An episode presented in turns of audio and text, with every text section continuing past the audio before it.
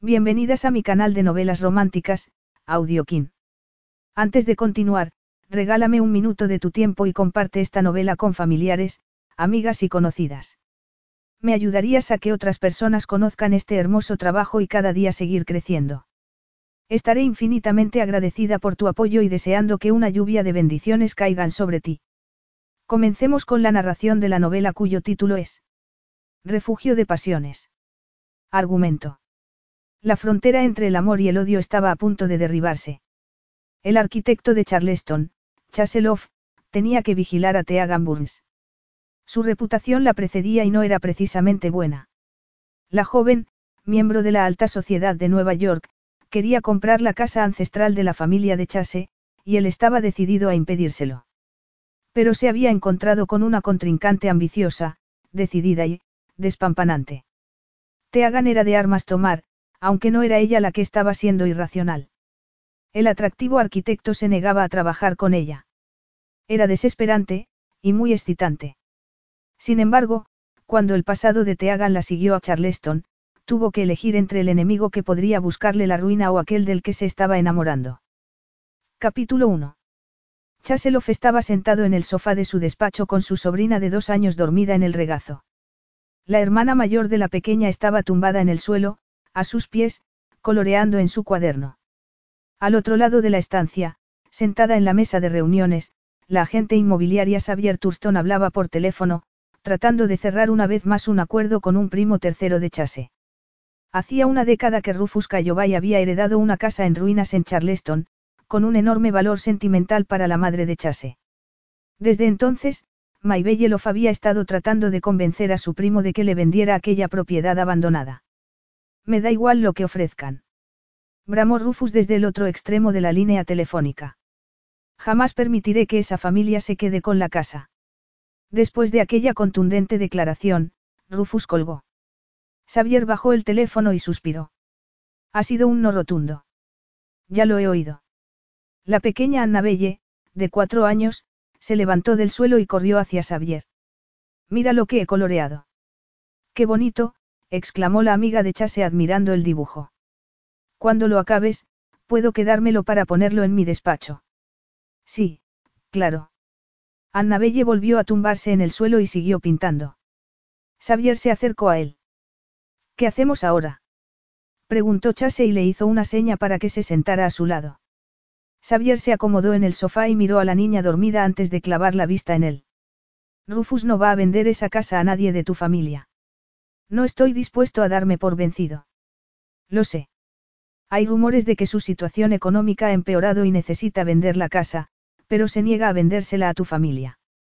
Creo que he encontrado un comprador que agradará tanto a Rufus como a tu madre. Mi madre quiere restaurar la casa para que recupere su antiguo esplendor. Si no podemos comprarla, es importante que el comprador conozca su significado histórico. Se hundirá si la echan abajo y construyen una de esas monstruosidades modernas. Lo sé, replicó Xavier dirigiéndole una mirada desesperada. Habían mantenido aquella misma conversación muchas veces. Esta persona quiere adquirir una propiedad histórica para restaurarla. Nada más enterarme de que Rufus iba a vender, me puse en contacto con ella y se lo conté todo. Le he explicado que ya tienes preparados los planos con todo lo que hay que hacer para que el edificio cumpla la normativa actual. Está deseando trabajar contigo. Xavier tenía un interés especial en inmuebles históricos y solía llevar clientes a Estbay Construction, la empresa de construcciones y reformas de Chase y su socio Noxpole. ¿De quién se trata?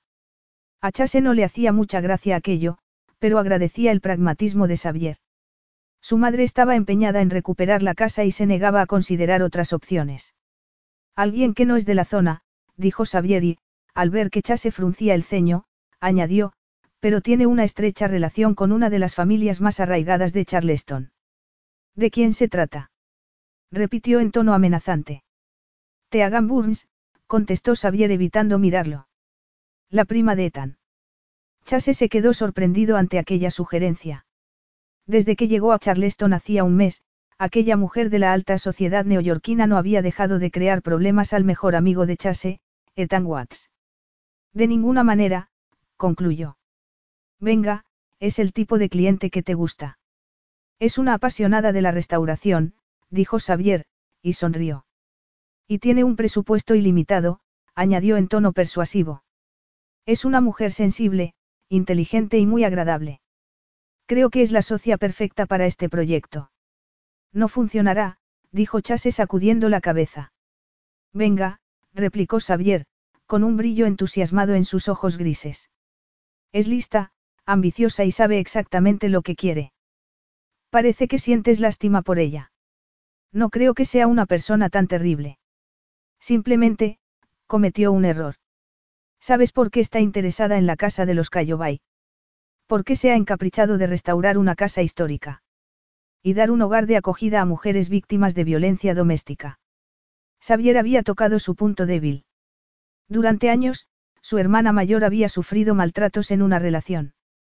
Lo había ocultado al resto de la familia y Chase se sentía culpable por no haberse dado cuenta. Cuando por fin no la había conseguido escapar de la situación, había recurrido a su familia. No todas las mujeres tenían esa suerte. Quiere encontrar un sitio donde se pueda dar cobijo a varias familias, continuó Xavier. Le he enseñado varias casas en el entorno de Charleston, y la mansión de los Cayobay es la primera que le ha interesado. Así que ya la ha visto. El mal estado de aquella casa victoriana de comienzos de siglo llevaba una década ahuyentando a compradores. Solo las fotos del anuncio. En breve se la enseñaré, dijo Xavier inclinándose hacia adelante. Sé que tu madre y tú os morís de ganas por ver la casa restaurada y te hagan quiere hacer algo bueno por la comunidad. Todos salimos ganando. Yo lo que veo es a una manipuladora que lo único que busca es limpiar su imagen. Creo que mi madre se angustiará aún más. Chase era incapaz de imaginarse a Teagan de clienta. Estoy convencida de que se ha dado cuenta de que ha metido la pata y quiere arreglar las cosas. No estoy seguro de que vaya a conseguirlo, dijo Chase negando con la cabeza. Mira cómo trató de arrebatarle a Ethan su puesto en Pin y trató de implicar a su hermana. Pero ya ha reconocido que fue un error. Vino a Charleston a estrechar lazos con su familia biológica y no se dio cuenta de lo unidos que estaban los Bat. Está destrozada porque todos están enfadados con ella. La familia de Ethan llevaba años buscando a la heredera y por fin había dado con ella después de una prueba genética. Su llegada a Charleston había sido muy esperada. Sin embargo, no había resultado ser como esperaban. Por lo que su mejor amigo le había contado, Teagan no estaba interesada en entablar una relación con su familia de Charleston. Tenía puestas sus miras en ser nombrada presidenta de la compañía familiar, Watsipin, un puesto que tan confiaba en ocupar algún día. Para conseguirlo, había tenido que distraer a su primo para que no se diera cuenta de lo que se traía entre manos. Teagan había propiciado la atracción entre Ethan y su hermana adoptiva sin imaginar que la pareja acabaría enamorándose y que Siena se pondría del lado de Ethan. Al menos, deberías oír lo que tiene que decir antes de rechazar la idea, dijo Xavier. Chase no estaba muy convencido. ¿Cómo os conocisteis? Por mediación de Poppy al poco de que te hagan llegar a la ciudad, mucho antes de que el asunto de Ethan estallara. Poppy Chow era prima de Ethan. Muestra de lo mal que te hagan había encajado con sus familiares de Charleston era que Poppy, un espíritu libre de carácter bondadoso, se negaba a dar la cara por ella. Le he enseñado un montón de casas que necesitan reformas, pero ninguna de ellas cumplía sus expectativas. Creo que la casa Cayobay sería perfecta. A pesar de la decepción por no poder adquirir la casa para su madre, Chase pensaba que era una buena opción encontrar un comprador que devolviera a aquella edificación histórica su antiguo esplendor. Pero no te hagan burns. Esa alianza podría perjudicar a su mejor amigo y Chase no acababa de creerse el supuesto interés filantrópico de aquella mujer. No. ¿Por qué? Preguntó Xavier entornando los ojos. ¿Por qué es de Nueva York? ¿Qué tiene eso que ver? Dijo la agente inmobiliaria y suspiró. Estamos hablando de la casa de mi familia. No creo que sepa apreciar la historia. Hay muchos edificios históricos en Nueva York. Sí, edificios que están echando abajo para construir modernos rascacielos. Ni siquiera la conoces. ¿Por qué no hablas antes con ella? Dijo Xavier, y al ver que no obtenía respuesta, continuó. Hemos quedado dentro de 15 minutos en la casa. Todo indicaba que, aunque no estuviera de acuerdo, Teagan Burns iba a convertirse en la propietaria de la casa Cayobay. Chase se apretó los dientes, pensando en la niña dormida que tenía en el regazo y en la que se afanaba en pintar un cocodrilo. ¿Qué debía hacer con sus sobrinas? No la tardaría todavía una hora más en recoger a sus hijas. Tráelas, dijo Xavier, leyéndole la mente. A una reunión de negocios. Así que ahora es una reunión de negocios. Preguntó Xavier, satisfecha. Eso quiere decir que estás dispuesto a permitir que te hagan se implique en el proyecto. De verdad lo estaba considerando. Seguramente descartaría la casa en ruinas en cuanto viera. Lo que quiere decir es que estoy empeñado en preservar la casa de los antepasados de mi madre. Una afirmación atrevida, aunque el desasosiego hacia Teagan persistía cuando 15 minutos más tarde se detuvo ante la casa de Rufus Cayobay. Su ubicación, directamente frente a la casa de Chase, era un recordatorio constante de las malas relaciones entre las dos ramas de su familia. Cinco años atrás, Chase había comprado aquella casa histórica unifamiliar donde vivía y la había transformado con la esperanza de que Rufus reconociera un trabajo bien hecho y le vendiera su destartalada casa victoriana. Por desgracia, su primo tercero no estaba dispuesto a olvidar aquel rencor que reinaba en la familia desde hacía cien años. Un todoterreno blanco metalizado estaba aparcado frente a la casa. En la acera, una mujer rubia esperaba de espaldas a él. Era Thea Gamburns. Aunque llevaba unas semanas en Charleston, Chase no había tenido la oportunidad de conocerla. Había muchos proyectos que tenía que acabar para participar en los premios anuales Carolopolis. Teniendo en cuenta lo mal que aquella mujer había tratado a su mejor amigo, tampoco le había interesado. Sin embargo, si quería hacerse con la casa familiar de su madre, no iba a tener más remedio que tratarla. Se quedó observándola. Llevaba un vestido claro sin mangas que resaltaba sus curvas y dejaba al descubierto sus brazos tonificados. Unas ondas rubias caían en cascada hasta su cintura. Elegante y sofisticada, parecía fuera de lugar frente a aquella estructura gris y abandonada. La pequeña Annabelle, de cuatro años, se había quedado dormida durante los diez minutos de trayecto y refunfuñó cuando Chase la sacó del coche y la puso en el suelo. En cambio, Hazel estaba descansada después de su siesta y tenía mucha energía. Xavier no había llegado cuando Chase cruzó la calle flanqueado por sus sobrinas y se acercó a la neoyorquina. Señorita Burns. Teagan se volvió al oír su nombre y abrió los ojos como platos al ver a Chase. Soy Chaseloff. Hola. Aquella sonrisa deslumbrante lo pilló desprevenido. Aunque Ethan le había enseñado fotos de Teagan Burns cuando se descubrió que era la hija perdida de su tía Ava, aquellas imágenes no le habían causado el mismo impacto que verla en persona. Xavier Turston es mi socia. Cuando me contó que estaba interesada en la casa Cayobay, pensó que sería una buena idea que estuviera presente en la visita ya que la conozco muy bien. Como su nombre no le decía nada, no habló de su conexión con Ethan. Si acababan trabajando juntos en el futuro, ya se ocuparía de ese problema. Por supuesto. Su estudio es muy conocido por las magníficas reformas que hacen en edificios históricos. Estoy deseando oír sus propuestas, dijo ladeando la cabeza y mirando a sus sobrinas. ¿Y quiénes son estas dos jovencitas? Yo soy Annabelle y ella es mi hermana Hazel. Las dos hermanas hablaban por los codos, al igual que su madre. La pequeña Hazel todavía no era capaz de formar frases completas, pero repetía lo que oía de su hermana mayor. Me llamo Teagan, dijo inclinándose para ofrecerle su mano a Annabelle. Encantada de conocerte. Chase se sintió aturdido al ver aquella tierna sonrisa que dedicó a sus sobrinas. También por su belleza y encanto. Se la había imaginado altiva y mandona, una mujer frívola más preocupada por su aspecto. Sin embargo, Teagan era una desconcertante mezcla entre sensualidad y elegancia. Aunque Hazel solía ser recelosa con los desconocidos, cedió ante la cautivadora sonrisa de Teagan y le tendió la mano. Un segundo más tarde, su mirada fue a posarse en la suya y sus palmas se unieron. Una fina capa de sudor brillaba sobre su piel, provocada por el sol y el ambiente cálido. Las notas cítricas de su perfume lo aturdieron. Cautivado por su belleza, sintió un despertar sexual en su cuerpo. A continuación pánico. ¿Cómo era posible que la encontrara atractiva? No podía traicionar así su amistad con Ethan. Xavier aparecerá en cualquier momento, dijo Chase con una ligera nota grave en su voz, y le soltó la mano. Mientras, puedo ir contándole algo de la casa, añadió, deseando desesperadamente que Xavier apareciera y lo rescatara. Dijiste que íbamos a tomar un helado, protestó Annabelle tirándole de la mano. ¿Cuándo vamos por el helado? Helado. Helado. repitió Hazel dando saltos a su izquierda. Enseguida. Antes tenemos que enseñarle la casa a la señorita Burns. ¿Por qué? ¿Por qué está pensando en comprarla?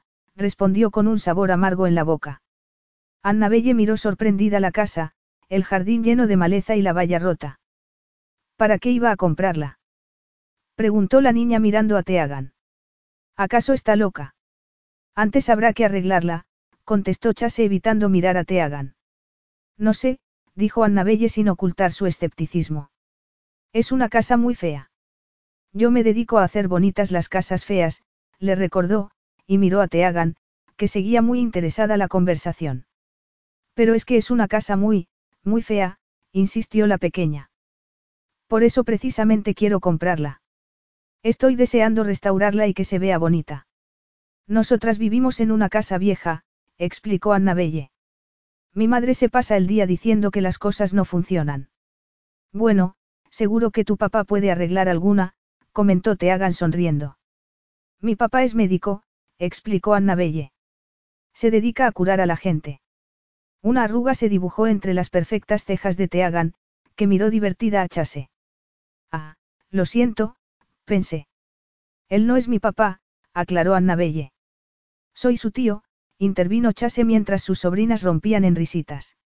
Entiendo. Teagan lo miró con otros ojos, haciendo que la temperatura de Chase se elevara. Por su expresión, le gustaba lo que veía.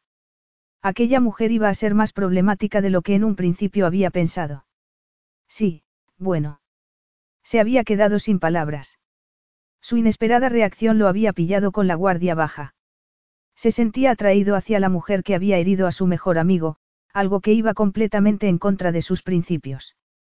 Etan siempre había contado con que Chase le cubriera las espaldas, lo cual podía peligrar si dejaba de considerar a Teagan como una entrometida superficial y manipuladora dispuesta a hacer daño a cualquiera que se cruzara en su camino. Su teléfono emitió un sonido al recibir un mensaje. Miró la pantalla y apretó los dientes. Parece que Xavier se retrasa. Dice que empecemos sin ella. Teagan debió de darse cuenta de su fastidio porque asintió con la cabeza y se concentró en el asunto que los había llevado allí. Claro, empecemos la visita. Teagan necesitaba un momento para recuperar la respiración y dejar que sus sentidos volvieran a encontrar el equilibrio. Aunque Xavier le había hablado de aquel especialista en reformas, la única imagen de él que aparecía en la página web de su empresa no la había preparado para la impresión de conocer a aquel atractivo arquitecto en persona. Por si el ambiente de Charleston no fuera lo suficientemente bochornoso para elevar su temperatura, el repentino estallido de calor al darle la mano le había provocado que una mezcla de piel de gallina y sudor le brotara por todo el cuerpo. Era ridículo alegrarse de que Chaselov no estuviera casado ni fuera el padre de aquellas niñas tan adorables. A pesar de que había conocido a varios hombres atractivos desde su llegada a Charleston, ninguno le había provocado el deseo de seducirlo. Aquella mandíbula firme y la dureza de sus ojos pardos la atraían y la hacían desearlo. Sus hombros anchos y su porte serio despertaban en ella el impulso de coquetear con él, algo que no era una buena idea si quería que la tomara seriamente como inversora.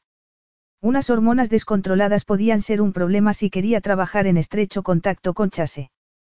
Estaba pensando cómo convencerlo de que era una empresaria seria con un objetivo muy claro cuando la más pequeña de las niñas dijo algo que le hizo sonreír.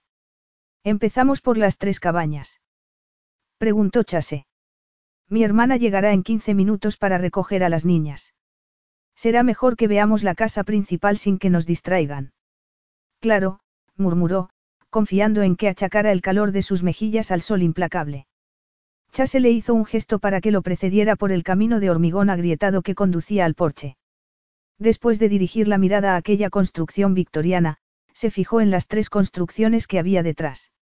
Sin Chase a la vista, le era más fácil controlar sus pensamientos y concentrarse en el motivo por el que estaba allí. Además de la casa principal, la propiedad contaba con tres casas de invitados, independientes, que pretendía convertir en hogares para mujeres en situación de riesgo. Teagan se había inspirado para el proyecto después de conocer a Zoe Daly, propietaria de una boutique del centro de Charleston llamada Second Chance Treasures. Se trataba de una tienda de manualidades hechas por víctimas de violencia doméstica. Aunque desde su llegada a Charleston un mes antes había estado buscando una casa histórica para reformar, Teagan había tenido la idea de que pudiera servir también para mujeres necesitadas después de saber que Zoe había estado viviendo en la trastienda de su boutique tras huir de un marido violento. Desde entonces, su sueño había sido ayudar a otras mujeres en similares circunstancias. Xavier me dijo que estaban en mejores condiciones que la casa principal. Así es. Esas casas han estado alquiladas hasta hace poco, dijo Chase, sin apartar la vista de sus sobrinas, que exploraban la maleza del jardín. Se construyeron a mediados de los años 50. Sacaron las llaves de una pequeña caja con código de seguridad y enseguida Chase se dispuso a abrir la primera. Teagan se quedó estudiando el exterior de las casas, pensando en lo que podría hacerse en ellas. Chase fue a abrir las otras dos casas y dejó a Teagan examinando la del medio. ¿Qué le parece? Preguntó Chase al verla salir de la casa. No está tan mal como imaginaba. Salvo imprevistos, supongo que estarán listas en un mes. Después de ver las otras dos casas, su entusiasmo fue en aumento. ¿Lista para ver la casa principal? Preguntó señalando la gran mansión victoriana. Desde luego. Disculpe un momento, dijo Chase antes de alejarse de ella por el camino de entrada. Había estado tan absorta en la casa imaginando el color de la pintura que no se había dado cuenta del todoterreno blanco que se había parado junto a la acera. Una mujer rubia rodeó el vehículo y abrazó a las niñas. Teagan sintió un nudo en la garganta al ver el reencuentro de madre e hijas. Jamás ella o Siena se habían alegrado de ver a Anna Burns. Su madre nunca había sido tierna. Una punzada de resentimiento la asaltó, pillándola desprevenida. Sus padres adoptivos Anna y Samuel Burns le habían dado todo lo que el dinero podía comprar y Teagan no tenía ninguna queja de su educación en colegios privados, su ropa de marca o las increíbles vacaciones que siempre habían disfrutado en Europa. Pero eso no incluía abrazos, mimos ni cuentos a la hora de dormir. Para eso estaban las niñeras. No había sido hasta que Teagan había llegado a Charleston y había sido recibida por su familia biológica que había descubierto lo que era sentirse querida. Un año antes había enviado una muestra genética a un laboratorio con la esperanza de encontrar a su padre o de dar con la familia de su madre. Nunca había imaginado que su búsqueda la llevaría a Charleston.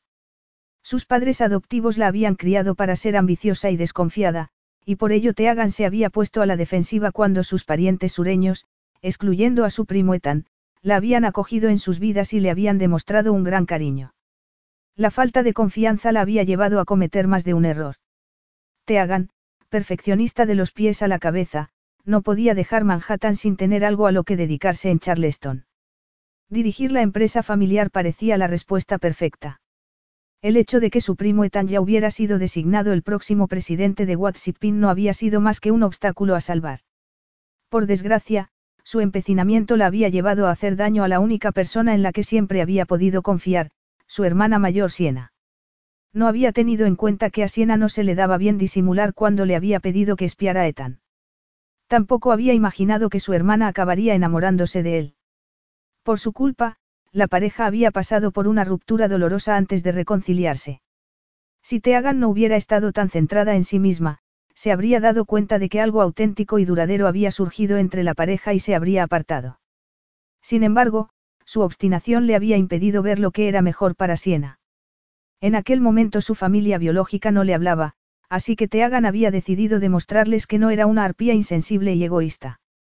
Les enseñaría su lado más filantrópico restaurando una casa histórica del centro de Charleston y ofreciendo refugio a víctimas de abusos domésticos. Con el tiempo, confiaba en que alguien le diera una segunda oportunidad. Como puede ver, la casa está en una situación lamentable, dijo Chase al reunirse con Teagan en el sombrío y alargado vestíbulo. Un placentero cosquilleo recorrió sus terminaciones nerviosas al sentir que su intenso olor masculino la rodeaba. Aunque no había ido a Charleston en busca de romances, aquel cuerpo, aquel rostro, aquellos penetrantes ojos verdes, era un hombre enigmático y no podía ignorar lo que le hacía sentir. Apartó la vista de su perfil y miró a su alrededor. Las ventanas estaban tapiadas, el papel pintado descascarillado, el techo lleno de manchas de humedad y el suelo de madera desgastado. He visto muchas casas alrededor del centro, algunas en mejor y otras en peor estado. Al menos esta tiene tejado y tres pequeñas casas que encajan perfectamente con mi idea. Son muchas cosas a tener en cuenta, continuó Chase, mirándola de reojo. No sé qué sabe de lo que he estado haciendo en Nueva York, dijo avanzando por el pasillo hacia la cocina. Xavier me ha contado que ha comprado y rehabilitado varios edificios históricos en Manhattan. Así es. Es importante preservar las joyas arquitectónicas para las generaciones futuras. Entonces, ¿por qué no se quedó allí y siguió haciéndolo? Asombrada por su tono frío, Teagan alzó la barbilla poniéndose a la defensiva. ¿Por qué esperaba tener una nueva oportunidad con mi familia de Charleston? Siguieron recorriendo la casa en silencio. Teagan cambiaba continuamente la atención entre lo que le rodeaba y el atractivo de su guía. Chase no pasó por alto ninguno de los defectos de la casa, detallándole los problemas que se encontraría durante la reforma. Parece como si quisiera quitarme las ganas de comprar la casa, dijo Teagan cuando salieron al porche. Solo quiero que le quede claro que necesita mucho trabajo. Ya me había dado cuenta viendo las fotos, afirmó sonriendo. Pero es la casa principal la que necesita más obra. Las otras tres tan solo necesitan arreglos estéticos. Va a ser caro y, teniendo en cuenta el grado de abandono, es posible que surjan más problemas. A pesar de todo, creo que este sitio es perfecto para mí, dijo Teagan apoyándose en la barandilla y contemplando el vecindario. Sé que esto me va a encantar cuando esté terminado. Chase ignoró aquella proclamación de entusiasmo y avanzó cuidadosamente, evitando las tablas podridas. Mientras esperaba a que lo siguiera, Sacó el móvil y miró la pantalla. Durante el recorrido, su teléfono no había parado de recibir mensajes, pero no los había mirado.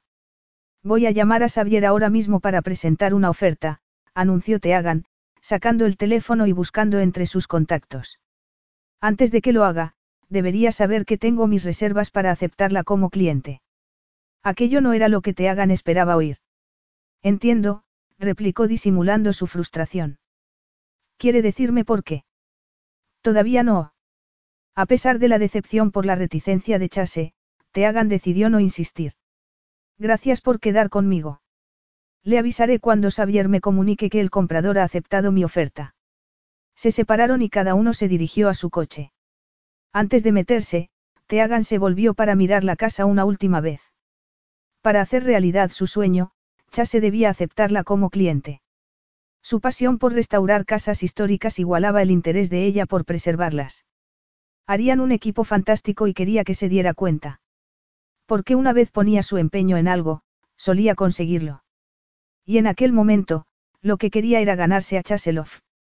Capítulo 2.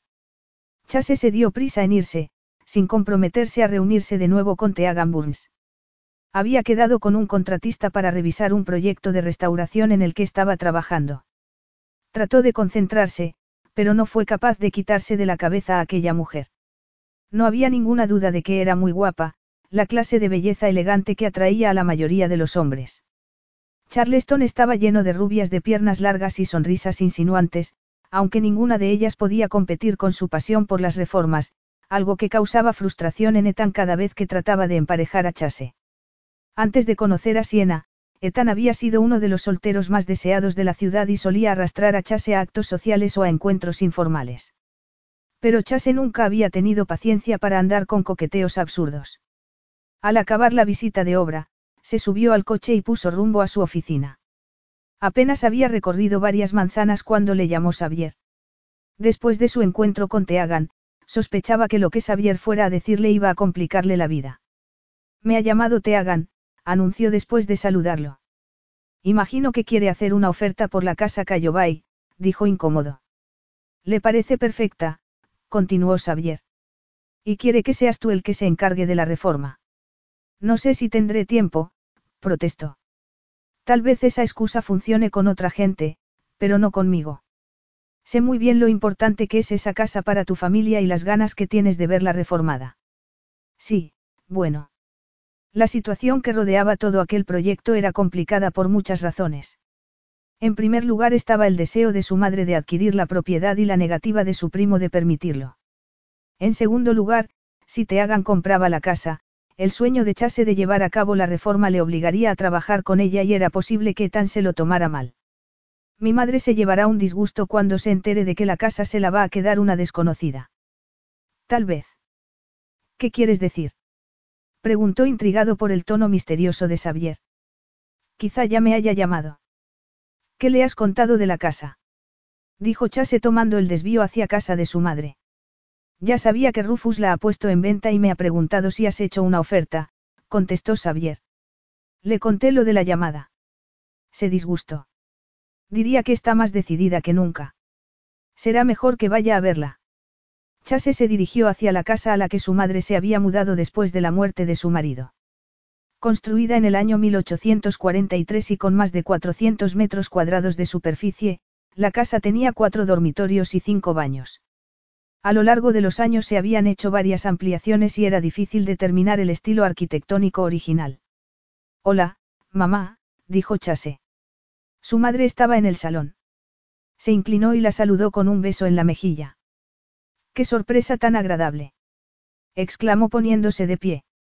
Tomó a su hijo del brazo y lo condujo hasta el sofá dorado de Damasco junto al gran ventanal que daba al jardín. Luego tomó asiento y le indicó que se sentara. Xavier me ha dicho que la has llamado para hablar de la casa Cayobay, dijo sin perder tiempo. Me he enterado por mi prima Lemon de que Rufus la ha vuelto a poner a la venta, explicó clavando sus ojos verdeazulados en su hijo. ¿Cómo no me lo habías contado? Acabo de enterarme hace unas horas. Las relaciones entre las dos ramas de la familia de Maibelle habían sido tirantes desde la lectura del testamento del bisabuelo. Xavier me lo ha explicado todo, dijo Maibelle. Al parecer, Rufus necesita liquidez. Creo que deberíamos ofrecerle más de lo que vale la casa. Esa familia siempre necesita liquidez. Además, no quiere vendernos la casa. No tengo muy claro que haya una cifra lo suficientemente alta como para aceptar una oferta nuestra, farfulló Chase, incapaz de contener su desesperación. Tenemos que seguir intentándolo. No podría soportar que alguien la eche abajo. Chase sintió que el corazón se le desgarraba al ver la desesperación en la mirada de Maybelle. No lo permitiré, le aseguró Chase. Entonces, tendremos que buscar la manera de conservar la casa, dijo su madre mirando por la ventana. Xavier mencionó que tenía una clienta muy interesada en comprar la propiedad, añadió y se volvió hacia su hijo. Creo que la has conocido hoy. Chase todavía no había decidido si quería trabajar con Teagan y no estaba preparado para explicarle a su madre el fin que quería darle a la casa. Se trata de una inversora de Nueva York. Tengo entendido que es una apasionada de la arquitectura y quiere devolver a la casa su antiguo esplendor. La piel se le erizó al oír las palabras de su madre. El entusiasmo de Maybelle le resultó extraño. Durante décadas había oído a su madre quejarse de que su casa familiar estuviera abandonada. Su deseo era comprarla y dejársela a sus nietos. ¿Por qué de repente estaba deseando que se la quedara una extraña? Eso dice, replicó Chase en tono cauto. ¿Tienes alguna razón para pensar que no está siendo sincera? Nada en concreto. ¿Cómo es? Preguntó Maybelle con sincero interés en su mirada. Chase recordó la impresión que Teagan le había causado y decidió no compartirla con su madre. Lo último que quería era que se hiciera ilusiones románticas. Ethan no era el único que quería emparejarlo. Rehabilita edificios, dijo Chase. Ha llevado a cabo varios proyectos en Manhattan. Si nosotros no podemos comprar la casa, es una buena solución. Xavier me ha dicho que Teagan se ha quedado muy impresionada con tu trabajo y le gustaría que tú te ocuparas de la obra, dijo Maybelle orgullosa. Dormiría mejor sabiendo que la casa no corre peligro. ¿De verdad te parece bien que una desconocida se quede con la casa de tu familia? Maybelle entrelazó las manos y miró muy seria a su hijo. Si nos es imposible adquirir la casa, tenemos que asegurarnos de que caiga en buenas manos. Las familias Batilov mantenían una relación muy estrecha desde hacía décadas. De hecho, Ethan y Chase eran amigos prácticamente desde la cuna. Entiendo lo que dices. Me gustaría hacerle una oferta a Rufus que no pudiera rechazar. ¿Y si nos da largas y la casa se la quedan otros? Preguntó su madre. La casa lleva años vacía y abandonada. Nadie está dispuesto a darle a Rufus lo que pide. Deja que encuentre a alguien aparte de Teagan Burns que compre la casa. Cierto que sería arriesgado esperar. Otro comprador podía echar abajo la casa y construir una nueva. El valor estaba en el terreno y en la historia de la casa, y no todo el mundo compartía la pasión de Maybelle. ¿Qué tienes en contra de que te hagan Burns compre la casa? Xavier dice que es una apasionada de la arquitectura histórica. Además, tiene recursos. A mí me parece que es la clienta ideal. Es de Nueva York y tiene varios negocios allí. En algún momento tendrá que volver. Me preocupa que con el tiempo pierda el interés por Charleston. Lo más probable es que eso pase cuando acabe la reforma. ¿Quién sabe qué hará entonces con la casa? Sencillo, contestó su madre. Se la compraré. De hecho, esta situación nos beneficia. Rufus nunca nos venderá la casa, pero podemos entablar una buena relación con Teagan Burns con la esperanza de que algún día nos la venda. Tal vez funcione, admitió Chase, imaginando la tensa conversación que tendría con Ethan. Funcionará, dijo Maybelle satisfecha. Tenemos que conocer a Teagan cuanto antes. Quiero invitarla a comer. ¿Podrías hablar con ella? Claro. Era inútil discutir con su madre y solo podía confiar en que Teagan no le causara buena impresión. Después de recorrer la casa Cayobay, Teagan había llamado a Xavier Turston y había quedado en encontrarse con la agente inmobiliaria en el Estable dos horas más tarde. Cuando llegó, Teagan descubrió que el restaurante estaba puerta con puerta del Museo de Arte Gives y se preguntó cuánto tiempo le había llevado a su hermana reunir su amplia colección de arte. Le fastidiaba el distanciamiento que había entre ellas, sobre todo por no conseguir que Siena respondiera a sus llamadas y mensajes. Mientras esperaba a que Xavier llegara, se hizo varias fotos y las colgó en Instagram.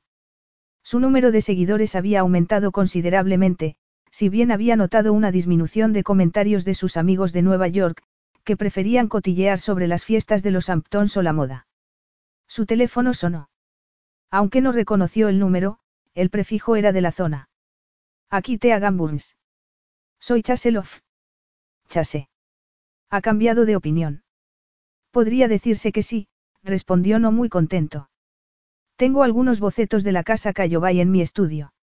Debería venir a verlos. Así nos aseguraremos de que tenemos la misma idea. Me encantaría. Mañana tengo una hora libre a las 10. No sé cómo tiene la agenda. A las 10 me parece perfecto, dijo Teagan. Entonces, nos veremos mañana. Cha se colgó antes de que pudiera despedirse. Entusiasmada por aquel cambio de suerte, Teagan incluyó a Chase en sus contactos. Acababa de hacer una captura de la foto que aparecía en su página web cuando una sombra bloqueó el sol de la tarde. Convencida de que era Xavier, alzó la vista. Toda la energía positiva que le había dejado la llamada de Chase se desvaneció en cuestión de segundos. De clan.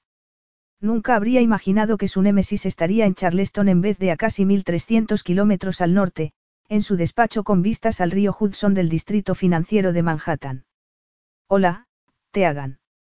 Sin pedirle permiso, se sentó en la silla de al lado, se cruzó de piernas y apoyó el brazo en la mesa para mostrar el valioso reloj que llevaba en la muñeca. Llevaba un traje gris hecho a medida, con una impecable camisa blanca desabotonada en el cuello. Unas gafas de sol de marca ocultaban sus ojos ámbar, dándole aquel aire misterioso que tanto le gustaba cultivar. Estás tan guapa como siempre. No se dejaba engañar por su tono meloso. Aquel hombre era una víbora a punto de atacar. Declan era un empresario astuto, decidido a controlar el mercado inmobiliario de Manhattan. El edificio Brookfield se interponía en uno de sus proyectos multimillonarios. ¿Qué haces aquí? preguntó ella, deseando descubrir el motivo de su visita. Posees algo que quiero. El edificio Brookfield. Tal vez lo venda algún día, pero solo a alguien que aprecie la belleza de su fachada. El edificio Brookfield llevaba desde 1895 ocupando una importante esquina del centro de Manhattan y resistiendo el implacable empeño de los constructores de sustituir edificios enigmáticos por monumentos a sus egos. Declan Scott era uno de aquellos constructores. Llevaba cinco años comprando edificios para levantar la Torre Scott y contemplando con satisfacción cómo las solicitudes de sus oponentes para preservar edificios históricos eran rechazadas por la Comisión de Preservación del Patrimonio. Solo le faltaba el edificio Brookfield. Hasta hacía seis meses, el edificio había pertenecido a Edward King. A pesar de la insistencia de Declan, se había negado a venderle aquella joya arquitectónica. El edificio ocupaba un lugar especial en el corazón de Edward.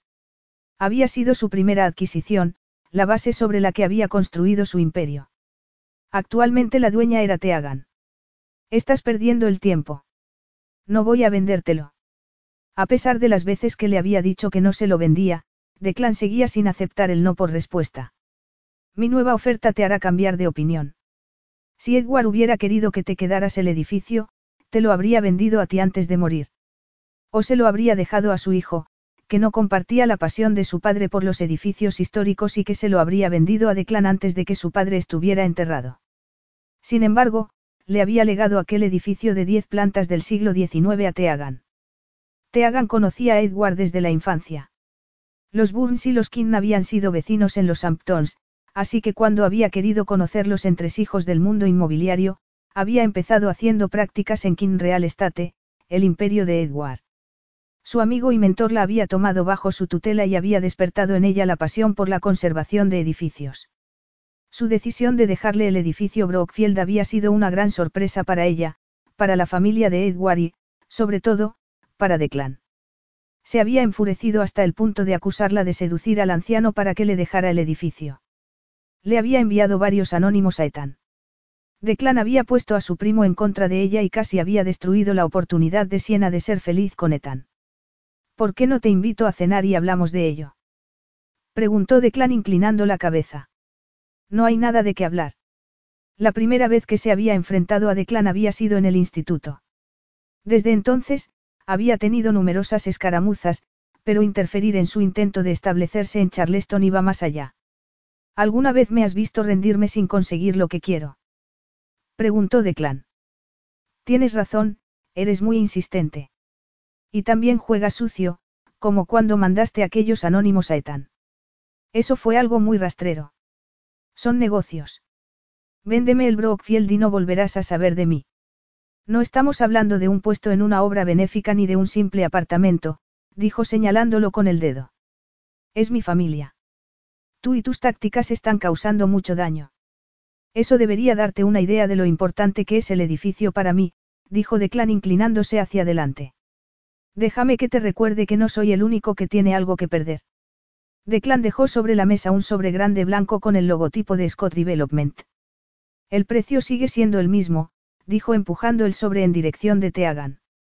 Ya le había ofrecido el doble del valor del edificio, pero su confianza la dejaba helada. No tengo tanta experiencia como tú negociando, comentó ella, pero estoy segura de que vas a tener que endulzar la oferta para que no la rechace. No me has dejado terminar, dijo y arqueó la comisura izquierda de sus labios. Véndeme el edificio y te dejaré en paz. Edward no quería que echaras abajo el edificio Brockfield y me lo confió para que eso no ocurriera. Lo que demuestra que en los últimos años había perdido sus facultades. Tal vez, pero consiguió vencerte. Aunque su comentario había dado en el clavo, Declan tenía demasiadas tablas como para dejar que se le notara. No estoy derrotado. No, y por la forma en que se tensó su mandíbula, Teagan supo que estaba dispuesto a pelear hasta el final. Solo esperaba seguir en pie cuando el polvo se asentara. Capítulo 3. A ver si entiendo lo que está pasando. El rostro de Ethan llenaba la pantalla del ordenador de Chase. El mejor amigo de Chase llamaba desde Savannah. Estaba trabajando en la compañía de su madre biológica mientras decidía si quería sucederla como directora general o seguir trabajando en Pin y acabar dirigiendo la compañía de su familia adoptiva. Al igual que Teagan, Ethan había recurrido a una prueba genética para localizar a sus parientes biológicos.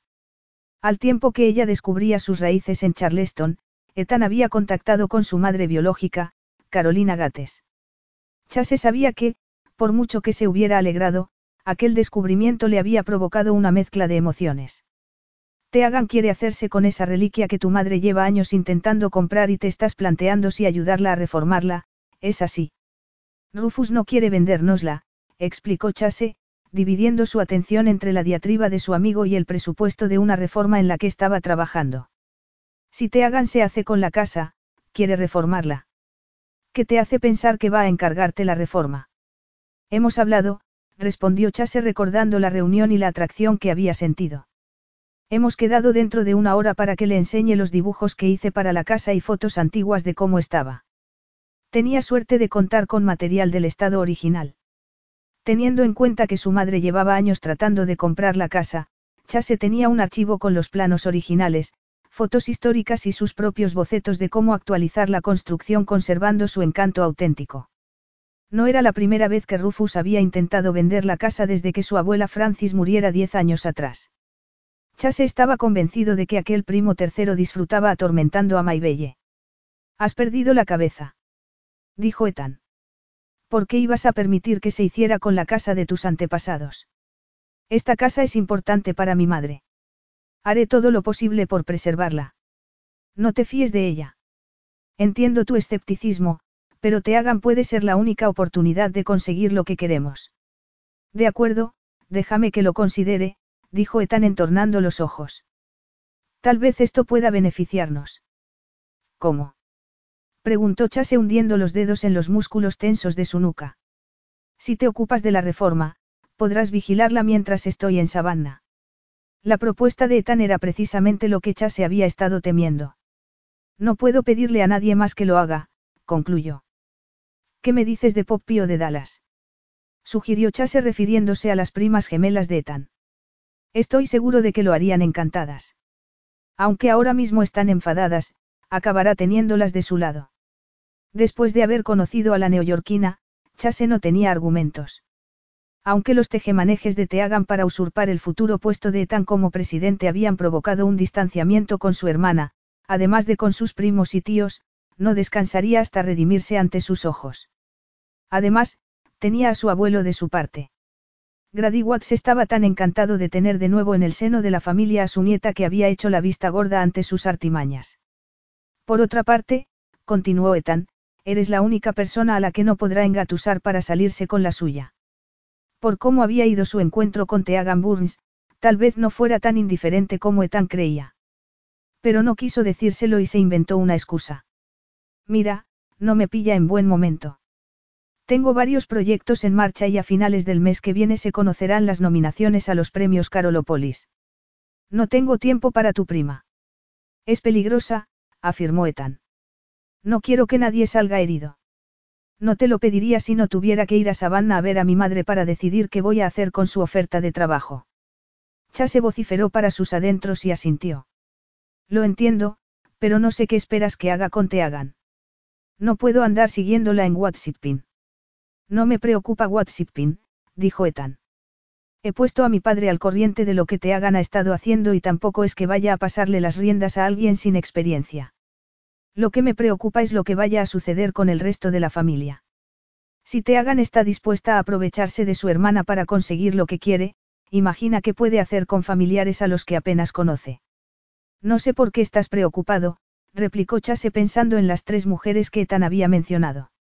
Las tres saben muy bien cuidarse solas. Anda, dime que sí.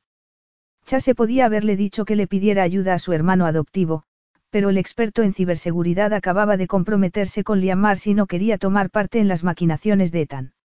Varios meses antes, después de que el abuelo Grady enfermara y perdiera las ganas de vivir, Ethan había ideado una alocada estratagema para que antes de morir conociera a su nieta, hija de su querida hija.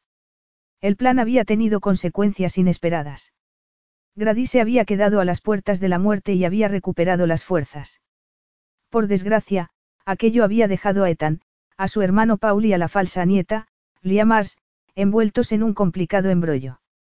Antes de conocerse la verdad, Lia y Paul se habían enamorado y poco después habían llegado los resultados de las pruebas genéticas que habían vinculado a la familia con Teagan. ¿Qué me dices? Preguntó Ethan. ¿Me ayudarás? De acuerdo. Sabía que lo harías. Gracias. Después de colgar, Chase continuó estudiando el presupuesto. Media hora más tarde, mandó un correo electrónico al cliente con los ajustes. Solo le quedaban cinco minutos para prepararse para la llegada de Teagan, poco tiempo para centrarse e idear un plan para encajar lo que Tan le había pedido. Chase desenrolló los planos de la casa Cayobay y sujetó las cuatro esquinas con pisapapeles. Mientras estudiaba el perímetro de la casa principal, reflexionó sobre lo que significaría para su madre que recuperara su antiguo esplendor. A las diez, Teagan apareció en su despacho con una falda larga de flores y una camiseta blanca sin mangas. Se quedó mirándola mientras atravesaba la habitación y la saludó con un apretón de manos. Aquel simple roce le produjo un cosquilleo. Vaya, ¿Cuándo ha sacado tiempo para preparar esto? Preguntó mirando los bocetos. Llevo mucho tiempo trabajando en los planos de la casa Cayobay. Y todas esas fotos del interior. Dijo estudiando una de ellas. Se las han dado antiguos dueños. Algunas de ellas sí. Llevo tiempo coleccionando imágenes para que me sirvan de referencia. Ella rodeó la mesa, observándolo todo mientras él trataba de desviar la atención de su cintura. Pero le resultó imposible. Aquellos abdominales tonificados despertaban en él el deseo de acariciarla. Suele documentarse tanto para cada casa que restaura. No siempre, contestó Chase y se concentró en los planos. Esta casa es muy especial. ¿Por qué? Preguntó arqueando las cejas y se acercó. Su brazo desnudo rozó el de él, nublándole el sentido común. Perteneció, a una antigua e influyente familia. Chase consiguió detenerse a tiempo y no confesar su vínculo con aquel proyecto hasta que hubiera decidido aceptar el encargo. Es fascinante. Con todas las casas históricas que ha restaurado, apuesto a que sabe un montón de historias sobre las familias más antiguas de Charleston. Me encantaría escucharlas. No creo que sea una buena idea, dijo Chase optando por ser prudente. Tendrá que comer, no. Por la sonrisa de sus labios, no parecía dispuesta a darse por vencida. Estoy muy ocupado y, antes de que trabajemos juntos en este proyecto, necesito dejarle algo claro. ¿De qué se trata? Preguntó ella levantando la barbilla. Ethan es mi mejor amigo. Aunque frunció el ceño y apretó los labios, la voz de Teagan denotó curiosidad más que irritación. ¿Y eso qué tiene que ver? Cuando se enteró de que estaba interesada en comprar la casa Cayobay, me pidió que la vigilara, explicó Chase e hizo una pausa antes de continuar. Por si acaso le traía más problemas de su familia. Teagan se puso a la defensiva mientras asimilaba las palabras de Chase. Decepción, humillación y rabia se apoderaron de ella.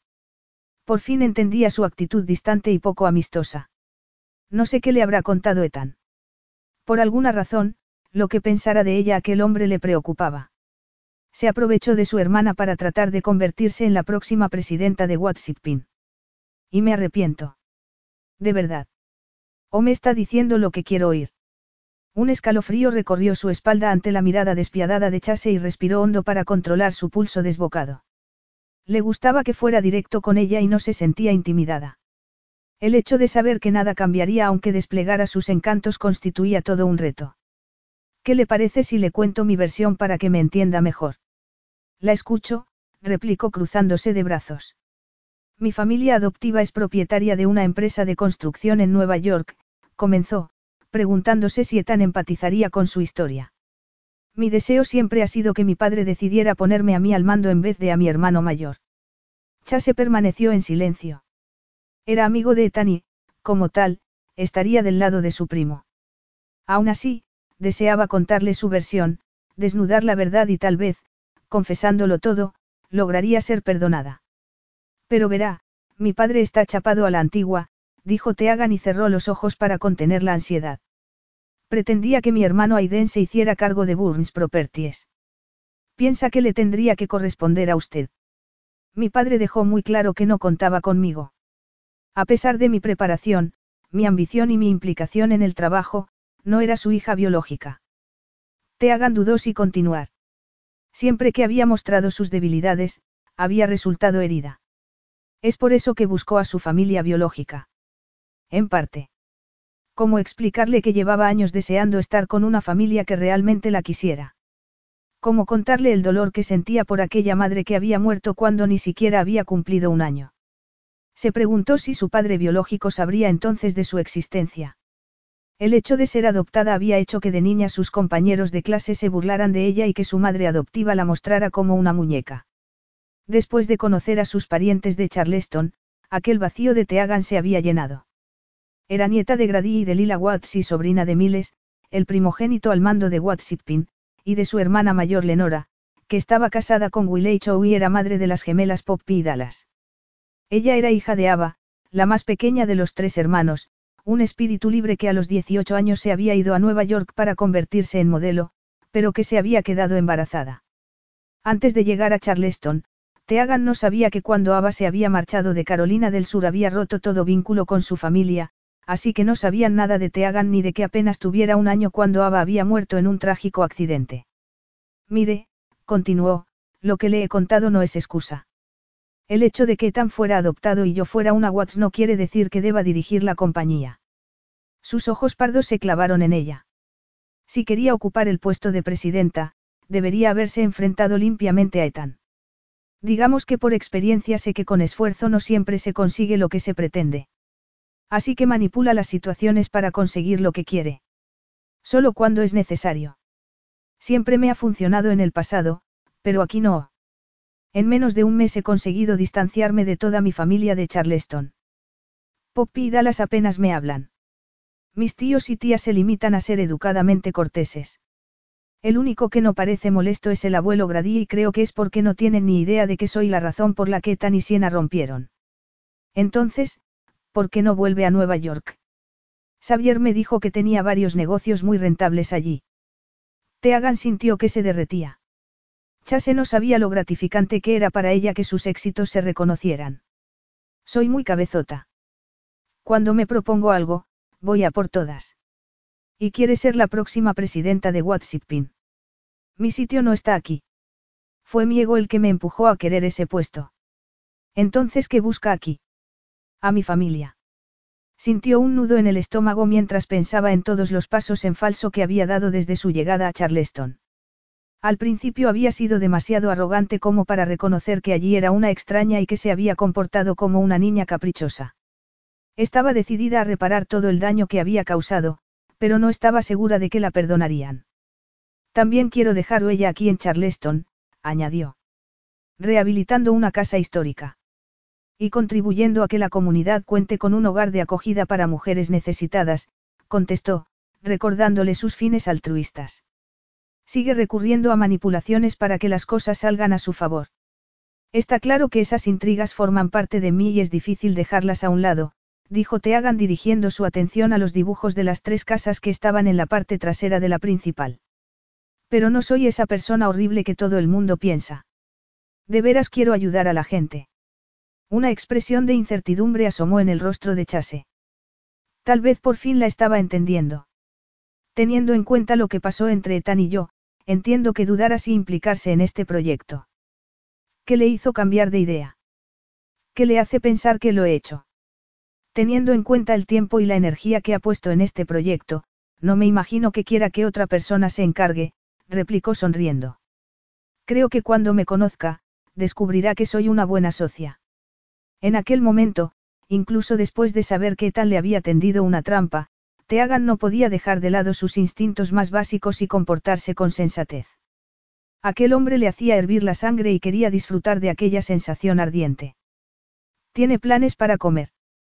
Se sentía sola y algo aislada después de que su familia le diera la espalda y Siena no le dirigiera la palabra. Así podremos seguir comentando el proyecto, continuó. Supongo que ya se ha dado cuenta de que quiero llevar a cabo una rehabilitación histórica lo más fiel posible. Haremos un buen equipo, ya lo verá. Aunque era cierto, también ansiaba pasar más tiempo en su compañía. La forma en que le había visto sonreír a sus sobrinas le decía que bajo aquella apariencia huraña se escondía un corazón tierno. Por no hablar de la atracción física que sentía hacia él. Cada vez que sus miradas se encontraban, sentía el aleteo de mariposas en el estómago. Estaba impaciente por descubrir que se escondía bajo aquella fachada inescrutable. Me temo que hoy no tengo tiempo. No era un no rotundo y Teagan decidió arriesgarse. ¿Y mañana? Preguntó, deseando pasar más tiempo con aquel hombre enigmático. Invito yo. No es necesario. Se está haciendo el interesante. Dijo ladeando la cabeza. No, en absoluto, contestó sorprendido. Es solo que es la época más complicada del año ahora que el plazo para presentar las candidaturas a los premios Carolópolis está a punto de concluir. Bueno, en algún momento tendrá que parar para comer. ¿Qué me dice de la cena? La cena. Se supone que tiene que vigilarme, no. ¿Qué mejor manera que cenando conmigo? No tenía ni idea de qué era lo que le había impulsado a hacer aquella revelación. No se dará por vencida hasta que acepte, ¿verdad? Veo que me entiende. Vamos a trabajar muy bien juntos. Si por bien entiende salirse con la suya a fuerza de insistir. Usted no es como Ethan, ¿verdad? ¿A qué se refiere? Él siempre está maquinando. De eso no hay ninguna duda. Ya sea en temas de trabajo o personales, siempre he preferido ser directo. Es algo que debería intentar usted, A la vista de cómo le va con su familia. Teagan no pudo evitarlo y rió. No se anda con rodeos, ¿verdad? No cuando creo que alguien sabe cómo tomárselos. Teagan no supo cómo interpretar su comentario, si como una alabanza o como un reproche. Era el mejor amigo de Ethan y estaba predispuesto a ponerse del lado de su primo. Sin embargo, ella se tomó con entusiasmo sus palabras y las interpretó como si admirara su fuerte personalidad. No estoy acostumbrada a que la gente sea tan directa conmigo y me resulta una novedad muy agradable. De veras. Pensé que no le gustaría que la pillaran maquinando. No me importa. ¿De dónde vengo, si no eres tú el que manipula las situaciones que te están manipulando? No le servirá de nada tratar de controlarme. No, imagino que no, susurró ella, entusiasmada ante aquel desafío. Chase se quedó observándola unos segundos antes de asentir. La recogeré mañana a las 7 de la tarde. Estaré contando las horas. Capítulo 4. Le contaste que te pedí que la vigilaras. Retumbó la voz de Ethan al otro lado de la línea. Nada más terminar su reunión con Teagan, Chase había llamado a Ethan para contarle cómo había ido. Sí. ¿Por qué lo has hecho? Ahora ya sabe que la tenemos bajo la lupa. Eso ya lo sabía, dijo Chase empleando el mismo tono que usaba con sus sobrinas cuando estaban especialmente cansadas e irritables. Y sabes que no me gustan los juegos. Además, Tal vez la disuada de cualquier idea que se le ocurra si sabe que la estoy vigilando. No conoces a Teagan. Es implacable, afirmó Ethan y suspiró.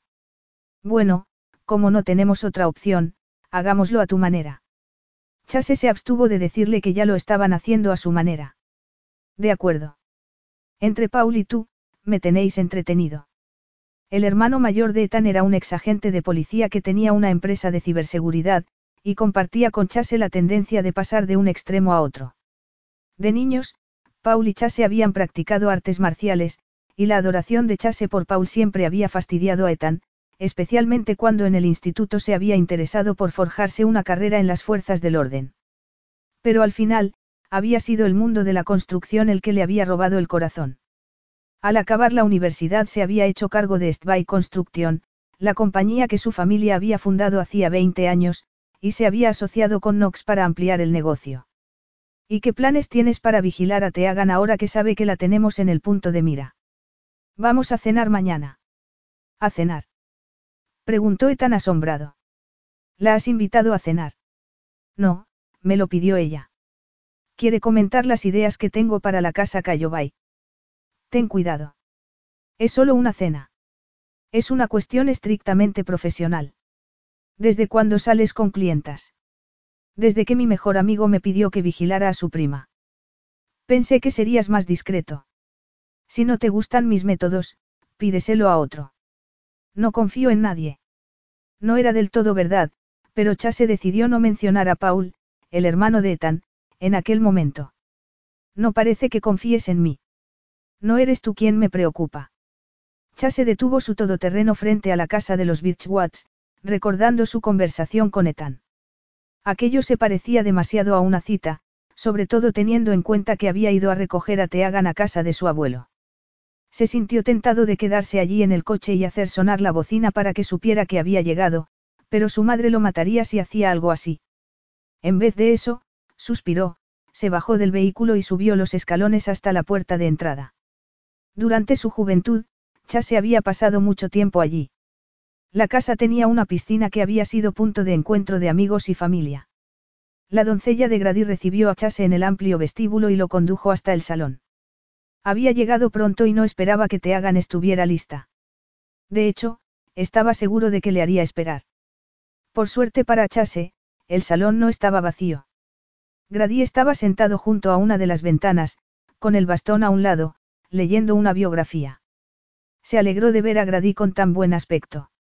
La familia había estado muy preocupada por el estado de salud del patriarca de 85 años. El descubrimiento de aquella nieta le había dado una razón para vivir. Chase solo esperaba que Teagan no lo defraudara. Buenas noches, Grady, dijo Chase, y se sentó en una silla al lado. Grady levantó la vista del libro y sonrió. Chase. Me alegro de verte. ¿Qué te trae por aquí? He venido a recoger a Teagan. Hemos quedado a cenar. No me digas. exclamó el viejo y la mirada se le iluminó. Tienes buen gusto. Mi nieta es guapa y muy lista. Creo que haréis buena pareja. Antes de que Chase pudiera corregirlo, una voz femenina habló desde la puerta. Abuelo, no le asustes, dijo Teagan guiñándole un ojo a Chase al pasar a su lado. Si Chase se da cuenta de que tengo planes con él, me lo pondrá difícil. Se acercó a su abuelo, lo tomó del brazo y le dio un beso. ¿Por qué habría de hacer eso? Preguntó Grady tomando a su nieta de la mano. Sería muy afortunado de tenerte. Es muy dulce lo que dices. La voz de Teagan se quebró ligeramente, como si la emoción la desbordara. El cariño entre Teagan y su abuelo parecía auténtico. Chase recordó que le había contado que Grady era el único miembro de la familia con el que se hablaba, así que quizá estaba desempeñando el papel de nieta complaciente para preservar la relación. Pórtate bien con mi chica, dijo Grady mirando muy serio a Chase. No está pasando por un buen momento. Chase abrió la boca para decir que era ella la causante de todos los problemas, pero se limitó a sentir. Por supuesto. Está en buenas manos. Será mejor que nos pongamos en marcha, dijo Teagan y se puso de pie después de darle otro beso a su abuelo. Te veré mañana en el desayuno. Divertíos. Después de despedirse de Grady, Chase siguió a Teagan hasta la puerta. ¿De qué iba todo eso? Preguntó él una vez fuera. ¿A qué se refiere?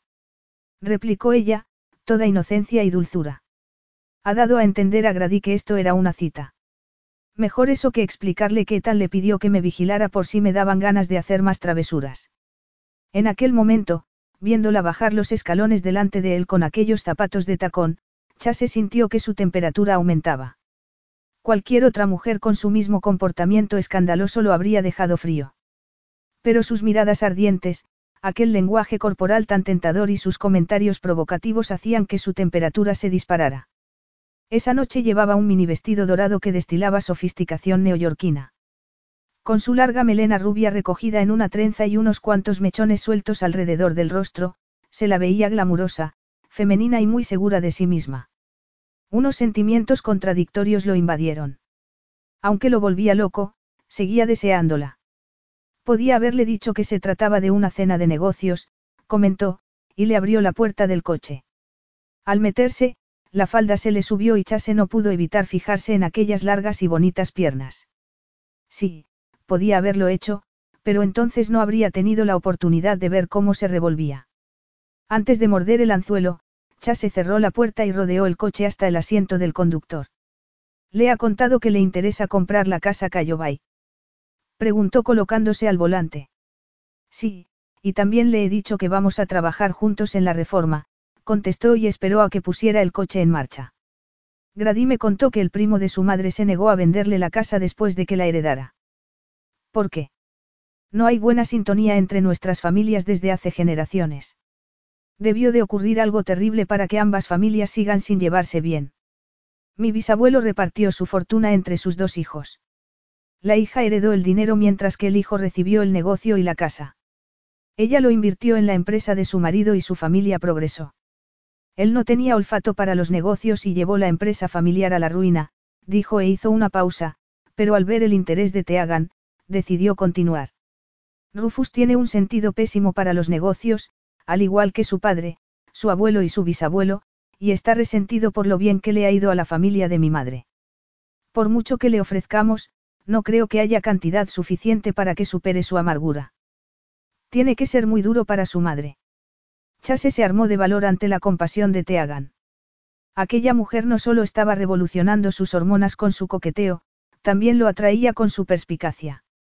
Es muy sentimental. Y usted muy protector con ella. Es mi madre. El restaurante que había elegido estaba a cinco minutos en coche de la casa de Grady y enseguida llegaron. Chase apagó el motor y salió del coche. Luego le abrió la puerta y Teagan le dedicó una cálida sonrisa al bajarse. El restaurante está por aquí. Es estupendo que se preocupe así por su familia, dijo Teagan mientras caminaban hacia el restaurante. Apuesto a que cuida a todo aquel que es importante para usted. Hablaba como si fuera algo excepcional. ¿Acaso no era lo normal proteger a los seres queridos? Podemos concentrarnos en la reforma de la casa Cayobay. Ya hablaremos de eso, dijo ella y una sonrisa intrigante asomó en sus labios, incomodándolo. Pero primero, quiero conocerlo mejor. No hay mucho que contar, protestó. Subestima mi interés, dijo Teagan arqueando una ceja, con un brillo divertido en sus ojos. Incómodo, Chase abrió la puerta del restaurante y entró con Teagan en el fin.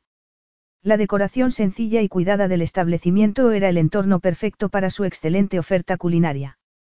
Como se abastecían de productos locales, el menú cambiaba según las estaciones y Chase era un cliente habitual. Los ubicaron en una mesa junto a la pared. Teagan se sentó de espaldas a la pared y Chase frente a ella, de cara al muro blanco. Nada podía distraerlo de su bonito rostro. El camarero les dio la bienvenida y les preguntó qué iban a tomar. Me apetece algo burbujeante para celebrar nuestra primera cita, dijo ella leyendo la carta. ¿Qué tal una botella de champán? Chase suspiró mientras el camarero esperaba su aprobación. ¿Para qué decir que aquello no era una cita? Teagan era arrolladora cuando se le metía algo en la cabeza, así que decidió reservar energía para las importantes batallas que se avecinaban. Una vez servido el champán, Teagan alzó su copa en un brindis. Por el comienzo de una exitosa colaboración. Creo que ya es hora de que nos tuteemos. Chase asintió y brindó gustoso. A pesar de sus caracteres tan dispares, tenía la impresión de que sus criterios para restaurar la casa Cayobay coincidían. Y todo porque, para darle gusto a su madre, estaba dispuesto a soportar las provocaciones de Teagan. Bueno, comenzó Teagan con un brillo travieso en los ojos.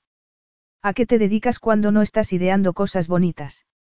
A comer y dormir, contestó sin querer darle detalles de su vida personal. Claro que como tengo tendencia a aceptar demasiados proyectos, me paso el día trabajando.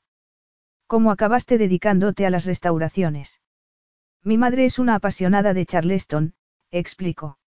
La historia, la arquitectura, la cultura, es un miembro muy activo de la Asociación de Conservación y forma parte de la junta directiva de varios museos. Me estás hablando de tu madre, pero no de ti. Cuando te diste cuenta de que quería ser arquitecto. Cuando mi padre murió. Todavía me quedaban un par de años en el instituto, dijo y apartó la vista para no distraerse con el gesto compasivo de Teagan. Mi madre se hizo cargo de Estbay Construcción y empecé a ayudarla con las reformas después de las clases y durante los veranos. Cuánto lo siento. Debió de ser duro perder a tu padre a una edad tan temprana, dijo e hizo una mueca. No sé por qué he dicho eso. Nunca es fácil perder a un padre. Chase asintió y cayó en la cuenta de que Teagan apenas había vivido con sus padres biológicos. Había ido a Charleston a conocer a la familia de su madre, y se preguntó si habría localizado a su padre. Mi madre murió antes de que cumpliera un año, continuó Teagan. No la recuerdo. ¿Y tu padre? ¿Te sirvieron las pruebas genéticas para dar con él? No, pero sí descubrí quién era. Aunque por desgracia no fue hasta que murió. Su abogado me hizo llegar una carta suya. Aquella explicación despertó la curiosidad de Chase, pero no quiso indagar más. Nunca la había visto tan apagada, y eso despertó su instinto protector. Bajo su desparpajo se ocultaba un espíritu tierno que sabía lo que era sufrir. Sintió deseos de estrecharla contra su cuerpo. Así que él sí sabía de ti. Al parecer, sí. Doblaba a mi madre en edad y tenía una familia, dijo, y apretó los labios para contener la emoción. No sé si fue una aventura de una noche o una bonita historia de amor. Lo que está claro es que fui un accidente, añadió con voz temblorosa. ¿Te decía eso en la carta? No, respondió sacudiendo la cabeza. Pero no estaba en situación de divorciarse de su esposa y abandonar a sus hijos, así que no creo que le entusiasmara la noticia del embarazo de mi madre. Así que tienes hermanos. Un hermano y una hermana. Viven en Nueva York. Sí. ¿Te has puesto en contacto con ellos? Me pidió que no lo hiciera. Al principio me molestó, pero al final fue lo que me animó a hacerme la prueba genética y aquí estoy. Espera un momento, dijo entornando los ojos. ¿Cómo es que yo te he hecho una pregunta y he acabado desnudando mi alma? Es evidente que necesitabas sacártelo de dentro y compartirlo con alguien. Ella dio un sorbo a su vino y se quedó mirando la vela del centro de la mesa. Nadie sabe quién es mi verdadero padre. Ni siquiera tu hermana. Me quedé hecha polvo cuando me pidió que mantuviera en secreto el vínculo que nos unía. Me hizo sentirme no deseada y supongo que te habrás dado cuenta de que nunca bajo la guardia. Compartir algo tan doloroso, concluyó, y esbozó una triste sonrisa. Entonces, ¿por qué me lo estás contando? Al hacerse aquella pregunta, Chase se dio cuenta de algo. Se había convertido en su confidente y ese papel le resultaba incómodo. Implicaba una complicidad que iba más allá de la relación entre profesional y cliente. Era una mujer compleja que conseguía despertar tanto su espíritu protector como su libido. Tenía que mantener las distancias, pero cada vez que intentaba resistirse, volvía a atraerlo. Como si no podía explicar por qué había accedido a cenar con ella. O por qué no dejaba de analizar su lenguaje corporal y sus gestos. De acuerdo, ya está bien de hablar de mí. ¿Qué haces para divertirte? Artes marciales. Soy cinturón negro. No lo parece, dijo y se quedó observándolo con la cabeza ladeada. El físico lo tienes, pero no te veo aspecto de, agresivo. El entrenamiento constante no solo condiciona la mente y el cuerpo para tener fuerza y resistencia, sino que ayuda al cuerpo a combatir enfermedades y a mantener la flexibilidad y la fortaleza. También alivia el estrés y libera energía. Creo que debería probarlo.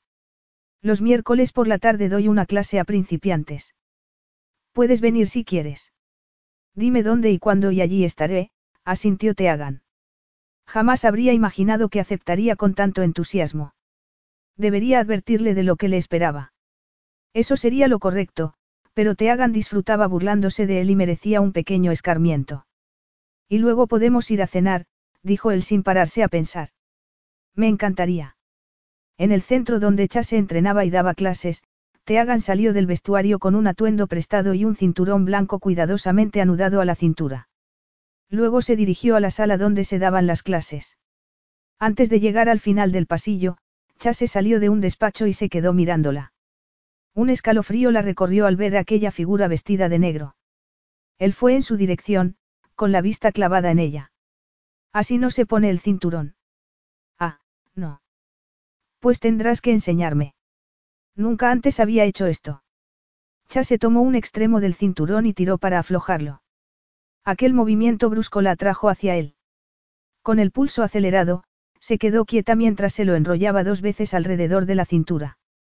Tuvo que rodearla con sus brazos para completar el movimiento y, al hacerlo, Teagan percibió el olor de su champú. La boca se le hizo agua. Deseó devorarlo, pasarle los labios por la piel suave y bronceada de su cuello. Antes de darse cuenta, se había aferrado a sus mangas. Mientras seguía atándole el cinturón, fue a dar un paso atrás y se dio cuenta de que se había agarrado a él. La miró arqueando una ceja. Lo siento. Yo. Apartó las manos y lo soltó, incapaz de articular una excusa. Con movimientos rápidos y eficientes, Chase metió los dedos entre el tejido y su vientre, y remetió un extremo del cinturón. Teagan apretó los dientes y contuvo un gruñido al sentir su contacto. Aunque era un roce casual, no pudo evitar ponerse en alerta. Estaba claro que la atracción física que sentía por aquel hombre sería su perdición. Ya está. Distraída con la reacción de su cuerpo, no se dio cuenta de que ya había terminado. Bajó la vista y reparó en aquel nudo perfecto antes de darle las gracias. Vamos. Se volvió y le indicó que lo precediera a la sala. Teagan echó a andar mientras se disipaba aquella niebla que se había levantado en su cabeza ante su proximidad. Casi había conseguido respirar con normalidad cuando vio a los otros alumnos y se quedó de piedra. Después de recorrer con la vista aquel grupo de niños de 5 y 6 años vestidos con el uniforme reglamentario, volvió la cabeza hacia Chase. Se te olvidó decirme que era una clase para niños. Ah, sí. Teagan percibió una nota de humor en su voz, pero su expresión se mantuvo impertérrita. Aún así, estaba convencida de que lo había hecho aposta para desconcertarla. Muy bien, lo había conseguido. Antes de llegar a Charleston, una maniobra como aquella habría provocado un rápido y despiadado contraataque. Su carácter, modelado al haberse criado como hija adoptiva de personalidades influyentes del Upper East Side, nunca le había permitido quedar como una tonta y menos aún no estar al mando de la situación. Nueva York era un lugar despiadado para ingenuos y despistados. La gente dulce y amable estaba condenada al ridículo. Solo se podía estar en lo más alto y la batalla por mantenerse arriba era interminable. Siempre había alguien tratando de cortarle las alas.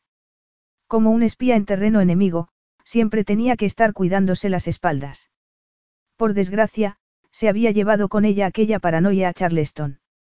Había tardado demasiado tiempo en darse cuenta de que sus parientes biológicos la habían acogido en la familia con un interés sincero, y se había ganado mala fama. Con ellos no necesitaba andar maquinando ni manipulando a nadie para ganar su posición o aprobación. Si hubiera confiado en aquella cálida bienvenida y hubiera tanteado la posibilidad de participar en la compañía familiar de transportes en vez de actuar como una imbécil y creerse con derecho a dirigir el negocio, tal vez no se habría puesto a malas con todos. Nunca le había gustado que la vieran como a la mala de la película, pero le agradaba el poder que conllevaba. Cómo arreglar las cosas cuando todos le habían dado la espalda. Recurrió a las técnicas de relajación que empleaba en su clase de yoga y se dirigió al final del grupo antes de dedicar una sonrisa tensa a las niñas de al lado. No pareció importarles tener a una adulta de compañera puesto que después de saludarla, volvieron la atención al hombre alto que estaba a cargo de la clase. Sin decir nada, Chase se hizo con la atención de todos los alumnos. Su presencia imponente transmitía autoridad, y el grupo estaba a la espera de sus instrucciones. Chase comenzó uniendo los pies, poniendo las manos en la parte externa de los muslos e inclinándose por la cintura. Los niños lo imitaron. Hoy vamos a practicar tres cosas. Teagan sintió la mirada de Chase sobre ella. Seguro que pensaba que le vendría bien. Se sentía cautivada, pero por una razón completamente diferente a los niños que tenía a su alrededor. En su entorno social había muchos hombres poderosos, empresarios multimillonarios, miembros de la realeza europea e incluso algunos atletas profesionales. A pesar de su dinero, sus éxitos y sus encantos, ninguno de ellos despertaba aquella atracción que la asaltaba viendo a Chase enseñando a aquellos niños pequeños. En apenas cinco minutos, su pulso se había acelerado, no solo ante la visión de Chase, sino por el esfuerzo físico, y se preguntó si sería capaz de mantener el ritmo. Cuando Chase los hizo sentarse para estirar, se sintió aliviada. Gracias al yoga, tenía buena flexibilidad. Después de la clase, Teagan se fue directamente al baño para refrescarse y volvió a ponerse su ropa, un pantalón blanco con un topajuego y unas sandalias. Luego, se dirigió al vestíbulo. Como Chase no había llegado todavía, se atusó el pelo y subió la foto que se había hecho con el Dobok. Desde hacía unos días tenía nuevos seguidores que estaban muy atentos a cada paso que daba en Charleston. Seguro que se sorprenderían de que hubiera tomado una clase de artes marciales. Lista. Chase había aparecido mientras revisaba los últimos comentarios sobre la línea de ropa que había sacado con su madre. Desde su llegada a Charleston, le había encargado a su secretaria que se hiciera cargo de las redes sociales de la compañía, y se alegró de ver lo bien que Angela estaba llevando la cuenta. Claro, dijo guardando el teléfono, y sonrió. Chase abrió la puerta y le indicó que lo precediera. El restaurante está cerca, dijo y frunció el ceño al ver sus tacones. Seguro que puedes caminar con eso. Vivo en Nueva York. Suelo caminar varios kilómetros al día con zapatos como estos, explicó Teagan. Vamos por aquí. Se te dan muy bien los niños, observó Teagan mientras caminaban por King Street. Cada vez que sus brazos se rozaban, sentía que el corazón se le aceleraba. No recordaba la última vez que se había sentido tan entusiasmada en compañía de un hombre. Han estado muy atentos a todos tus movimientos y palabras. Parece sorprendida. Supongo que lo estoy. Eres tan grande e intimidante. Solo intimido a la gente que se cruza conmigo. Sus palabras la hicieron estremecerse y se le puso la piel de gallina. No le tenía miedo físicamente. A pesar de su imponente físico y de su conocimiento en artes marciales, jamás haría daño a nadie. Lo sabía. El verdadero peligro residía en su opinión negativa. Teniendo en cuenta que solo había oído cosas terribles de ella, ¿qué posibilidades tenía de ganárselo? Su destino resultó ser el Darling Oyster Bar. Debería haberte preguntado si te gustaba el pescado, dijo Chase mientras esperaban a que lo sentaran. Me encanta, replicó Teagan, admirando aquel agradable entorno. Fue entonces cuando se dio cuenta de que todas las mujeres a su alrededor estaban observándolo. La razón estaba clara. Aquel hombre era una obra de arte. Su rostro tenía unos rasgos masculinos muy marcados, con los pómulos cincelados y un mentón muy definido. La perfección de su cuerpo musculoso, combinado con aquella seguridad que derrochaba, lo convertía en el centro de atención. No hay mesas libres hasta dentro de una hora, les dijo la camarera. Este sitio está de moda, murmuró Teagan, encantada de poder pasar más tiempo en compañía de Chase. ¿Y en la barra? preguntó Chase.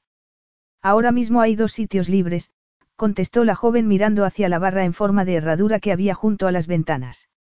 ¿Estás lista para probar las mejores ostras de la zona o prefieres esperar a que quede libre una mesa? Adelante, probemos esas ostras. Un brillo de aprobación asomó a sus ojos y Teagan sintió que su temperatura aumentaba. Quería gustarle y esa sensación la pilló con la guardia baja. Hacía tiempo que había dejado de importarle lo que pensaran los demás. ¿Qué era lo que tenía Chase para buscar su respeto y admiración? Aquel hombre no había hecho otra cosa que lanzarle miradas escépticas, sin demostrar ningún tipo de interés por ella. Lo quedaría porque la deseara, porque la pusiera contra la pared y tomara su boca con la suya. Se aferraría a sus hombros y lo incitaría a que recorriera todas sus curvas con aquellas manos de dedos largos. Teagan se quedó sin respiración al imaginarse sus lenguas unidas en una danza. ¿Estás bien? Le preguntó sacándola de sus fantasías eróticas. Teagan parpadeó y se encontró con que la estaba mirando fijamente. Mientras soñaba despierta, los habían sentado en la barra. Presa de aquel deseo, Teagan decidió dejarse llevar.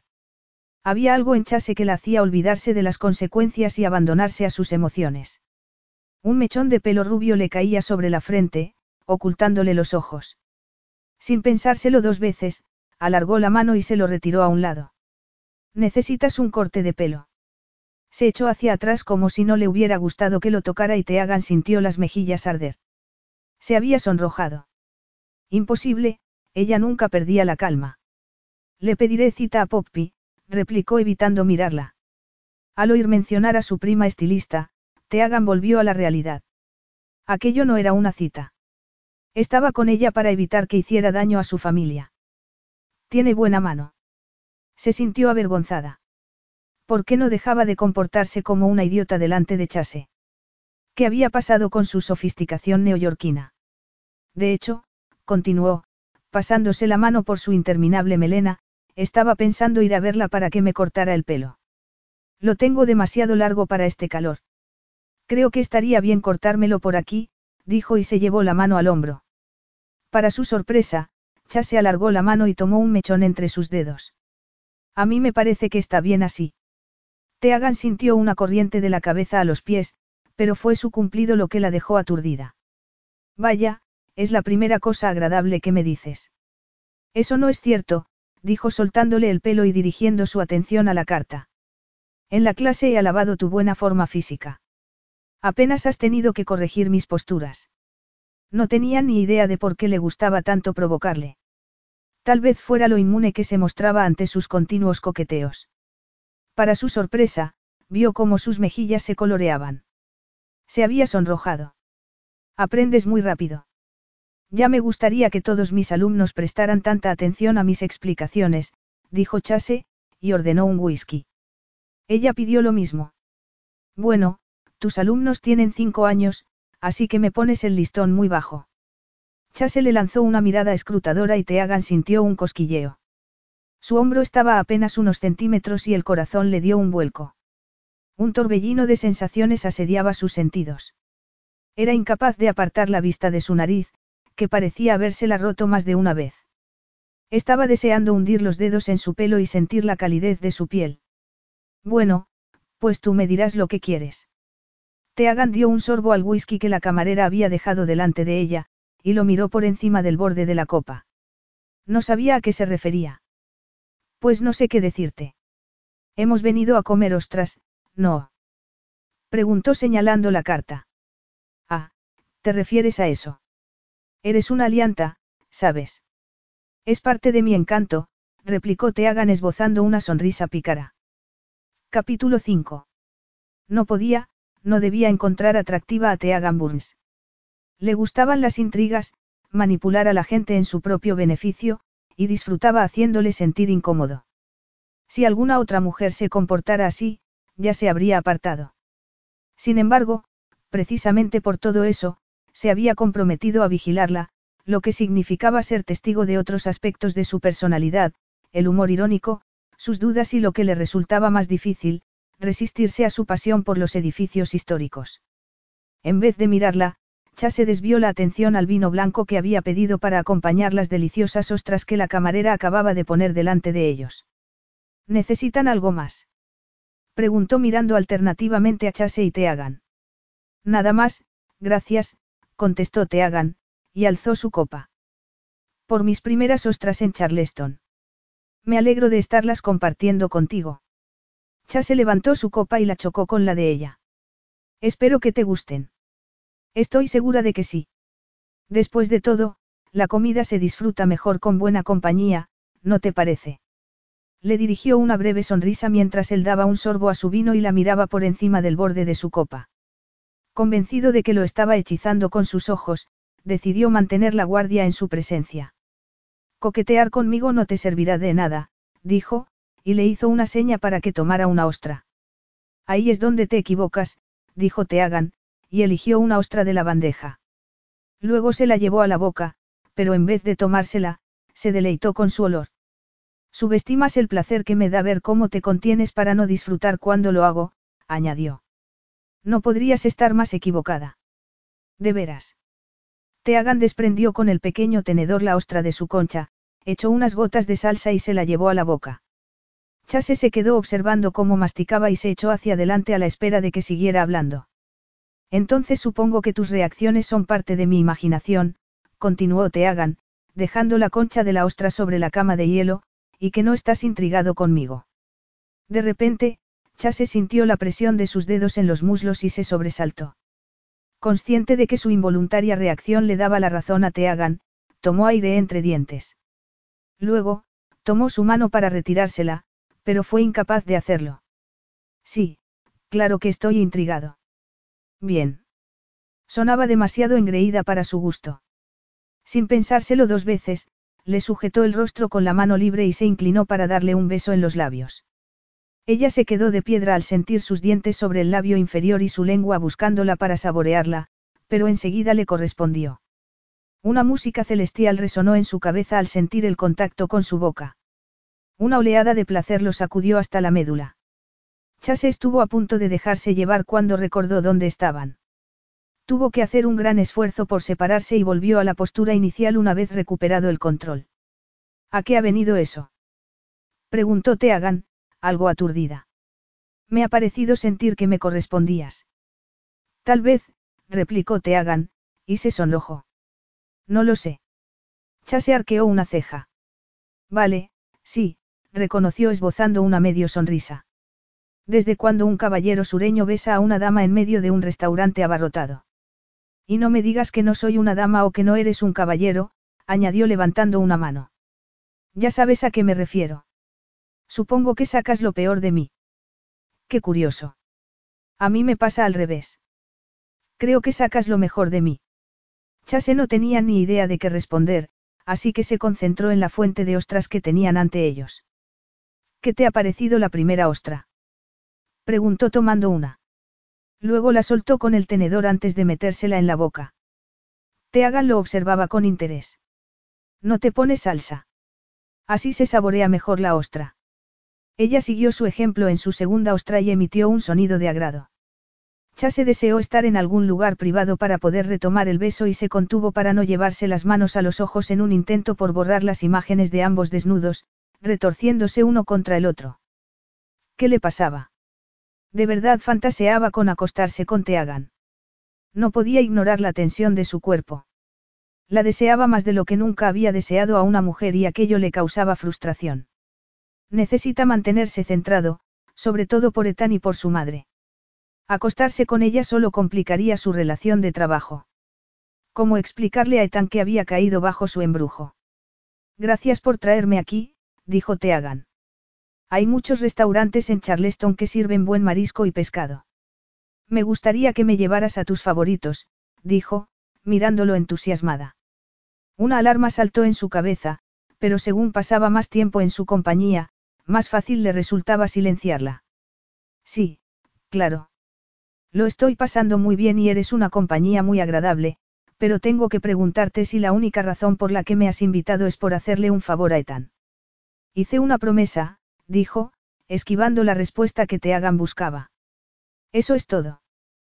Preguntó ella mirándolo fijamente. No.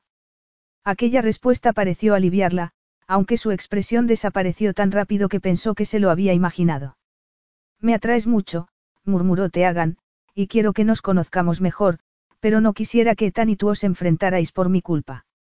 La idea de tener que elegir entre Etan y ella no se le había ocurrido hasta aquel momento. Si te comportas, no habrá problemas, le recordó Chase. ¿Qué hay de divertido en portarse bien? Preguntó Teagan esbozando una sonrisa pícara. Chase soltó un suspiro de alivio al ver que volvía a sus coqueteos. Se mostraba segura y autoritaria cuando se trataba de manipular a la gente. La Teagan seria y reflexiva le resultaba peligrosa. Tal vez si dejas de causar problemas a tu familia, evitaremos futuros desacuerdos.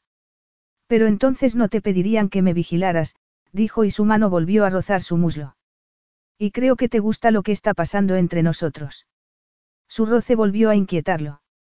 De hecho, le resultaba difícil concentrarse en otra cosa. Sintiendo el impulso de volver a besarla, la tomó de la barbilla y la atrajo hacia él. Me duele reconocer esto, dijo él rozándole los labios con los suyos, pero creo que tienes razón. Teagan apareció en la terraza del segundo piso de la mansión de su abuelo vestida con ropa de deporte en tonos pastel. Unas voces femeninas provenían de la piscina, en la parte trasera de la casa.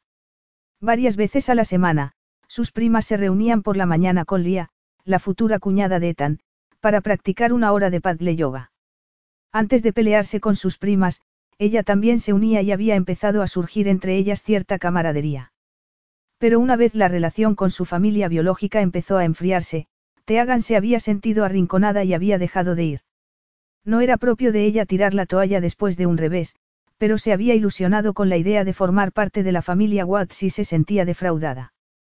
Por desgracia, su estilo neoyorquino para conseguir lo que quería no funcionaba en Charleston. Parándose a reflexionar en todas las decisiones que había tomado desde su llegada a Charleston, Teagan se dio cuenta de que llevaba toda la vida sintiendo que no encajaba en ningún sitio, lo que la llevaba a actuar de aquella manera. Se cuadró de hombros y bajó la escalera exterior hasta el camino que se abría entre el denso follaje del jardín. La ansiedad le revolvía el estómago. Anteriormente había cometido errores y había sufrido las consecuencias, pero siempre había hecho caso omiso a las críticas. Esta vez era diferente. Aquella gente era su familia y no podía tomárselo a la ligera. No le sorprendió que al verla acercarse, tanto Poppy como Dallas se fueran al otro extremo de la piscina. Buenos días, dijo Teagan mientras las gemelas salían del agua. Creo que llego tarde a la sesión de yoga. Me voy a la peluquería, anunció Poppy mirando a su hermana mientras se envolvía en un pareo. Nos vemos luego, añadió sin dirigirse a nadie en particular. Tengo que terminar el menú de la cena de mañana en casa de los Harrison. Dallas recogió sus cosas y siguió a su hermana. Mientras las gemelas se marchaban, Lia se había sentado con las piernas cruzadas sobre su tabla en posición de flor de loto. Supongo que todavía me odian, comentó Teagan sentándose en una silla al borde. No te odian, la corrigió Lia, poniéndose de pie y adoptando la postura del guerrero. Es solo que esta familia está muy unida y son muy protectores unos con otros. Una vez más, Teagan se enfrentaba a una verdad dolorosa. Aunque por sus venas corría sangre de los Watts, seguía siendo una extraña. Soy consciente y no les culpo por mantener las distancias. Metí la pata cuando traté de complicar el futuro de Ethan en Watsipin. A diferencia de todos los demás, creo que no se te puede culpar a ti solo por lo que pasó. Cuando Ethan empezó a recibir esas notas anónimas advirtiéndole de lo que Siena y tú pretendíais, debería haberlo hablado con vosotras y no haber permitido que el asunto se convirtiera en un sinsentido. ¿Por qué no me preguntó por esas notas? ¿Por qué le gustan las intrigas tanto como a ti? Yo no diría que me gusten las intrigas. Más bien es la forma en que aprendí a sobrellevar las situaciones difíciles. Sé que con talento y esfuerzo no siempre se consigue lo que se quiere, así que encontré una manera alternativa de lograr mis objetivos. En su círculo social no tenía amigos íntimos. Sus padres y hermano adoptivos no eran cariñosos, y solo le mostraban su apoyo cuando conseguía triunfar en algo. Su familia de Charleston era diferente. La habían acogido con los brazos abiertos, y no había tenido que demostrarles su valía. La habían aceptado tal cual era. Por desgracia, en vez de disfrutar de aquel entorno acogedor, Teagan había vuelto a las viejas costumbres. He estado pensando en la forma de arreglar las cosas con la familia y demostrarles que no me conocen bien todavía. Antes de venir a Charleston, había decidido hacer una contribución a la ciudad. Quiero fundar una casa de acogida para mujeres víctimas de la violencia doméstica y financiar programas de formación laboral. Suena muy bien. Y dado que Dallas está a punto de abrir su restaurante, podría beneficiarse de tu experiencia en los negocios. Me encantaría ayudarla, dijo Teagan sintiéndose más optimista. ¿Se te ocurre cómo acercarme a Poppy? Creo que sería mejor que antes hicieras las paces con tu hermana. Sí, claro, convino, pero no pudo evitar preguntarse cómo reparar su relación con Siena. Le he tendido la mano varias veces, pero no está dispuesta a hablar. Lo que tenéis que hacer es sentaros cara a cara. Teniendo en cuenta que Tan y ella viven en Savannah, no parece probable que eso vaya a pasar. Tal vez necesites ayuda. ¿Qué clase de ayuda? Hay rumores que dicen que ha salido varias veces con Chaselov. ¿Por qué no le pides que te ponga en contacto con Ethan? No sé, dijo Teagan considerando la idea de Lia. A Chase no le gusta andar con rodeos. Ni siquiera por una buena causa. Ni siquiera por eso. Lia se quedó pensativa unos segundos antes de hablar. Bueno, estoy segura de que algo se te ocurrirá. De momento, sigue viniendo a hacer yoga por las mañanas y hace un esfuerzo. Estoy segura de que se darán cuenta de que lo estás intentando. Siguiendo el consejo de Lia, Teagan trató una vez más de contactar con su hermana mientras volvía a su dormitorio. No las tenía todas consigo de que fuera a contestar, y no le sorprendió no recibir respuesta durante el tiempo que le llevó ducharse, vestirse y dirigirse a su cafetería favorita. Como era sábado y no tenía planes, decidió pasar por la casa Cayobay. No hacía ni una semana que había hecho una oferta por la casa Cayobay y estaba deseando tener noticias del vendedor. Se dirigió directamente al patio de la parte de atrás, se sentó en un banco de hierro oxidado y se quedó mirando el jardín descuidado. Sus pensamientos volvieron al hombre que podría hacer realidad aquel proyecto. Chaselov seguía confundiéndola, y eso lo hacía todavía más fascinante. Sus besos habían despertado una agradable sensación en su interior. Cuando había admitido que la deseaba, a punto había estado de arrastrarlo al hotel más cercano. Aún tenía los nervios a flor de piel y se preguntó si habría aceptado de habérselo pedido. Probablemente no. Su lealtad con Ethan pesaba más que su deseo por ella.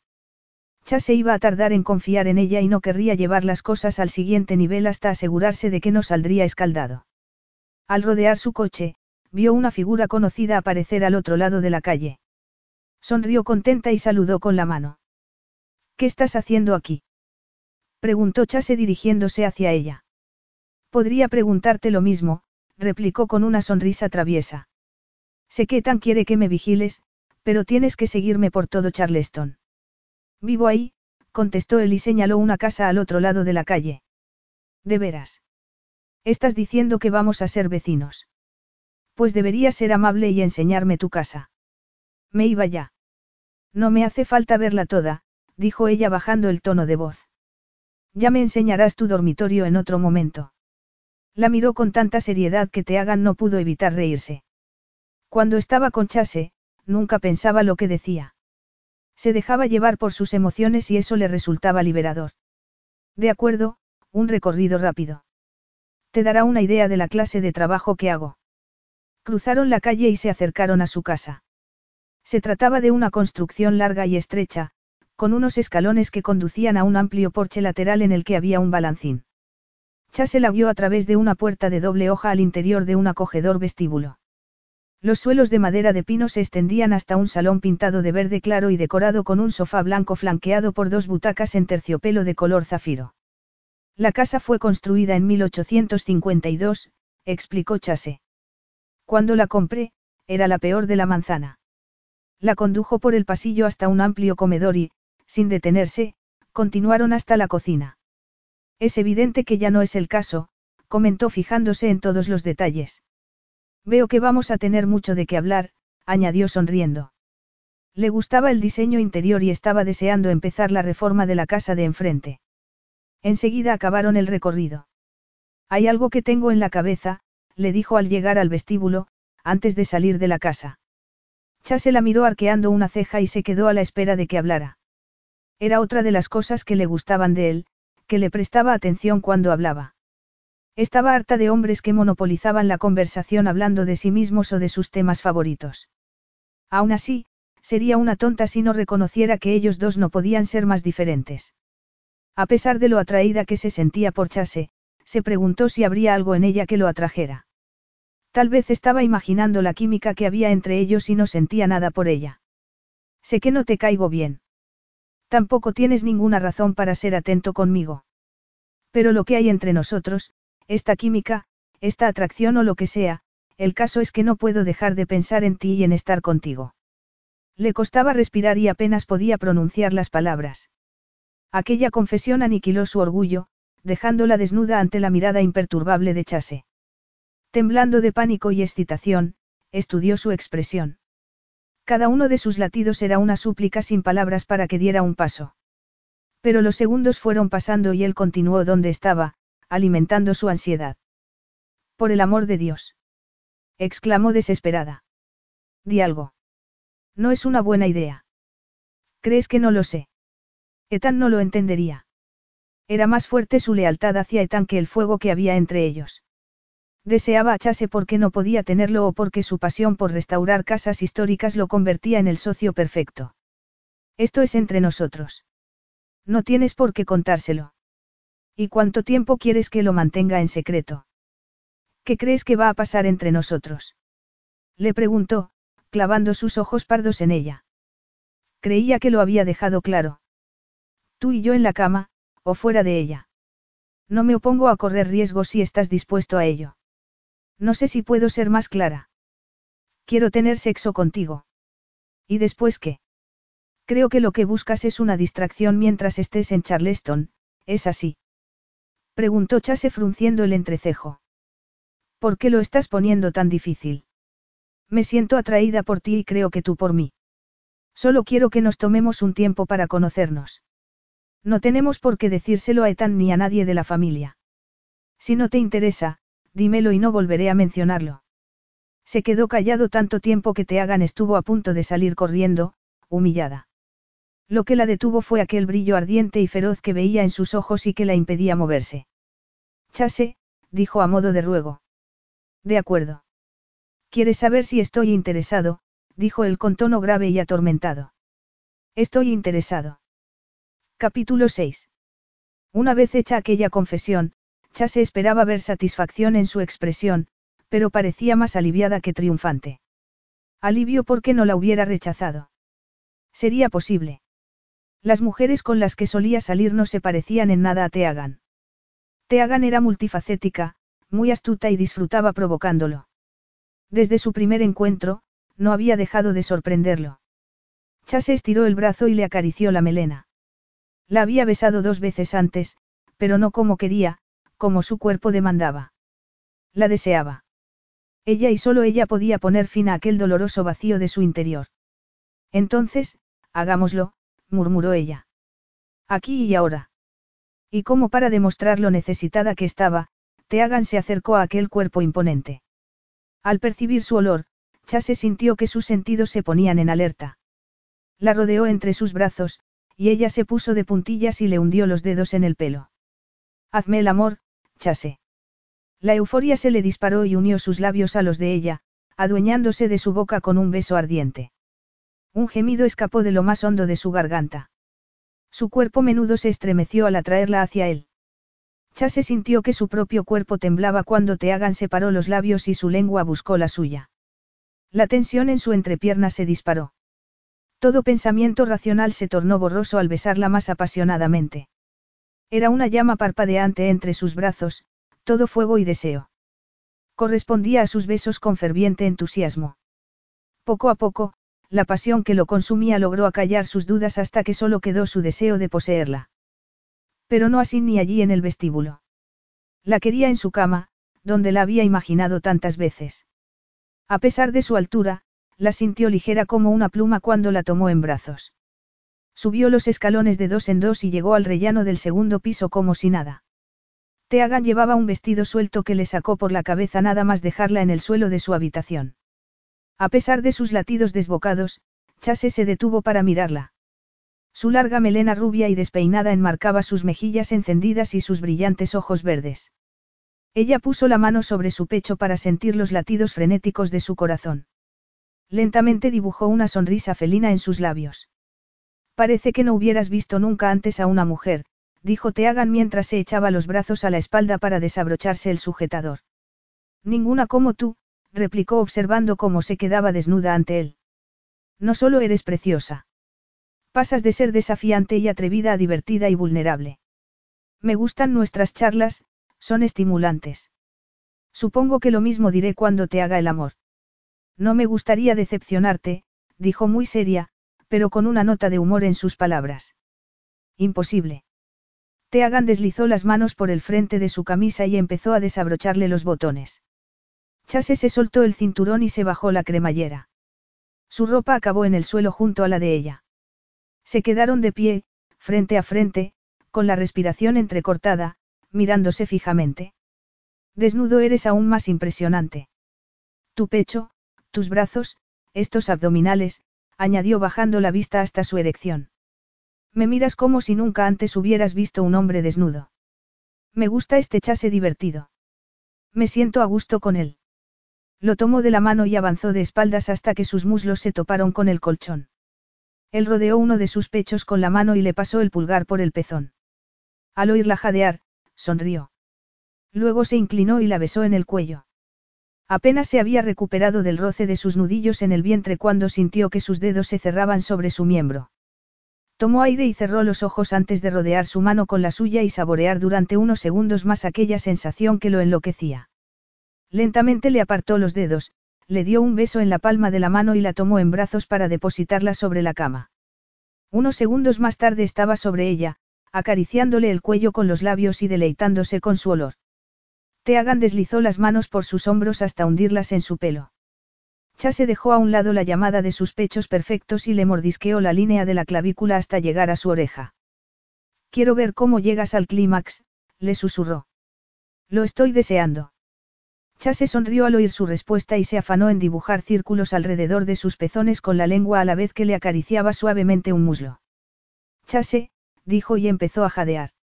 Suavemente, le separó los pliegues de su rincón más femenino y se imaginó la sensación de hundirse en ella. Teagan arqueó las caderas cuando sintió que le acariciaba el punto más sensible y se frotó contra él buscando su propio placer. A pesar de que deseaba culminar igual que ella, era maravilloso verla sacudirse mientras el orgasmo la asaltaba. Lo siento, dijo jadeante, sorprendiéndolo con su disculpa. He sido muy rápida. Hace mucho tiempo que no tenía sexo y no he parado de pensar en ti desde que nos conocimos. Cerró los muslos para apretar su mano contra ella mientras los últimos espasmos la sacudían. Ah, te hagan. Si supieras lo que provocas en mí. Chase la besó ardientemente, sintiendo que su piel se fundía con la suya. Una intensa corriente de energía se estableció entre ellos, creando una poderosa conexión. Siguió bajando por su cuello mientras sus manos cubrían la curva de sus pechos. Teagan jadeó al sentir que le acariciaba el pezón con la lengua y arqueó la espalda, empujándose contra su boca. Eres perfecta, susurró junto a su vientre, mientras su lengua jugueteaba con su ombligo. Tú sí que eres perfecto, dijo jadeando mientras sentía que su lengua acariciaba aquel rincón que ya le había acariciado con los dedos. Hundió los dedos en su pelo y sujetó su cabeza contra ella. Chase, murmuró y alcanzó el clímax. Con cada sacudida se sentía más caliente. Él siguió dándole placer hasta que los espasmos cesaron.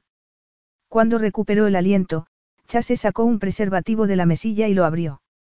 Consciente de que lo estaba mirando, se acarició lentamente, disfrutando de su mirada ardiente. Ven aquí, guapetón, le ordenó. Necesito sentirte dentro. Me encantan las mujeres que saben lo que quieren, dijo colocándose entre sus muslos. Teagan deslizó la mano entre ellos y vio su miembro hacia su zona más íntima. Luego sintió cómo Chase frotaba su erección contra ella y jadeó. Apoyó los pies en el colchón y empujó para que se deslizara dentro de ella. Te hagan. La besó y luchó contra la lujuria que se había desatado en su interior. Sí, Chase. Dijo pasando la mano por sus abdominales y rodeándolo por la espalda. Yo también hace tiempo que no tengo sexo. Pues date prisa, le ordenó con urgencia. Ya nos lo tomaremos con calma más tarde. Clavó las uñas en su trasero y Chase se hundió en ella. Un intenso placer lo invadió. No se había dado cuenta de que había cerrado los ojos hasta que vio una lluvia de estrellas bajo sus párpados y no pudo evitar soltar una palabrota. Te hagan río divertida, se retorció debajo de él y arqueó las caderas para atraerlo aún más. Permaneció quieto unos segundos más, disfrutando de la cálida sensación. A pesar de que le había instado a darse prisa, quería que aquella primera vez fuera perfecta. Con los labios junto a su oído, oyó cómo le susurraba frases pícaras y enseguida empezó a moverse dentro de ella. A pesar del deseo que lo invadía, Chase se resistía a perder el control. Así que se aferró a la disciplina que había aprendido con la práctica de artes marciales y la penetró suavemente, sin dejar de prestar atención a las señales que le mandaba su cuerpo. No le sorprendió que supiera lo que quería y cómo conseguirlo. Siempre había sido muy directa y en la cama no iba a ser diferente. Lo rodeó con las piernas por la cintura y se estrechó contra él, empujándolo hacia el orgasmo. A punto de estallar, era incapaz de respirar. Unidos en un ritmo frenético, dejaron de ser Teagan y Chase para convertirse en un solo ser. Cuando el placer anuló su mente empezó a sudar. Tenía que contenerse. Teagan estaba a punto, pero él lo estaba más. Córrete para mí, dijo Chase entre dientes. Tú primero. Córrete ya, te hagan. Deslizó la mano bajo su trasero y la sostuvo mientras la embestía. Teagan emitió un gemido cuando la primera sacudida del orgasmo se apoderó de ella. Haciendo un último gran esfuerzo, Chase se contuvo durante unos segundos frenéticos para verla alcanzar el clímax. Quería grabar aquel recuerdo. Nunca antes había visto a una mujer rendirse al placer de aquella manera y fue entonces, en aquel momento de intimidad, cuando se dejó arrastrar por el orgasmo. Después, Chase permaneció tumbado boca arriba, mirando al techo, sintiendo la respiración de Teagan sobre su pecho. La satisfacción que sentía le hizo considerar las consecuencias de dejarla entrar en su vida. Era consciente de que una relación con ella no sería fácil. Pero aquella mujer compartía su pasión por la arquitectura y en la cama había demostrado ser atrevida y entusiasta. Tenía que reconocer que su apetito por ella era un pozo profundo que nunca se secaría.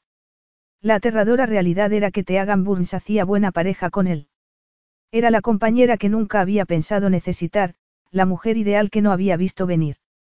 Durante los días que siguieron a aquella primera noche con Teagan, Chase se dio cuenta de que estaba cayendo bajo su hechizo. Pasaba el día pensando en ella y, por las noches, disfrutaba del poder ilimitado de la pasión que compartían, recorriendo cada centímetro de su cuerpo. Debería haberse alegrado de que se hubiera ido a Nueva York a arreglar unos asuntos. La distancia era la solución ideal para aquel embrujo, para despejarse y recuperar el sentido común. Sin embargo, se sentía desolado por su ausencia. Su olor en las sábanas mantenía su recuerdo presente, al igual que los mensajes que le enviaba desde que se levantaba hasta que se acostaba. Había invadido su vida y parecía increíble en solo dos semanas que se conocían. A la mañana del tercer día sin Teagan, Chase estaba en una obra cuando su teléfono sonó. ¿Dónde estás? preguntó Xavier, algo tensa y enfadada. En la obra de Carlson. Voy para allá. Estoy a cinco minutos. Xavier le colgó antes de que Chase tuviera oportunidad de preguntarle qué pasaba. Por suerte, no tuvo que esperar mucho para la explicación. Acababa de hacer el último repaso cuando vio su coche detenerse delante de la casa. Xavier salió del coche y lo esperó en la acera. Vaya, qué bien ha quedado, dijo ella observando la fachada. Gracias. Cuéntame, ¿qué pasa? Creo que tenemos un problema. Han hecho otra oferta por la casa Cayobay. Cielo santo. Lo sé. Increíble, ¿verdad? Y tanto, replicó pensando en todos los meses que hacía que Rufus la había puesto a la venta. A nadie le interesaba la casa y de repente tenemos dos posibles compradores. Rufus era un desastre en los negocios, razón por la cual necesitaba vender la casa Cayobay. Chase se puso en el peor de los casos. Si Teagan no se hacía con la casa, cabía la posibilidad de que el hogar familiar de su madre fuera derruida. Maybelle se llevaría un gran disgusto. ¿Se lo has dicho a Teagan? Preguntó Chase, imaginándose su desilusión. La he llamado, pero no ha contestado, así que le he dejado mensaje, respondió Xavier preocupada. Hizo una buena oferta, por encima del precio, así que no creo que haya problema. Sería buena idea que explicara en una carta su intención de establecer un hogar de acogida. Sería una manera de empujar a Rufus para que le vendiese la casa a ella. ¿Crees que funcionará? Chase no quería ser optimista, pero su primo no había sido nunca altruista. Si la otra oferta era superior a la de Teagan, corrían el riesgo de perder la casa.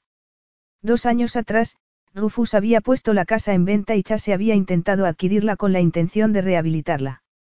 Cuando Rufus se había enterado de que Chase y su familia eran los únicos interesados, se había echado atrás.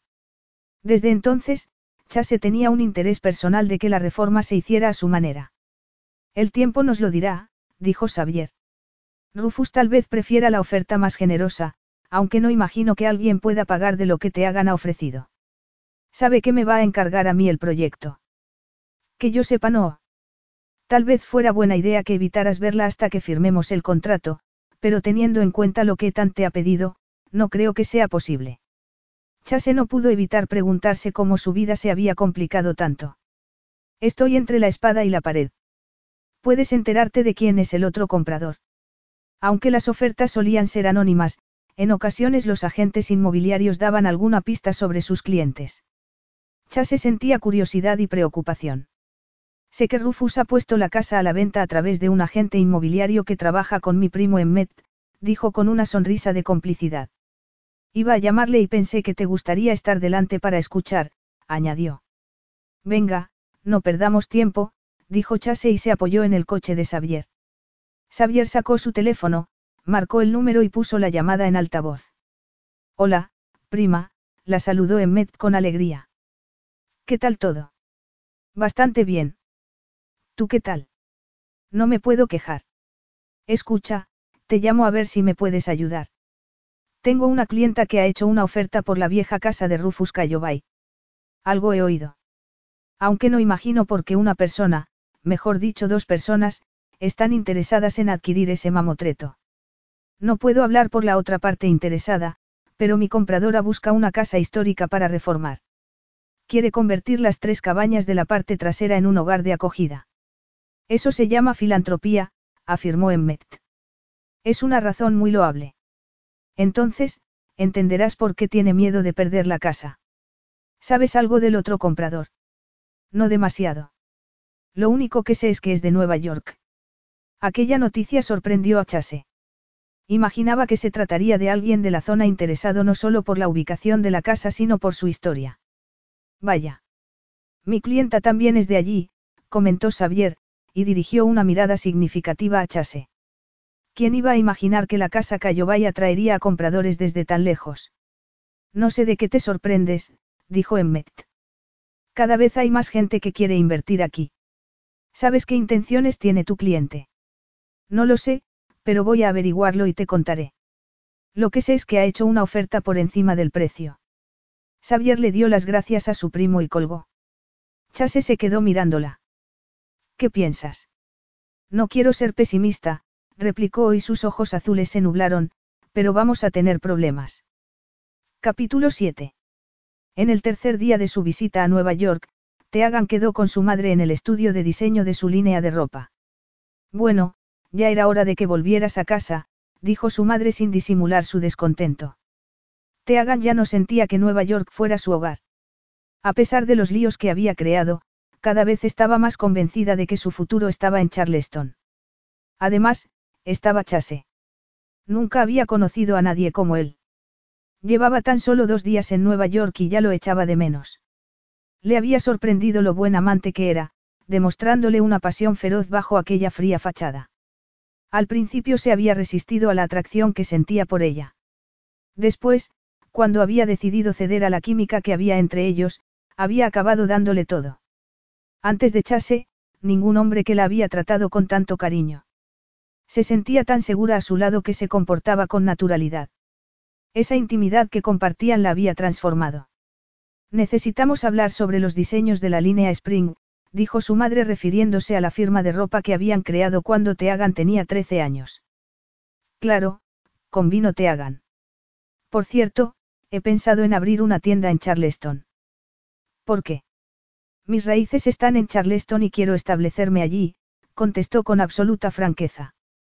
Tu madre se marchó de Charleston, le recordó Anna, y se vino a vivir a Nueva York. ¿Por qué quieres dar un paso atrás? Tengo familia allí. Pensaba que nosotros éramos tu familia. Y lo sois, pero ellos también lo son y quiero conocerlos mejor. Aquí tienes tu vida, tu negocio, tus amigos, ¿por qué pierdes el tiempo en Charleston? No tengo la sensación de estarlo perdiendo. Pero de momento, no había tenido éxito. Aún así, volver a Manhattan con el rabo entre las piernas tampoco era la respuesta. Había aprendido de sus errores y no volvería a cometerlos. La casa Cayobay era un símbolo de su siguiente paso. Iba a adquirir algo que estaba destrozado para recomponerlo y, en el proceso, demostraría que su sitio estaba en Charleston. En un año estaría recibiendo a amigos y familia, y ayudando a mujeres en situación vulnerable. Aquel objetivo le proporcionaba satisfacción y tranquilidad, una sensación muy diferente de la que había conocido hasta ese momento. En Nueva York siempre era el centro de atención. Todas sus apariciones en actos benéficos eran fotografiadas y publicadas para que el mundo las viera. Quería una vida con más sentido. Sintió el impulso de tomar el teléfono y llamar a Chase mientras Anna le mostraba algunas telas. Estaba deseando saber de él, así que le mandó un mensaje. ¿Qué tal van los planos para la casa? Había optado por preguntarle algo profesional porque lo que de verdad quería preguntarle la asustaba. La echaría de menos. Su cuerpo ansiaba el suyo. Empezaba a ver el futuro con una visión nueva, y ese futuro incluía más días y noches con Chase. Estaba deseando sentir su aliento cálido junto a la piel y disfrutar de aquel placer que nunca antes había conocido. Para su sorpresa, le contestó de inmediato. He pasado la noche haciendo los cambios que me pediste. Aquello la entusiasmó. Así que anoche estuviste pensando en mí. Me gusta. Creo que he incluido todo lo que comentamos. Siempre tan profesional. Estaba deseando traspasar su escudo. Sus besos le decían que no era tan indiferente como pretendía hacer creer. Sus caricias lo volvían loco. Aquella atracción era mutua. Se le daba bien analizar a la gente, y no acababa de entender que se mostrara tan indiferente y que luego la besara con tanta pasión. Te he echado de menos. Era una confesión arriesgada, pero había aprendido que sin riesgos no había recompensas. No paro de pensar en ti. Cuando vuelves a Charleston? No era una declaración de amor, pero para alguien como Chase, admitir aquello debía de ser difícil. Por eso deseó sus asuntos cuanto antes y volver a su lado. Voy a adelantar mi viaje de regreso. Volveré pasado mañana. Te hagan contuvo la respiración al ver que no contestaba. Tal vez se había arrepentido de admitir tanto. Mándame la información del vuelo y te recogeré. Gracias. Te avisaré en cuanto tenga los detalles del vuelo. Te hagan. La voz impaciente de su madre sacó a Teagan de su ensimismamiento. Rápidamente revisó los diseños y los tejidos. En cinco minutos, había acabado de componer la colección. Ya está, anunció sonriente. Será una colección maravillosa, ¿no te parece? Sin esperar respuesta, Teagan recogió su bolso y enfiló hacia la puerta. Al salir del edificio y cruzar la acera para parar un taxi, una limusina se paró a su altura. La ventanilla oscura bajó y apareció el rostro severo de Declan Scott. ¿Me estás siguiendo? Preguntó, ocultando su inquietud con aquella ironía. Digamos que me lo pones muy fácil para que te encuentre. Teagan supo enseguida a qué se estaba refiriendo, su cuenta de Instagram. Cuando había llegado al estudio, se había detenido en el vestíbulo para hacerse una foto junto al logotipo de su firma de moda con el fin de promocionar su próxima colección. Si hubiera sabido que ibas a seguirme, habría dejado de publicar mi ubicación. No tienes cosas que hacer. ¿Por qué estás aquí? Acabo de hacer una oferta para comprar una propiedad y pensaba que tal vez estuvieras interesada en tomarte una copa conmigo para celebrarlo. Deja que lo adivine, has encontrado otra joya histórica en el centro y vas a echarla abajo. Es histórica, pero yo no lo llamaría joya, explicó Declan. Y está bastante retirada del centro. Te deseo buena suerte. Se dio media vuelta y fue a tomar un taxi. Apenas había dado dos pasos cuando oyó a sus espaldas una puerta cerrarse. Un segundo después, Declan la tomó del brazo y la obligó a girarse para mirarlo. No tengo tiempo para esto, protestó, y se zafó de él. Llegó tarde a una cita, mintió. Ven a tomar una copa conmigo. ¿No sientes curiosidad por la propiedad que voy a comprar? En absoluto. Pues deberías. Ya no me interesa el mercado inmobiliario de Nueva York. Me voy a concentrar en Charleston. Yo también. ¿Qué quieres decir? Le preguntó, temiéndose lo peor. Resulta que no eres la única que está interesada en la casa Cayobay. Serás. Fue incapaz de terminar la frase. Se le había formado un nudo en la garganta. Rufus Cayobay se puso muy contento cuando supo de mi oferta, dijo, e hizo una pausa antes de continuar. He doblado el precio que pedía. Puedo igualarlo. Además, voy a explicarle que tengo pensado convertir las tres cabañas que tiene la propiedad en casas de acogida para mujeres víctimas de violencia doméstica. Supongo que vas a escribirle una carta muy bonita detallando todo lo que tienes planeado hacer en Charleston, pero estoy seguro de que a Rufus le da igual tu palabrería sensiblera. Eso no lo sabes. Además, por si acaso se te ocurría superar mi oferta, le he contado que te has confabulado con Chaselov para venderle la casa a él y a su madre. Eso no es cierto. Sentía ganas de gritar. Ah, no. Según tengo entendido os habéis hecho inseparables. ¿Por qué no ibas a venderle a tu novio la casa que su madre lleva tantos años tratando de comprar? La idea de que Declan los hubiera estado espiando la revolvía, pero no podía dejar que supiera que aquello le había molestado. Hizo acopio de fuerzas y lo miró a los ojos. Aunque me gustó mucho la casa Cayobay, no es la única de Charleston que se ajusta a lo que tengo pensado.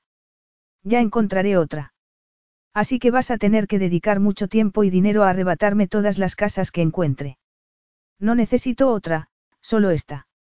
Es muy importante para tu amante, no. Declan se había informado. Sabía muy bien que aquella casa era muy importante para Chase.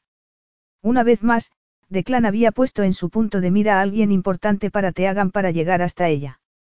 Véndeme el edificio Brockfield y evitarás que la casa de la familia de tu novio se eche abajo.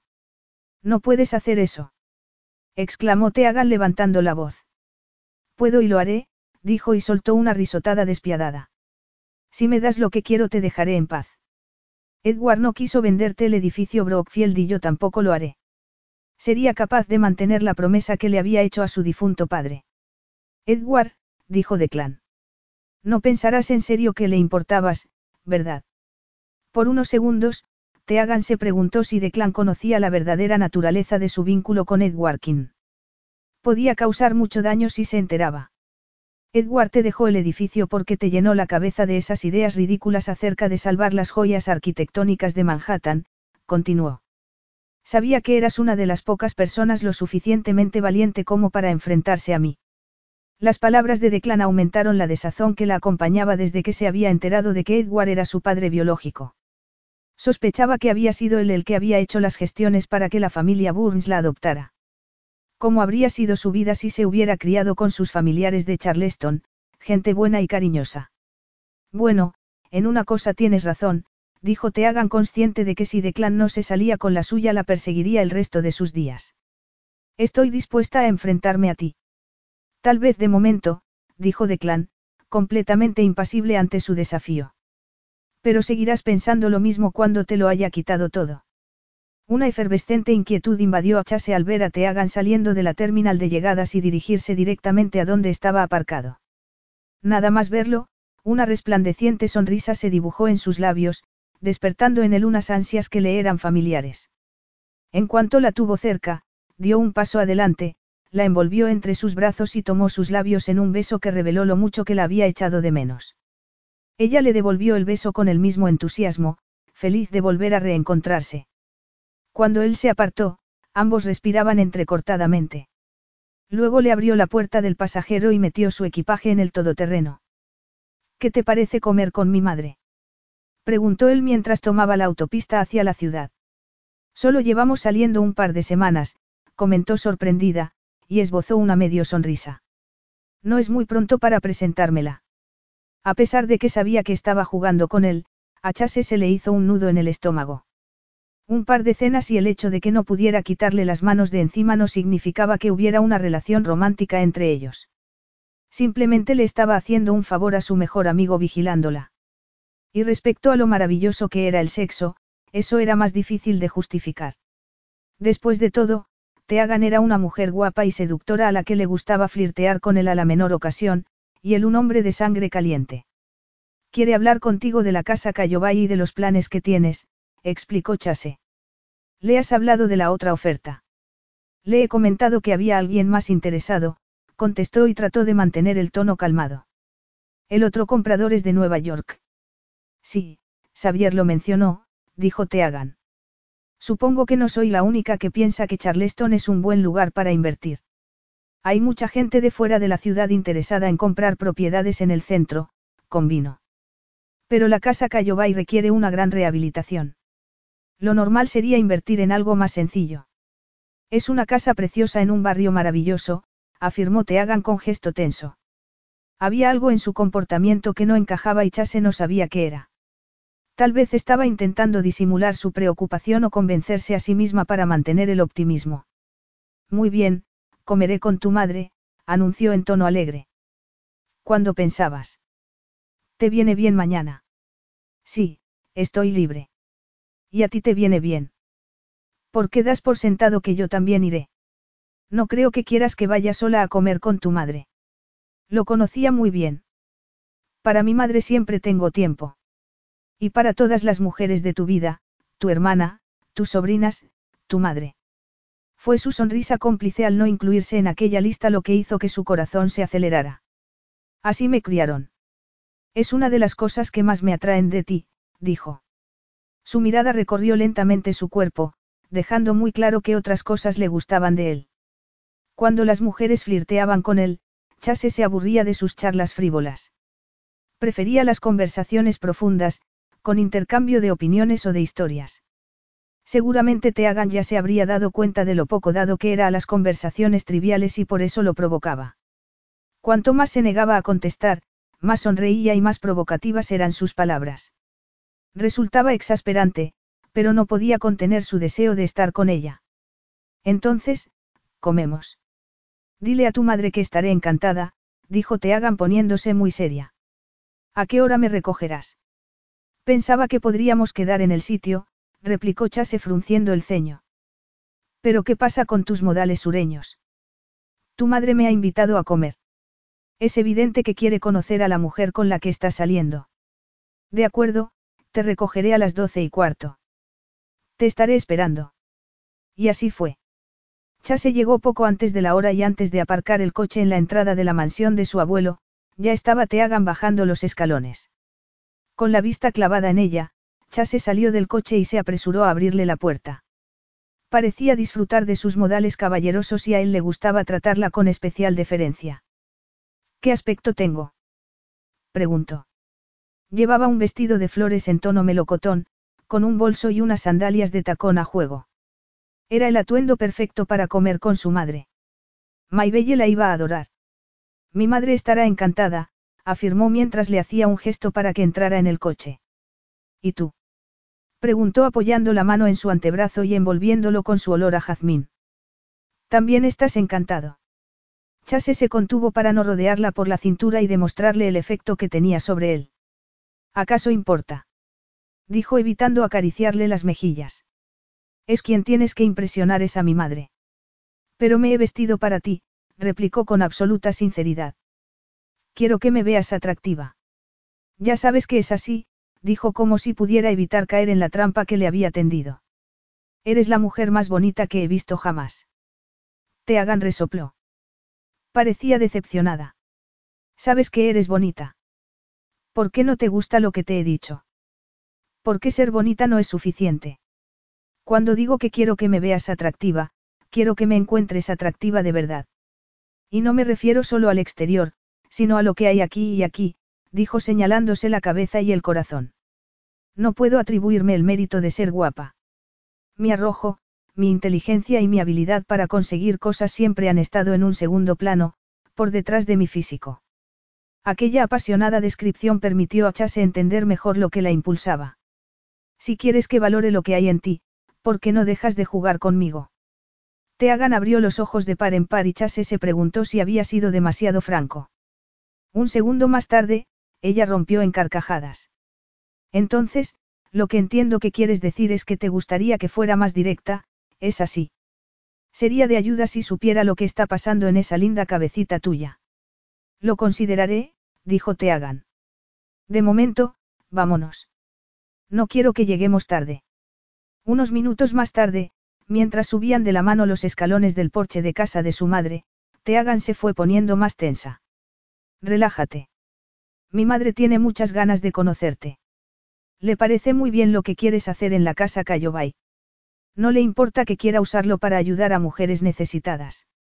Ese es uno de los motivos por los que está tan contenta de que quieras rehabilitar la casa. Me alegro de oírlo. Supongo que estará triste de no poder comprar ella la casa. Mi madre es una mujer práctica. Estaba dispuesta a hacer lo que fuera para comprarle la casa a Rufus, pero dentro de un límite. Prefiere que la casa la compre alguien que sepa valorarla. Teagan desvió la mirada, pero no antes de que Chase percibiera algo que despertó su inquietud. Tan solo esperaba que no estuviera urdiendo algún plan que pudiera explotarles en la cara. ¿Y si no nos hacemos con ella? Preguntó, y su mirada angustiada se clavó en él. Me odiará tu madre. Nunca te odiaría por algo que escapa a tu control, dijo acariciándole la mejilla. El negocio inmobiliario es duro, sobre todo en un mercado como este. Además, tratar con Rufus es complicado y eso lo entiende mi madre. A la vista de que sus palabras no la habían tranquilizado, la rodeó por la cintura con su otro brazo y la atrajo hacia él. Luego se inclinó y la besó en los labios. Ella hundió las manos en su espalda y le devolvió el beso con ardiente pasión. Permanecieron así en el porche hasta que alguien carraspeó. Chase se apartó y, al volverse, vio a la doncella de su madre sonriendo. Tu madre pregunta por ti, dijo divertida. ¿Quieres que le diga que necesitas unos minutos? No. exclamó Teagan, apartándose de Chase. Ya terminaremos la conversación más tarde. Por supuesto. Adelante. Chase esbozó una amplia sonrisa y puso su mano en la parte baja de la espalda de Teagan mientras la acompañaba al interior. Disfrutaba viendo a Teagan nerviosa. La doncella los acompañó hasta el salón, donde su madre estaba escribiendo un mensaje en el móvil. Al atravesar la estancia junto a Teagan, Maybelle se puso de pie para saludarlos. Llevaba un traje de lino rosa pálido, con un pañuelo de seda en el cuello. Tú debes de ser Teagan, dijo su madre tendiéndole ambas manos. Mi hijo está loco contigo. Aunque Chase hubiera preferido que su madre no dijera nada, tenía que reconocer que así era. No sé si está loco conmigo, replicó Teagan tomándola de las manos. Pero creo que he conseguido gustarle un poco. Yo diría que más que un poco, dijo Maybelle dirigiéndole una mirada penetrante, especialmente después de lo que he visto en el porche. Chase tuvo la sensación de que si Teagan hubiera tenido las manos libres, se habría tapado con ellas la cara. Él también se sentía incómodo. Tiene una casa muy bonita, comentó Teagan mientras Maybelle les hacía pasar al comedor. Tengo entendido que la pasión de Chase por la arquitectura surgió cuando restauraron esta casa. Así fue. Hasta entonces, creíamos que se dedicaría a las artes marciales. A los 15 años ya era cinturón negro y no hablaba de otra cosa. Todo cambió cuando mi marido murió. Aunque solo tenía 17 años, Chase tuvo que convertirse en el cabeza de familia. Siendo tan joven, dijo Teagan, y sacudió la cabeza, apenada. Sí, Chase siempre ha sido muy fuerte. Nos cuidó muy bien en aquellos momentos tan difíciles, comentó su madre mirándolo, y aún lo hace. En otra situación, Se habría sentido molesto de que dos mujeres hablaran de él como si no estuviera delante. Sin embargo, estaba encantado de lo bien que habían congeniado. Lo que hace que me pregunte por qué todavía no se ha casado y ha tenido hijos. Supongo que porque ha estado muy ocupado trabajando, replicó Maybelle. Creo que necesita a alguien que comparta su pasión por restaurar casas históricas y pueda sacarlo de sus rutinas. Aquel comentario hizo que Teagan se sintiera atrapada. Vaya, parece que reúno los dos requisitos. Eso espero, dijo Maybelle, y alargó el brazo para darle unas palmaditas en la mano a su hijo. Estoy deseando verlo con alguien que le haga feliz. Sobre todo ahora que Ethan va a casarse. Siempre han sido uña y carne. Es maravilloso que Ethan y mi hermana se hayan encontrado, comentó Teagan pensativa. La hace muy feliz. Es toda una suerte que la casa de mi bisabuelo os haya unido a ti y a Chase. Eso espero, afirmó Teagan, y lo miró, tratando de adivinar sus pensamientos. Me alegro de que haya sido así, añadió, y al verlo asentir, le dedicó una enorme sonrisa. Capítulo 8. Ha ido bien, comentó Chase de camino de vuelta a su casa. Le preocupaba que hubiera ido demasiado bien. ¿Acaso temía que aquella creciente cercanía pudiera causar un problema entre su mejor amigo y él? Sintió un nudo en el pecho. Teagan se había sentido culpable a la vez que eufórica con el recibimiento de su madre. Sabía que debía contarle a Chase que era de clan quien había hecho una oferta por la casa Cayobay, pero temía que cuando lo supiera, no quisiera saber más de ella. La idea de perderlo la aterraba. Excepto su breve escapada a Nueva York, habían pasado todas las noches juntos. Nunca antes se había enamorado de alguien en tan poco tiempo. Su cuerpo se había convertido en su patio de juegos. Se derretía cada vez que la besaba. Disfrutaba de las horas que pasaban en el sofá, besándose y acariciándose bajo la ropa, dejando que el deseo fuera en aumento mientras descubrían lo que le gustaba a cada uno. Estaban forjando una conexión que iba más allá del deseo sexual y, con cada día que pasaba, Teagan sentía algo más fuerte. Lo que le hacía temer aún más la tormenta que se avecinaba en el horizonte. Tras haber conocido a su madre, todos sus temores habían salido a la superficie. Tenía que encontrar la manera de vencer a Declan y evitar que Chase y su familia descubrieran el peligro que corría su casa. Me encanta tu madre, comentó, obligándose a apartar aquellos pensamientos. A ella también le has caído muy bien. ¿Tú crees? Sí. Aquella confirmación le hizo desear arrancarle la ropa y devorarlo. Por suerte, no había mucho tráfico y la distancia entre las casas de madre e hijo era de apenas unos kilómetros. Teagan lo tomó de la mano y le besó los nudillos. Te deseo. Yo también te deseo, replicó él con una sonrisa traviesa. Le soltó la mano y deslizó los dedos por debajo de su vestido, subiendo por su muslo. Teagan tragó saliva y separó los muslos. La acarició por encima de las bragas y contuvo el aire. Estás excitada, dijo con voz profunda, haciéndola estremecerse. Estoy caliente. Cuando lleguemos a casa, voy a hacerte toda clase de cosas sexys. Me gusta cómo suena eso. Una vez más, sus dedos rozaron su zona más sensible. ¿Cómo era posible que estuviera tan excitada? Todavía no hemos llegado. Preguntó Teagan con una sonrisa pícara. Estaba muy guapo cuando sonreía. La alegría que desprendía su risa le provocaba el deseo de hacerlo feliz. Lástima que su vida fuera tan complicada. El tiempo que había estado con Chase no era más que una breve tregua antes de que comenzara el siguiente asalto. Declan estaba empeñado en hacerse con el edificio Brockfield y no pararía hasta conseguirlo. Lo primero que se había propuesto era destruir su relación con Chase.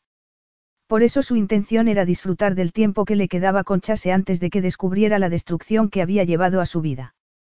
Teagan se lanzó a él nada más abrirle la puerta del coche. Entre risas, carreras y besos fueron despojándose mutuamente de la ropa hasta subir a su dormitorio en el piso de arriba. Desnuda y sonriente, se dejó caer en la cama y lo observó ponerse un preservativo. Luego se abalanzó sobre ella, rodaron sobre el colchón y la hizo colocarse a horcajadas sobre él. Ella se mordió el labio y se balanceó sobre él, disfrutando de la sensación de sentirlo dentro. se cerró las manos sobre sus pechos, enloqueciéndola, mientras sus embestidas estimulaban su punto más sensible. Teagan arqueó las caderas, aferrándose a él con fuerza, y enseguida alcanzó el clímax. Sin darle ocasión de recuperar el aliento, Chase le hizo darse la vuelta, colocarse a cuatro patas y la penetró una vez más. Sin haberse recuperado todavía del primer orgasmo, dejó caer la cabeza y se dejó llevar hasta que las fuertes embestidas volvieron a excitarla. Cuando sintió sus dientes en el hombro, poseyéndola de aquella manera tan primitiva, volvió a tener un orgasmo. Él todavía no.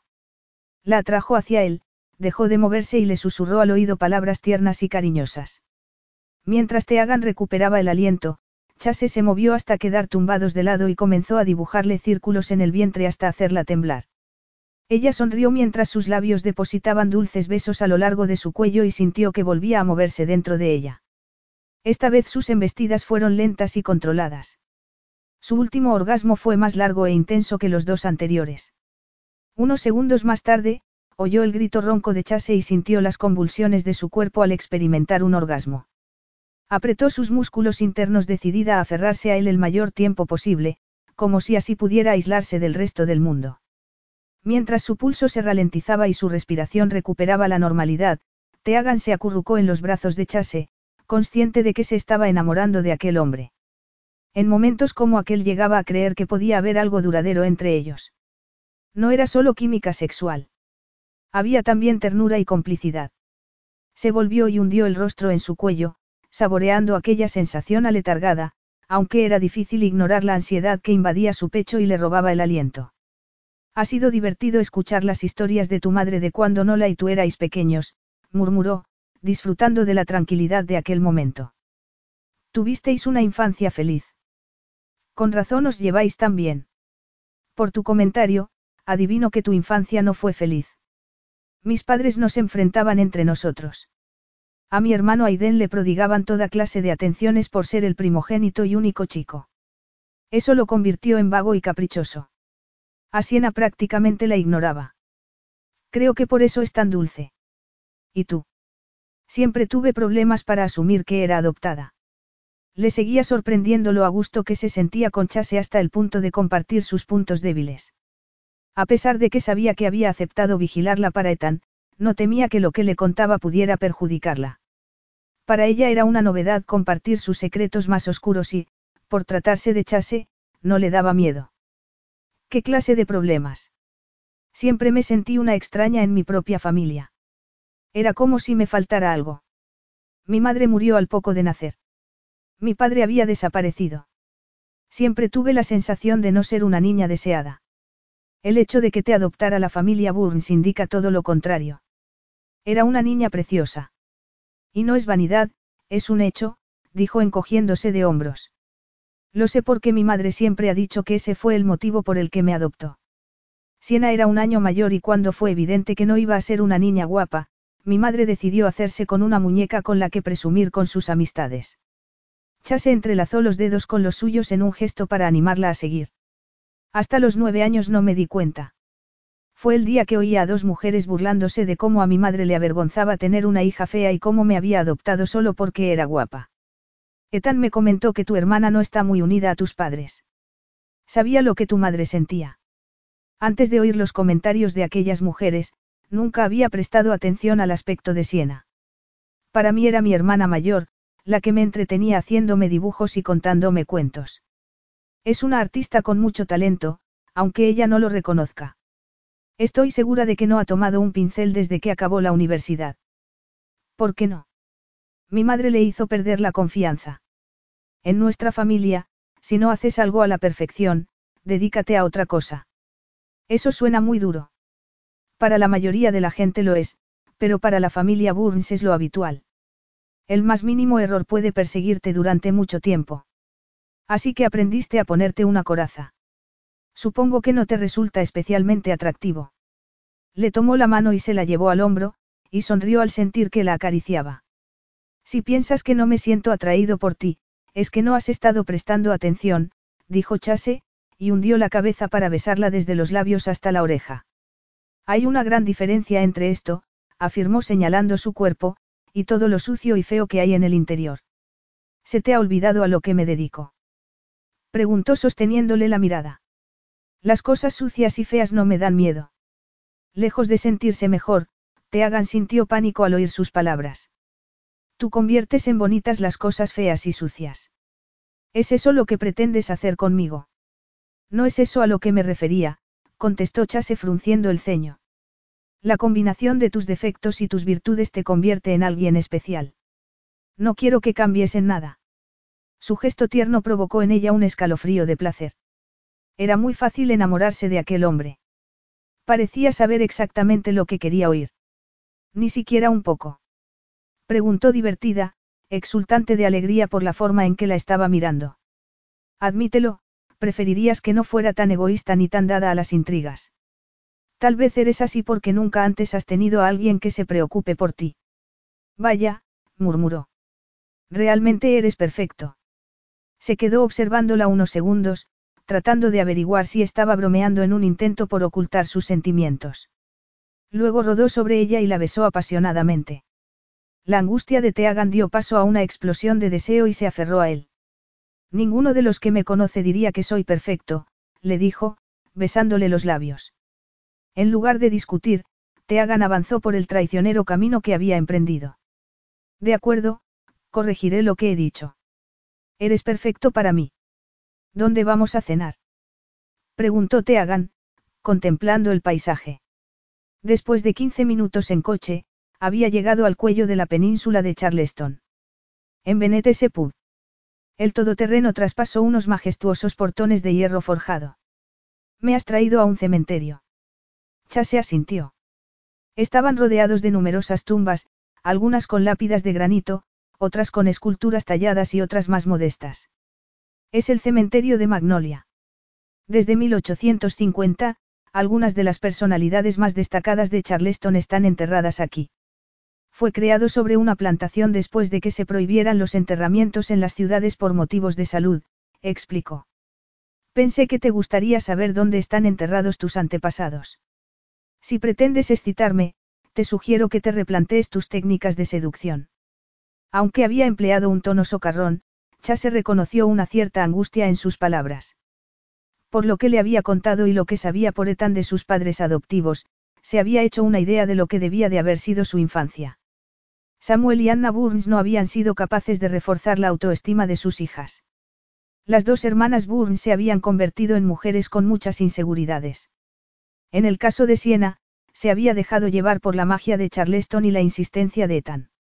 Aunque la pareja había pasado por una mala racha debido a la intromisión de Teagan, Ethan no había tardado demasiado en darse cuenta de que había cometido un gran error al dejarla volver a Nueva York sin haber aclarado las cosas entre ellos.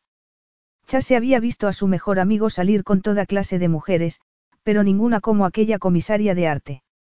Tal vez haya mujeres a las que les exciten los cementerios, añadió Teagan al ver que Chase no decía nada. Pero yo no soy de esas.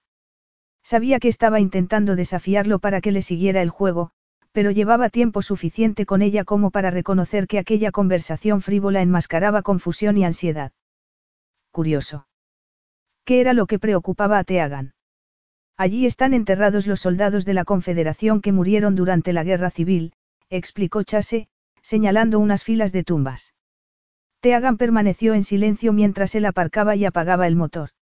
¿Estás bien? Preguntó Chase, preocupado por su expresión. Claro, contestó, y se quitó una pelusa imaginaria del pantalón. ¿Alguna vez no estoy bien? Nunca, mintió él. ¿Lista para conocer a tu abuela? Preguntó abriendo su puerta del coche. Sin esperar respuesta, se bajó del coche, lo rodeó y abrió la puerta. Al mirarla, se dio cuenta de que estaba a kilómetros de distancia. Le tendió la mano izquierda y le hizo una seña con la derecha. Ella y el resto de tu familia están allí. Te háganse a tu sola melena, tomó su mano y puso un pie en el suelo. Chase sintió que el pulso se le aceleraba cuando sus dedos rozaron su piel. Cada vez que su cuerpo entraba en contacto con el de ella, por breve y casual que fuera, sentía corriente. La intensidad del efecto que tenía sobre él debería preocuparle. Ethan le había pedido que vigilara a aquella mujer, y no había nada que detestara más que defraudar a sus seres queridos. Era arriesgado dejarse llevar por las hormonas.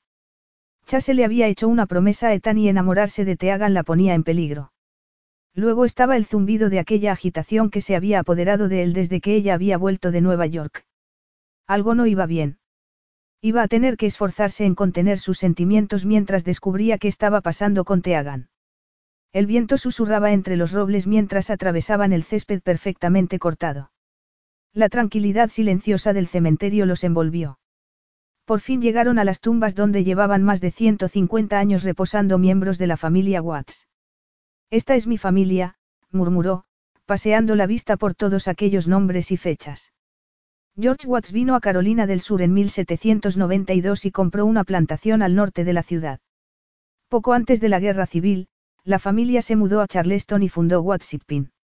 Sabes más de mi familia que yo. Aparte de la amistad que une a nuestras familias desde hace años, me dedico a la restauración. Sé mucho de la historia de Charleston. Teagan le soltó la mano y se acercó a una lápida. Aquí está enterrada mi abuela, Delila Bennett Watts. Murió joven. En el mismo año en que Ava se fue, confirmó Chase. Tu tía Lenora insiste en que su madre murió de pena, pero realmente fue el cáncer el que se la llevó. Y Gradino volvió a casarse. La adoraba. Ninguna otra mujer podía compararse. Debió de ser muy doloroso para él perderla tan joven. Por lo que tengo entendido, nunca volvió a ser el mismo después de perder a su esposa y a su hija en tan poco tiempo. Creo que lo que le ayudó a seguir adelante fue su determinación de traer a Ava a casa, dijo, y señaló con la cabeza hacia una de las tumbas más recientes. Teagan se acercó y ahogó una exclamación. Es mi madre. Cuando descubrieron que tu madre estaba enterrada en la isla de Art, en Nueva York, trajeron su cuerpo aquí.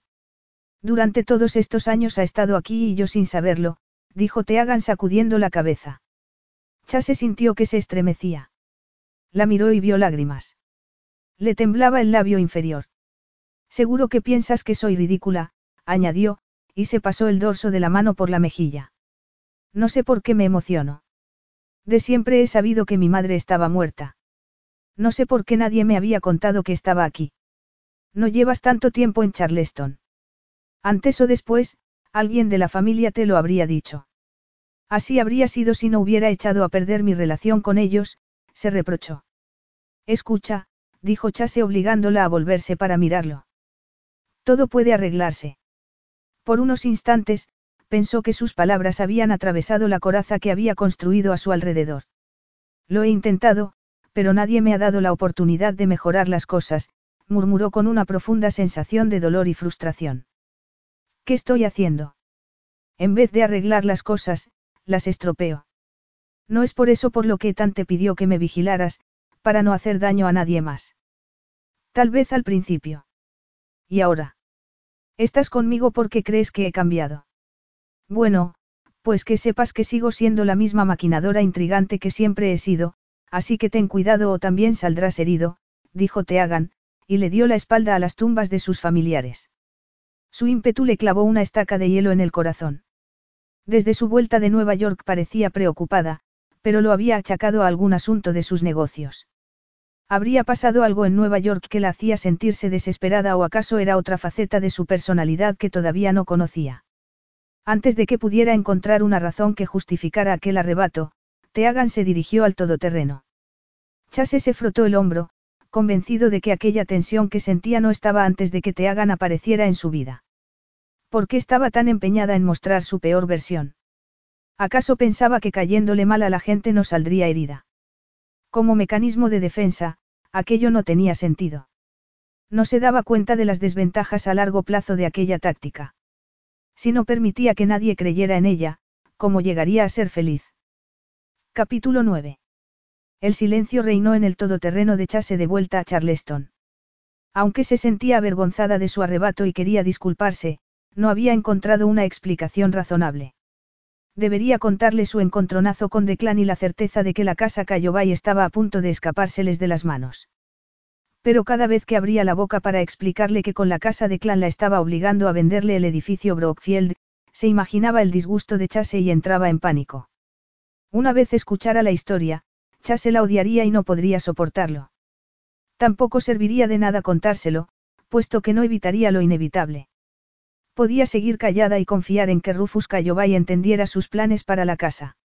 Así podría disfrutar del tiempo que le quedaba con Chase, empezando por la cena de esa noche. Benetese Pub era un sitio muy conocido por su agradable patio, que por la noche se iluminaba con pequeñas bombillas creando un ambiente festivo. Teagan había estado varias veces con sus primos y una sensación de melancolía la asaltó mientras se abrían paso entre la gente. Desde su altura, Chase debió divisar una mesa libre, porque se dirigieron directamente a ella. A los pocos metros, se quedó clavada en el sitio al reconocer a una pareja. Se le hizo un nudo en la garganta al ver el gesto rígido de su hermana y la mirada dura de Ethan, antes de clavar la vista en Chase. Sentía una mezcla de miedo y alegría. ¿Y si Siena se negaba a hablar con ella? Esto no es una emboscada, se apresuró a decirle a su hermana. No sabía que ibas a estar aquí. Lo sé. La antigua Siena habría bajado la cabeza y se habría quedado abatida. La nueva Siena contaba con una presencia masculina a su lado, un hombre que la adoraba y que se enfrentaría a cualquiera que osara tocarle un pelo. ¿Qué quieres hacer? ¿Quieres que hablemos o que os dejemos solas? Siena suspiró antes de contestar. Tomemos una copa de vino y hablemos, dijo señalando un par de taburetes libres en la barra. Solo nosotras dos, añadió al ver que Ethan se levantaba. ¿Estás segura? Preguntó Ethan, dirigiendo una mirada desconfiada a Teagan. Claro. ¿Por qué no os tomáis algo Chase y tú? Estaré bien. Mándame un mensaje si me necesitas. Las hermanas se dirigieron a la barra y se sentaron en los taburetes. Después de pedir dos copas de vino blanco, Teagan tomó la palabra. Pensaba que a estas alturas ya se habría dado cuenta de que puedes conmigo. Por supuesto que lo sabe, replicó, y sonrió al camarero que acababa de llevarles sus copas. Solo quiere que sepa que puedo contar con él. Me alegro, dijo sorprendida ante el comentario de su hermana. ¿Desde cuándo? Desde el día que volviste a Nueva York y me dejaste sola en Charleston. Teagan se fijó en la mano izquierda de su hermana y la atrajo hacia ella para ver mejor el anillo de diamantes. Muy bonito. Diría que ese hombre tiene buen gusto. Enhorabuena. ¿No te parece que es demasiado pronto? La pareja hacía menos de un mes que se había conocido y Siena no era dada a tomar decisiones sin sopesarlo todo cuidadosamente. Sin embargo, se habían sentido atraídos desde el primer momento y, a pesar de las maquinaciones de Teagan, había surgido una relación entre ellos mientras Ethan buscaba a su madre biológica. ¿Te lo parece a ti? No, contestó, y una amplia sonrisa asomó a sus labios. Estoy deseando casarme con él. Será en octubre. Tan pronto. No queremos hacer una gran boda, así que no hay mucho que preparar. Las dos hermanas se quedaron en silencio mientras Teagan se preguntaba si Siena la invitaría. Escucha, comenzó Teagan. Siento lo que os hice a ti y a Ethan. Estuve a punto de perderlo, replicó Siena, con cierto tono de angustia en la voz. No sabía que las cosas iban tan en serio entre vosotros, dijo Teagan, e hizo una pausa para encontrar el coraje que necesitaba para continuar. Sé que no es excusa, pero por algunas cosas que han pasado en Nueva York durante este último año, unido a la inquietud de ser aceptada por mi familia de Charleston, he sido irracional y poco responsable. ¿Qué ha pasado en Nueva York? Cuando le dije a papá que quería dirigir Burns Properties me contestó que no por tres motivos, que no era la primogénita, que era mujer y que no era hija biológica suya. Oh, te hagan. Siempre me ha costado aceptar que era adoptada, pero eso no me lo esperaba, dijo con un nudo en la garganta. A fin de cuentas, Aiden siempre ha sido el favorito. Bueno, pues que se preparen, terció Siena con amargura. Papá ha cometido una locura no dejándote el negocio. Nuestro hermano lo llevará a la quiebra. Teagan no se había sentido tan unida a Siena desde que eran adolescentes. Sentía haberse dejado atrapar por el ambiente despiadado de Nueva York y haber perdido a su hermana. Así que Chase y tú estáis juntos, murmuró Siena sin poder contener su curiosidad. No es eso. No quería contarle que tal le había pedido a Chase que la vigilara. Sería como si estuviera resentida con su primo cuando, de hecho, le había hecho un gran favor. De veras. Esa no es la impresión que tiene Etan de Chase. ¿Qué le ha contado Chase? Preguntó Teagan sorprendida. No es lo que le ha dicho, sino el hecho de que no para de hablar de ti. Estamos trabajando juntos en una casa que quiero restaurar. Así que todas esas cenas juntos no os han llevado a nada más. Teagan se sonrojó, pero se limitó a sacudir la cabeza. Qué lástima, exclamó Siena desilusionada, como si deseara lo mejor para su hermana. Lejos quedaba ya la última vez que se habían visto las hermanas y el desagradable cruce de reproches que se habían hecho. No importa, dijo Teagan agitando la mano en el aire. Me ha dejado muy claro que no soy su tipo. Quiere que nuestra relación sea estrictamente profesional. Aunque no era cierto, Teagan no estaba segura de que esperaba Chase de ella. Creo que las dos hemos tenido suerte viniendo a Charleston, comentó Siena sonriendo. Tal vez tú sí. Te has enamorado del hombre de tus sueños. Mientras, yo me he puesto a malas con mi familia biológica y creo que todo el mundo está deseando que vuelva a Nueva York. Eso no es cierto. Solo tienes que ser paciente y todo se arreglará. El hecho de que Siena siguiera apoyando a Teagan, a pesar del daño que había causado, era la muestra de que su hermana era una persona maravillosa. Pero a lo que me refiero con tu llegada a Charleston es que pareces diferente, continuó. En Nueva York, toda esa energía frenética que tenías necesitaba una salida. Tus amigos siempre estaban compitiendo y nada de lo que conseguían te satisfacía. Por lo que tengo entendido, ahora estás más tranquila. Teagan sintió que el estómago se le encogía ante la idea de que su familia estuviera hablando de ella. ¿Pero qué esperaba? Lo que podía haber funcionado en Nueva York, aquí es un fracaso rotundo. No entendía que una familia bien integrada se uniera en bloque para apoyarse. Podía haber formado parte de esa dinámica familiar que tanto ansiaba, pero no esperaba que fueran a aceptarme y ahora todos me odian. No te odian. Bueno, pero desconfían, dijo Teagan, y tomó un sorbo de su vino. Fui una tonta al pensar que algún día podría dirigir Pin solo por ser miembro de la familia y Ethan fuera adoptado. Una estupidez, teniendo en cuenta lo mucho que me dolió cuando ese fue el razonamiento de papá para darle Burns Properties a Aiden. Oh, te hagan, todo se arreglará, ya lo verás. No creo que me quede tanto tiempo. Te vas. Como todo el mundo dice, mi vida está en Nueva York. Tengo allí tres negocios exitosos que he estado descuidando mientras perseguía aquí un sueño imposible. De verdad es imposible. Vine con la esperanza de formar parte de una familia, dijo Teagan, con un nudo de angustia en la garganta. Sin embargo, me siento como una extraña. Eso es porque no te conocen bien. Lo único que han visto de ti es la cara que enseñas al resto del mundo, observó Siena, y cubrió con su mano la de su hermana. ¿Todo bien por aquí? Preguntó Chase con su voz grave y masculina. Sí, todo bien, contestó Siena. Teagan respiró hondo para tranquilizarse. Su olor la envolvió, pero se resistió a volverse y se mantuvo erguida. Su manga rozó su brazo desnudo al hacerle una señal al camarero, y su pulso se disparó. ¿Queréis que pidamos una mesa y cenemos? preguntó Ethan. Gracias, pero no contéis conmigo, dijo Teagan. De pronto no me siento bien. Necesitaba espacio para contener sus emociones. Los tres se quedaron mirándola, preocupados. Te llevaré a casa. No, replicó en tono agudo. Quédate y poneros al día. Siena y tú tenéis que conoceros. Pediré un coche, añadió, y se volvió hacia su hermana, que la miraba confundida. Me pondré bien. Me alegro de que hayamos tenido la oportunidad de aclarar las cosas. Claro. Espero que dejes de ignorar mis mensajes. Lo siento, es solo que necesitaba tiempo. Lo entiendo, dijo Teagan, y se volvió hacia Ethan. Me alegro mucho por los dos. Gracias. Si pensaba que Chase iba a dejarla marcharse sola, estaba muy equivocada. Mientras atravesaba la zona de bar camino de la entrada, él la siguió. Una vez fuera, Teagan se volvió hacia él. Deberías volver dentro. Estoy bien. Desesperada por irse antes de que se le escaparan las lágrimas, Teagan buscó en su teléfono la aplicación de viajes compartidos. Te has enfadado porque no te dijera que nos íbamos a encontrar con tu hermana. Teagan buscó desesperada el primer coche disponible. Estaba a pocos minutos. Lo reservó y miró a Chase. Lo cierto es que me alegro no haber tenido un discurso preparado. Creo que ha sido lo mejor porque le he hablado desde el corazón, dijo, y echó hacia atrás la cabeza para mirarlo directamente a los ojos. Todo ha quedado arreglado entre nosotras, así que gracias. Entonces, ¿por qué te vas?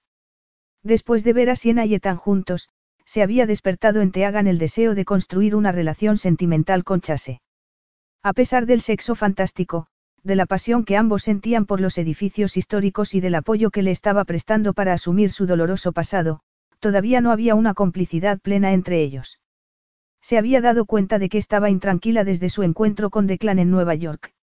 Deseaba contarle el problema y buscar con él una solución, pero temía que le diera la espalda en cuanto le dijera que podían perder la casa Cayobay.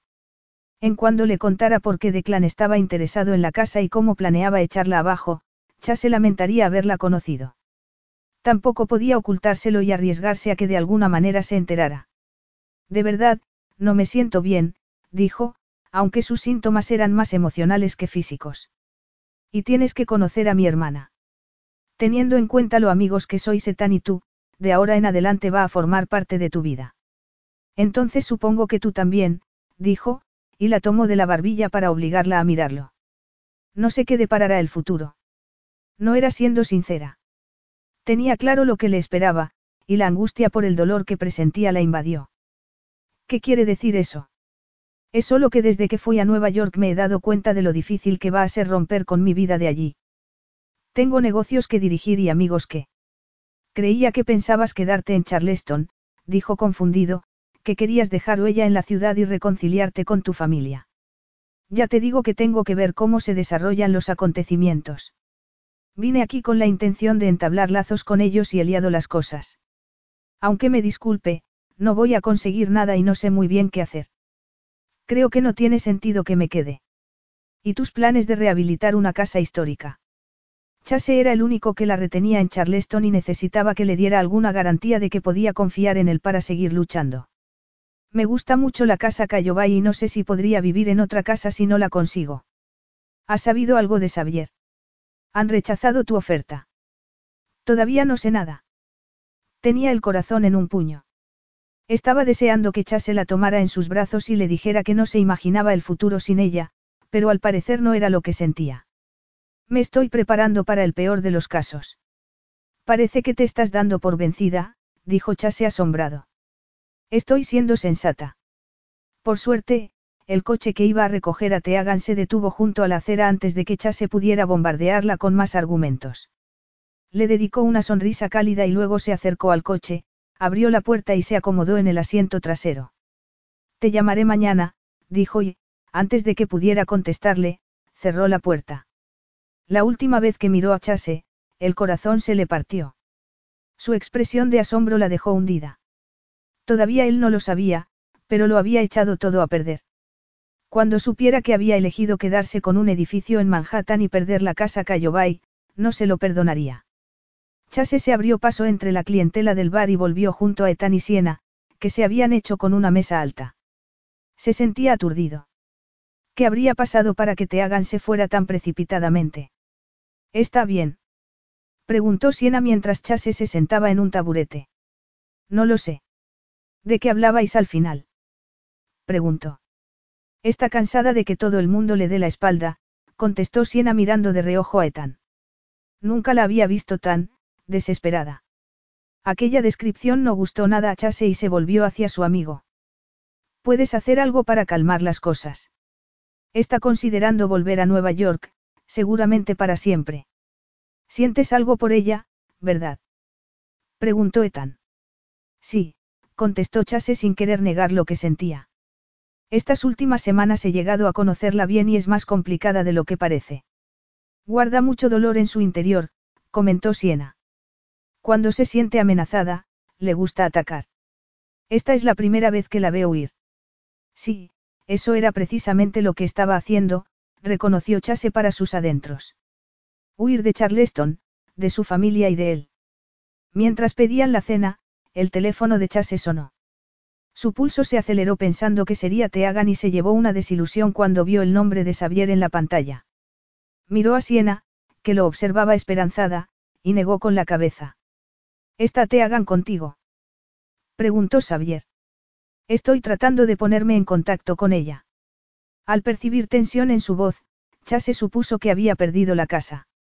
Rufus se ha decantado por la otra oferta, ¿verdad? Sí, contestó Xavier tan apesadumbrada como se sentía Chase. Lo siento. ¿Era del tipo ese de Nueva York o llegó alguna oferta más? Al hacer la pregunta, se vio a Ethan y a Siena intercambiarse una mirada de preocupación. Era de él. Le he preguntado a Emmet y no hubo ninguna otra oferta. Chase, su oferta doblaba el precio que pedían. ¿Por qué alguien iba a pagar tanto? No lo sé, contestó, y cerró los ojos pensando en su madre y en Teagan. Llamaré a Teagan y le daré la noticia. Gracias. Dile que empezaré a buscar otras casas en cuanto me lo pida. Chase colgó. Teagan no iba a querer buscar otra casa.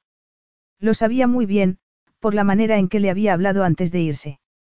Era como si hubiera tenido una premonición de que se avecinaban malas noticias y se hubiera preparado para ello. ¿Qué está pasando? preguntó Ethan. Es la casa Cayobay. Teagan no la ha conseguido. No podía creer que después de décadas de espera, hubieran perdido la casa. Lo siento mucho, dijo Ethan. Sé lo importante que era esa casa para tu madre. Y para Teagan, terció Chase, deseando ir tras ella y consolarla. Has dicho algo de una oferta que hizo alguien de Nueva York, dijo Siena frunciendo el ceño. Se trata de un tipo que ha ofrecido el doble, dijo y miró a Ethan. ¿Conoces la casa? ¿Por qué iba alguien a ofrecer tanto? De nuevo, la pareja intercambió una mirada de preocupación. Era evidente que tenían algo en mente, pero Chase no estaba de humor para andarse con rodeos. Venga, soltadlo ya. ¿Qué pensáis que está pasando? De Clan Scott, dijo Siena. El tipo que os estuvo mandando anónimos. Preguntó Chase sin dar crédito. No puede ser. La expresión de Siena se ensombreció de furia. Declan sería capaz de cualquier cosa para vengarse de Teagan. ¿Quiere algo de ella? murmuró Ethan. Chase miró a su amigo, preguntándose por qué nadie le había contado nada. ¿Sabes de qué se trata? ¿Cuándo te encontraste con él? Intervino Siena antes de que Ethan pudiera contestar. Ethan se concentró en Siena. ¿Cuándo volviste a Nueva York? Me enteré de que estaba aquí y fui a verlo. Me dijo que Teagan se negaba a darle algo que quería y que iba a enseñarle lo que se sentía. Siena resopló. Típico de Declan. Estoy segura de que le divierte que toda la familia le haya dado la espalda, no parará hasta verla arrastrarse. No le agradaba lo que Siena estaba describiendo y le asaltó el deseo de darle un puñetazo a aquel imbécil. ¿Y qué es lo que tiene Teagan que tanto quiere? Preguntó Ethan, y suspiró. Viniendo de Declan, puede tratarse de cualquier cosa. Chase apenas prestaba atención a lo que Siena y Ethan estaban diciendo. Solo dos personas sabían por qué Declan estaba empeñado en hacer daño a Teagan, y una de ellas estaba a menos de tres kilómetros. Su taburete cayó al suelo de cemento al levantarse a toda prisa de la mesa. Necesito hablar con Teagan, anunció. Tiene que saber lo que ha pasado. Dile que me llame si quiere hablar, dijo Siena. Chase asintió y se dirigió a la puerta. De camino a su coche, llamó a Teagan, pero le saltó el buzón de voz. O estaba hablando con Xavier o había apagado el teléfono. El estómago se le revolvió al recordar la tristeza y la ansiedad que había percibido en ella desde su regreso de Nueva York. Todavía no la conocía bien y le costaba distinguir sus estados de ánimo. Suponía que se habría encontrado con él y habrían tenido un rifirrafe que la habría dejado angustiada. Se sentía decepcionado. ¿Por qué no le había contado lo que pasaba? Era posible que la hubiera pillado por sorpresa, pero teniendo en cuenta cómo Declan se había burlado de Ethan, estaba claro que a aquel hombre le gustaba atormentar a sus oponentes. Hacía un rato le había dado a entender que renunciaba a hacer de Charleston su hogar. ¿Dónde le dejaba eso a él? Había llegado a su fin su breve aventura. Se sentía al borde de la desesperación. No estaba preparado para dejarla marchar y necesitaba respuestas. Ya en la puerta de casa de los Watts, preguntó a la doncella de Grady por Teagan y le condujo a la terraza de la parte de atrás que daba al jardín. Al verlo aparecer en la puerta, se sorprendió y se levantó del sofá. ¿Qué estás haciendo aquí? Xavier me ha llamado. Estaba intentado dar contigo. He perdido la casa, dijo resignada. Lo siento. La tomó de los hombros en un intento por reconfortarla. Ella se mantuvo tensa. Yo también, dijo, y se apartó después de zafarse de sus manos. Sé que estabas deseando restaurar la casa para tu madre. Estaba con Ethan y Siena cuando Xavier llamó. Creen que ha sido de Clan Scott quien ha comprado la casa. Típico en él, murmuró con voz grave, y desvió la mirada. Chase sintió que se le retorcían las entrañas. Nunca había visto a Teagan tan abatida. ¿O acaso se sentía culpable? Cuando Ethan habló con él el mes pasado, Declan le dijo que estaba tratando contigo porque tenías algo que quería, le dijo observándola atentamente. ¿Es eso cierto? Sí. ¿Crees que fue él el que presentó la oferta ganadora? Sí, él mismo me lo confesó cuando estuve en Nueva York. Había estado muy rara desde su vuelta a Charleston. Al menos ya sabía por qué. Declan Scott ha comprado la casa Cayobay, dijo Chase sin acabar de asumirlo. ¿Por qué iba a hacerlo? Porque sabía que yo la quería. ¿Por qué te niegas a darle algo que quiere y pretende enseñarte lo que se siente? Preguntó recordando las palabras de Ethan y se quedó observando su reacción. ¿Qué es lo que quiere? Siempre está detrás de algo, replicó Teagan, haciendo un gesto despectivo con la mano. ¿De algo como qué? Basta decir que llevamos una década enzarzados en una disputa y cuando las cosas no salen como quiere, le gusta jugar sucio. Al ver que evitaba contestar a su pregunta, Chase empezó a sospechar. Era evidente que no le estaba contando toda la historia, que ocultaba algo. Así que la casa Cayobay es un daño colateral consecuencia de esa batalla que mantenéis. Sí. Arrebatarte la casa es su manera de castigarte o es que acaso piensa hacer algo con ella. Preguntó Chase.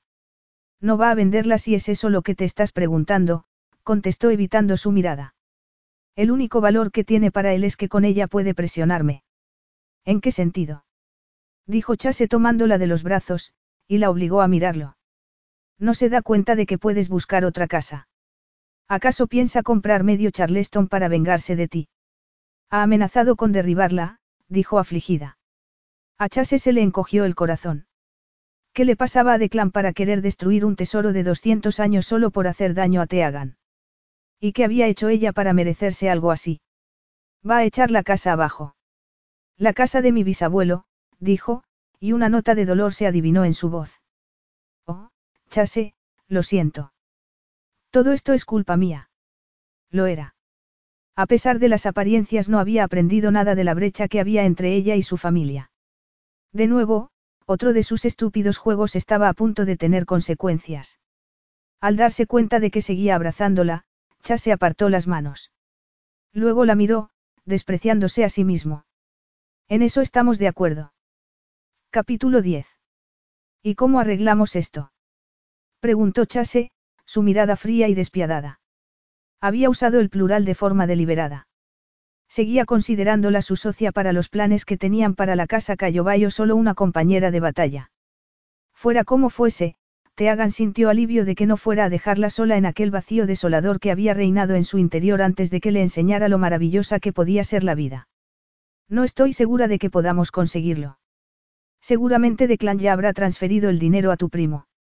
No creo que sea posible anular la venta llegado este punto. ¿Qué es lo que quiere de ti?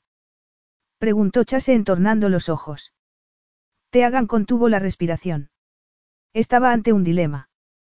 Podía quedarse con el edificio de Nueva York y alejarse de Charleston, de su familia y de Chase, o entregar el edificio Brockfield a Declan y empezar una nueva vida en Charleston. Las dos opciones a la vez era imposible. Después de conocer a su familia biológica y embarcarse en una relación con Chase, había cambiado. El proceso había sido doloroso. Había echado abajo las barreras que la protegían del dolor, la manera que había encontrado de luchar en la vida. Su antiguo método ya no funcionaba. Ni las intrigas ni las manipulaciones habían servido para conseguir lo que quería. Su futuro en Charleston había sufrido una herida mortal. Sin embargo, con los cambios que se habían producido en ella, no parecía factible volver a su antigua vida. Chase la miraba fijamente, a la espera de una explicación. Quiere hacerse con un edificio histórico. ¿Por qué es tan importante para él?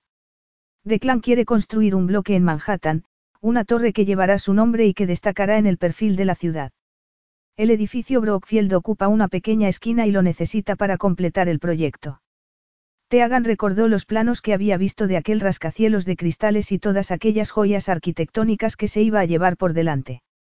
Para su sorpresa, compartir su preocupación con Chase calmaba su ansiedad.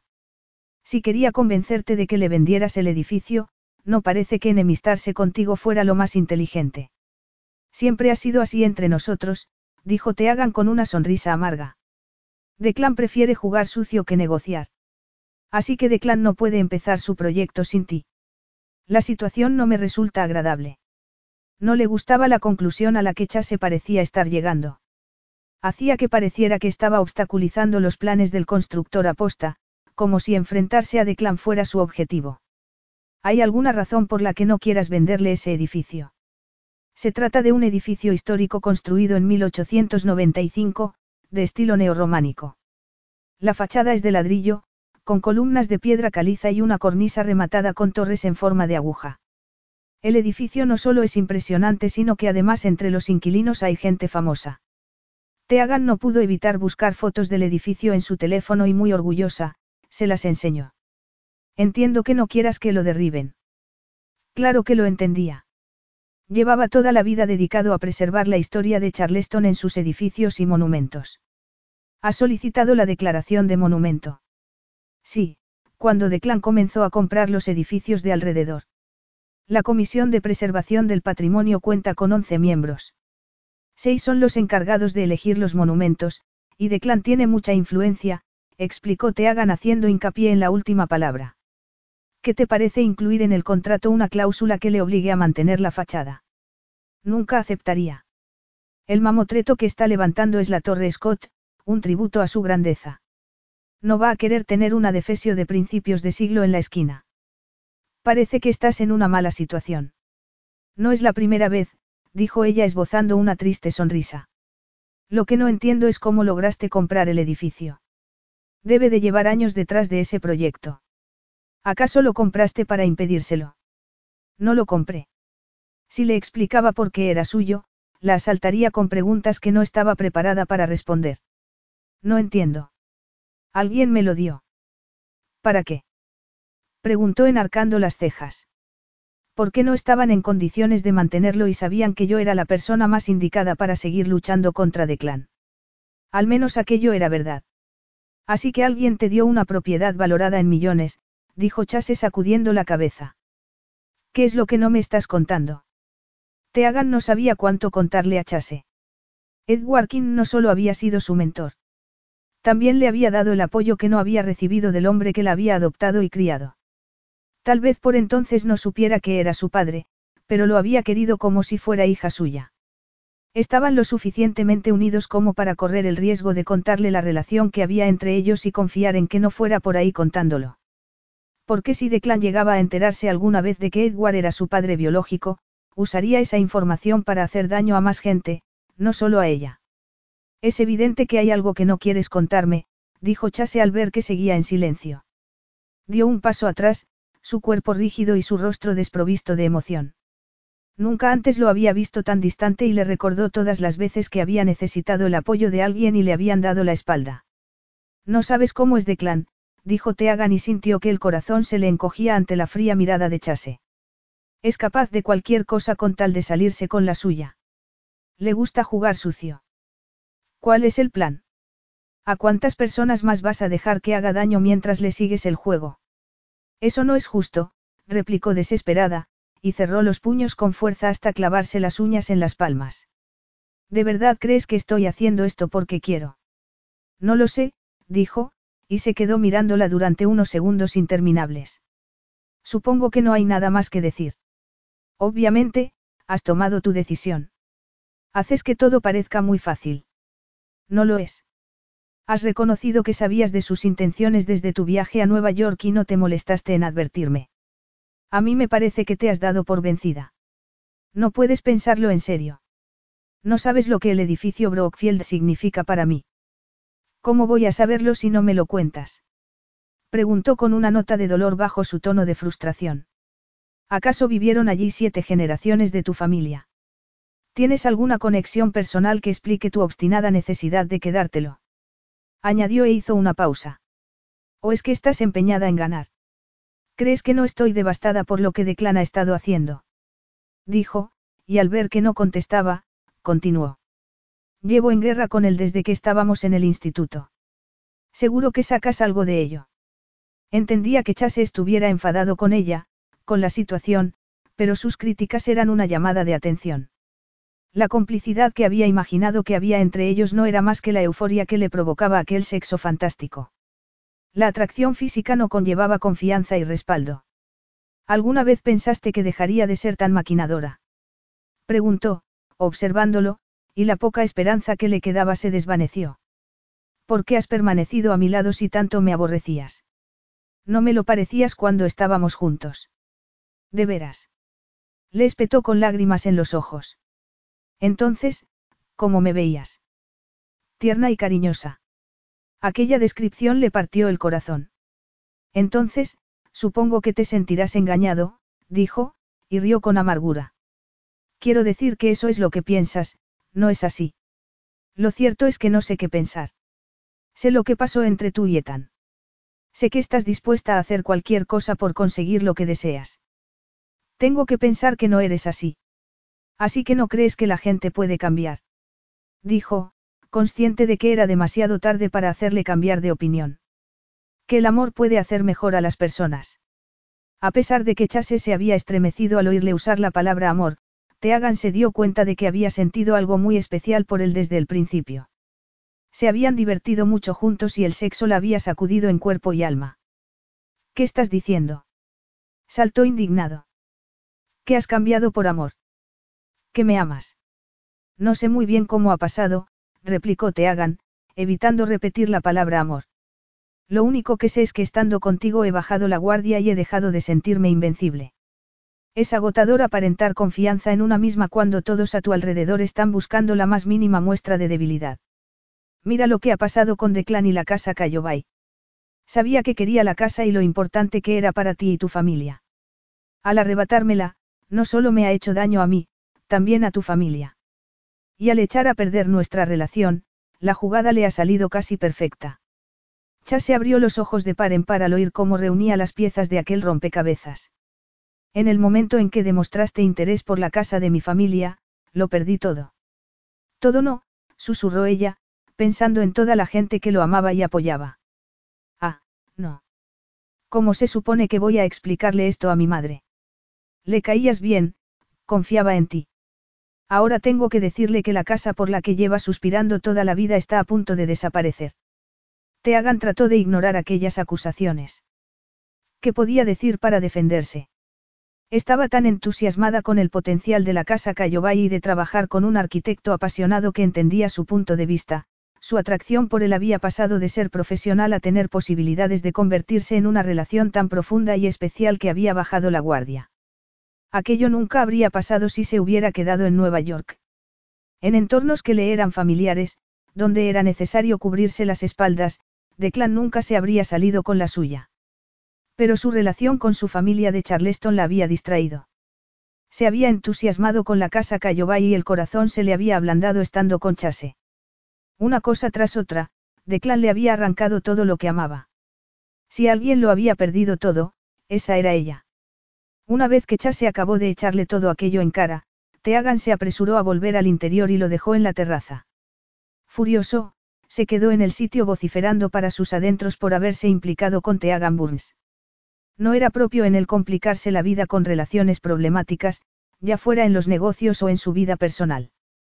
Consciente o inconscientemente, se había estado resistiendo a verse envuelto en un amor profundo y comprometido como el de sus padres.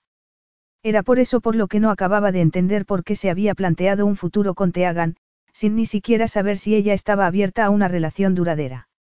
En el momento en que había accedido a enseñarle la casa Cayobay, había empezado el camino hacia aquella angustia. En vez de dejarse arrastrar por la ilusión de trabajar juntos en la restauración, debería haber mantenido las distancias. Pero le había pillado con la guardia baja la forma en que se había expuesto a ser rechazada cuando le había abierto sus sentimientos, unos sentimientos que habían llegado a ser algo poderoso y transformador. Así que no crees que la gente puede cambiar. Que el amor puede hacer mejor a las personas. Chase sacudió la cabeza para apartar aquellas palabras de su cabeza mientras miraba hacia la puerta por la que se había marchado Teagan y contenía el impulso de salir corriendo tras ella. En vez de eso, Chase se fue en dirección contraria. Bajó la escalera circular de hierro que daba al jardín y recorrió el camino de grava que llevaba a la fachada delantera de la casa. Durante el breve trayecto hasta casa de su madre, no pudo controlar la agitación de sus emociones. Al llegar, apagó el motor de su todoterreno y se dio cuenta de que no estaba preparado para ofrecerle su consuelo. Pero ¿cómo no contárselo? Cabía la posibilidad de que, mientras había estado hablando con Teagan, alguien hubiera llamado a Maibelle y le hubiera dado la noticia. Esperaba que no fuera el caso. Su madre necesitaba de su apoyo. Se había olvidado de que era el día libre de la doncella y se quedó sorprendido cuando su madre le abrió la puerta. Llevaba un colorido caftán y estaba sin maquillar, pero décadas de una estricta rutina de belleza la hacían parecer más joven de sus 66 años. Chase, qué sorpresa. exclamó haciéndose a un lado. ¿Qué pasa? Al ver que no se movía, lo miró frunciendo el ceño, preocupada. Chase entró en la casa y la envolvió en sus brazos. Me estás asustando, dijo Maybelle dándole una palmada en la espalda. Lo siento, replicó separándose. Necesito decirte algo. Parece serio. Lo acompañó hasta la sala de estar donde pasaba las tardes viendo sus programas favoritos y cosiendo, y se sentó en su sillón preferido, apagó la televisión y le dedicó toda su atención. Adelante. Su madre siempre había sido partidaria de ir al grano, así que Chase no perdió el tiempo. Teagan no ha conseguido hacerse con la casa Cayobay. Cuánto lo siento. Su respuesta lo dejó confundido. No, soy yo el que lo siente. Todo esto es culpa mía. ¿Por qué iba a ser culpa tuya? Si hubiera desanimado a Teagan en vez de enseñarle los planos y darle ánimos para comprar la casa, hubiera buscado otra y tal vez Xavier hubiera encontrado otro comprador. Al ver el ceño fruncido de Maybelle, Chase supo que su explicación no le había aclarado nada. Chase le explicó a su madre todo lo que le habían contado Siena, Etan y Teagan esa tarde. Ella lo escuchó atentamente, sin interrumpirlo hasta que se calmó y se quedó en silencio. Pobre chica. Chase no podía creerlo. Su madre empatizando con Teagan. Era ella la que había causado todo aquel desastre. ¿Cómo puedes decir eso? Hemos perdido la casa por culpa de ella. Antes has dicho que todo esto era culpa tuya, dijo su madre, y ladeó la cabeza para estudiarlo. Ahora estás culpando a Teagan. A mí me parece que el verdadero villano de esta historia es ese hombre que ha comprado la casa para poner a Teagan contra las cuerdas. Pero es Teagan la que no quiere venderle el edificio que quiere. Su madre lo miró con los ojos entornados. ¿Acaso piensas que debería hacerlo? Yo. Sabía exactamente lo que quería decir. Teagan debería renunciar al edificio de Nueva York y recuperar de Declan a casa Cayobay. No sé si quiere salvar ese edificio histórico o derrotar a Declan Scott. Llevan mucho tiempo enfrentados, dijo Declan, y se dio cuenta de que su madre no compartía su punto de vista. Mira la forma en que ha usado a su hermana en su plan para impedir que Ethan se convierta en el siguiente presidente de Watsipin. Y hace tres semanas, Ethan me pidió que la vigilara y me asegurara de que no causara más problemas. Maybelle tamborileó con los dedos sobre el reposabrazos de su asiento. ¿Crees que se me da bien juzgar a la gente? Por supuesto, contestó, sospechando a dónde quería ir a parar. Y a Xavier. Lo pillo. A las dos os cae bien te hagan y piensas que estoy siendo demasiado crítico, contestó Chase en un intento por hacer que su madre comprendiera. Pero es por ella por lo que Declan Scott va a demoler la casa que ha sido el hogar de tu familia durante más de 100 años. Chase, no es más que una casa. Las suaves palabras de su madre eran probablemente la mayor sorpresa que se había llevado en un día cargado de explosivas revelaciones. Una casa que llevas queriendo desde hace décadas. Pero no a costa del sufrimiento de alguien. Fue entonces cuando se dio cuenta de lo mal que había manejado la situación con Teagan. De verdad había dado más importancia a una casa que se estaba cayendo que a la mujer a la que le había hecho el amor. Lo he echado todo a perder. Siento oír eso. Su decepción le hizo sentirse aún peor que si lo hubiera estado regañando durante una hora. Supongo que después de lo que ha pasado volverá a Nueva York. Puedes hacerla cambiar de opinión. Su corazón se aceleró. Tenía esperanza. No sé si debería. Maybelle dejó de hacer lo que estaba haciendo y miró a su hijo. ¿Por qué no? Todos sus amigos están en Nueva York, dijo, e incluso a él le pareció una mala excusa. Allí lleva tres negocios. ¿Crees que está dispuesta a dejarlos? Teagan tiene familia aquí y tiene intención de hacer cosas buenas en Charleston. Su familia no le habla. Te tiene a ti. Es un gran salto, dijo con un sabor amargo en la boca. Solo hace unas semanas que la conozco. Hace mucho tiempo que aprendí que no hay que confiar en las palabras de un hombre, sino en sus actos. A pesar de lo que dices, te comportas como un hombre enamorado. Somos muy diferentes, argumentó. No es con quien me imagino pasando el resto de mi vida. La vida con ella sería una montaña rusa. Estaba preparado para eso. ¿Y qué le hacía pensar que estaría interesada en tener una relación duradera con él? Pero la idea de perderla lo asustaba. ¿Cómo iba a sobrevivir sin verla cada día y sin hacerle el amor cada noche? Era la primera mujer que había anulado su sentido común. Con razón se había vuelto un poco loco. Le gustara o no, se había enamorado de Teagan Burns. Tengo que arreglar esto, murmuró Chase. Sí, tienes que arreglarlo, convino Maybelle y sonrió. Capítulo 11. Después de dejar a Chase en la terraza, Teagan se fue directamente a su habitación y se encerró. Abatida, se dejó caer en la cama y se quedó mirando el techo, mientras la frustración y el remordimiento se adueñaban de ella. Se llevó la mano al pecho y contuvo el impulso de romper a llorar. No era propio en ella rendirse a las emociones. Por lo general, soportaba bien las dificultades ideando nuevas estrategias y poniendo en marcha algún plan para salir victoriosa. Pero cómo resultar vencedora cuando repugnaba al único hombre que realmente la había hecho feliz. Solo ella tenía la culpa. Odiaba enseñar cualquier tipo de debilidad. Permitir que alguien advirtiera su inquietud y sus dudas bajo su porte sofisticado era como desprenderse de la armadura que la protegía. Después de pasar la noche en vela, Teagan sacó el teléfono y marcó el número de Siena. Para su sorpresa, su hermana contestó. Solo llamo para disculparme por haber echado a perder la velada, comenzó, y por lo que os hice a ti y a Ethan. Sé que ya pedí perdón, pero no me había dado cuenta del sufrimiento por el que estabas pasando cuando te marchaste de Charleston. Como siempre, he sido egoísta e insensible. Está bien, dijo Siena en tono amable.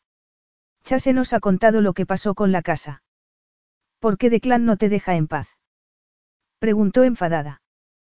¿Qué quiere? Quiere el edificio Brockfield. Es la única propiedad que le impide levantar su torre. ¿Qué tiene eso que ver contigo? Soy la propietaria y me está dando la lata para que se la venda. Si no lo hago, ha amenazado con destruir todo aquello que quiero para conseguirlo. Pues véndesela y acaba con esta situación cuanto antes. Te hagan respiro hondo.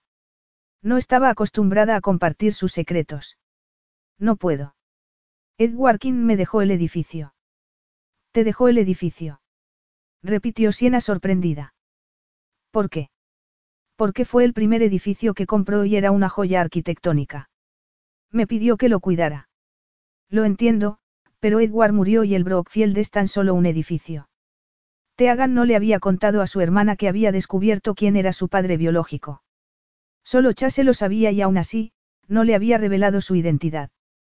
Tampoco le había explicado la conexión de su padre con el edificio ni por qué no quería desprenderse de él.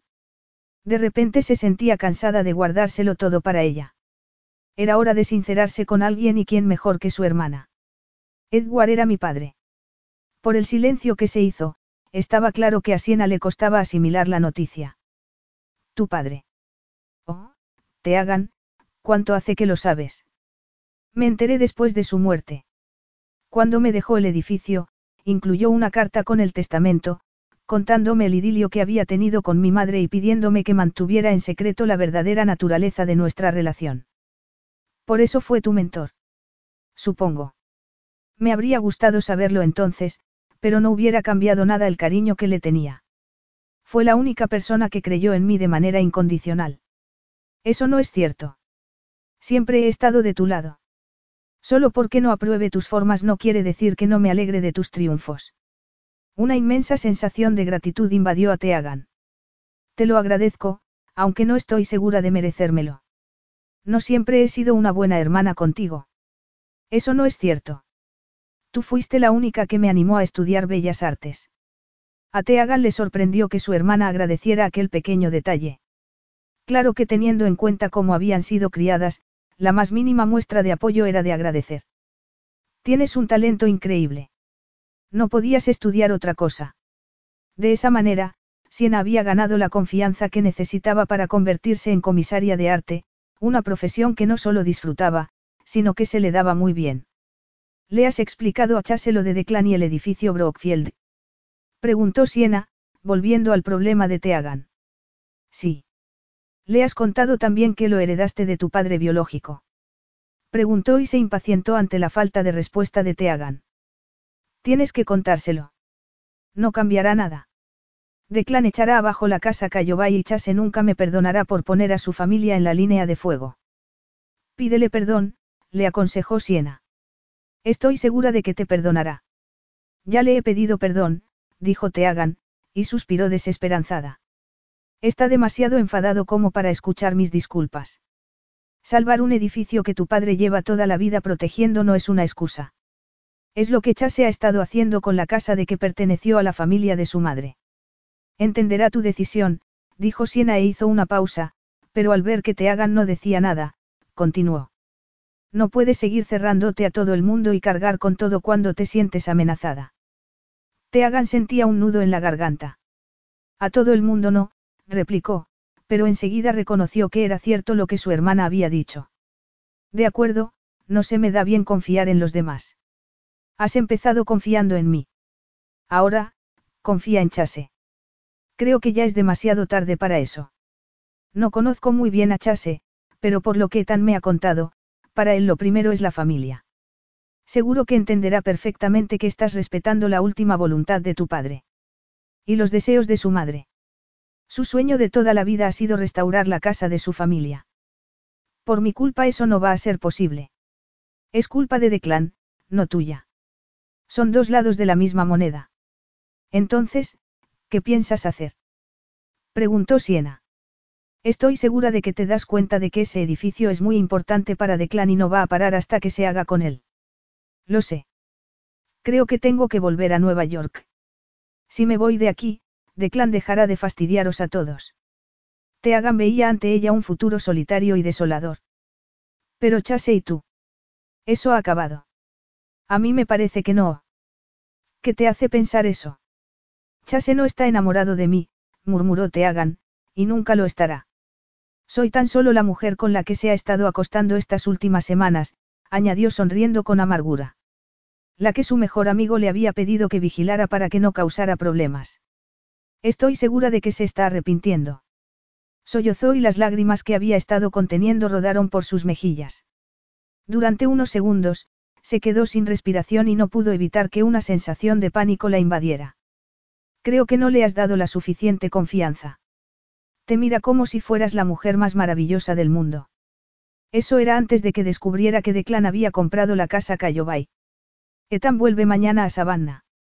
¿Qué te parece si me quedo el fin de semana en Charleston y hacemos algo? Me encantaría, dijo Teagan con voz temblorosa. No sabes cuánto te lo agradezco. Lo sé. Voy a hacer una reserva en el Hotel Benet, dijo Teagan. Tienen un spa maravilloso. Nos daremos un capricho, disfrutaremos de la comida de su restaurante y charlaremos.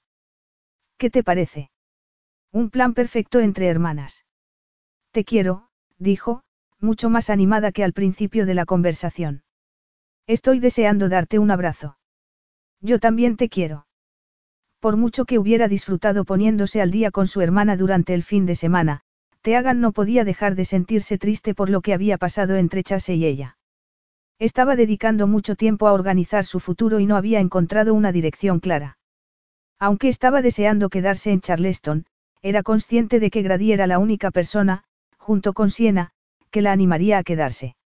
Nada más entrar en casa de su abuelo, Teagan vio a Grady en el salón, y se sentó a su lado. La recibió con una sonrisa que le encogió el corazón. De todos sus familiares de Charleston, era él el que más le había llegado al corazón. Chase me llevó al cementerio Magnolia. He visto dónde están enterradas mi abuela y mi madre. Gracias por traerme a casa. Me alegro de saber que está donde pertenece. Nunca fue feliz aquí, pero no quería que estuviera enterrada sola en Nueva York. Todo el mundo que la conoció dice que fue una muchacha muy impulsiva. Supongo que no pudo resistirse al encanto de Nueva York. Mi hija era muy cabezota y no escuchaba a nadie. Me preocupaba que estuviera sola en esa gran ciudad, y al final tuve razón. Pensé que te gustaría ver esto.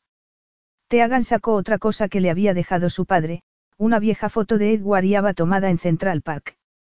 Estaban sentados uno al lado del otro, sobre una manta, sonriendo a la cámara. Por la fecha que aparecía en el dorso, Teagan calculó que en ese momento su madre debía de estar embarazada de tres meses. No estaba claro si Edward lo sabría, pero quería pensar que se habría alegrado al enterarse. Este es mi padre, dijo mostrándole la foto a Grady. Se llamaba Edward King. Fue mi mentor y me enseñó todo lo que sé sobre el negocio inmobiliario. No supe que era mi padre hasta después de su muerte, cuando recibí una carta suya con esta foto. También me dejó un edificio histórico.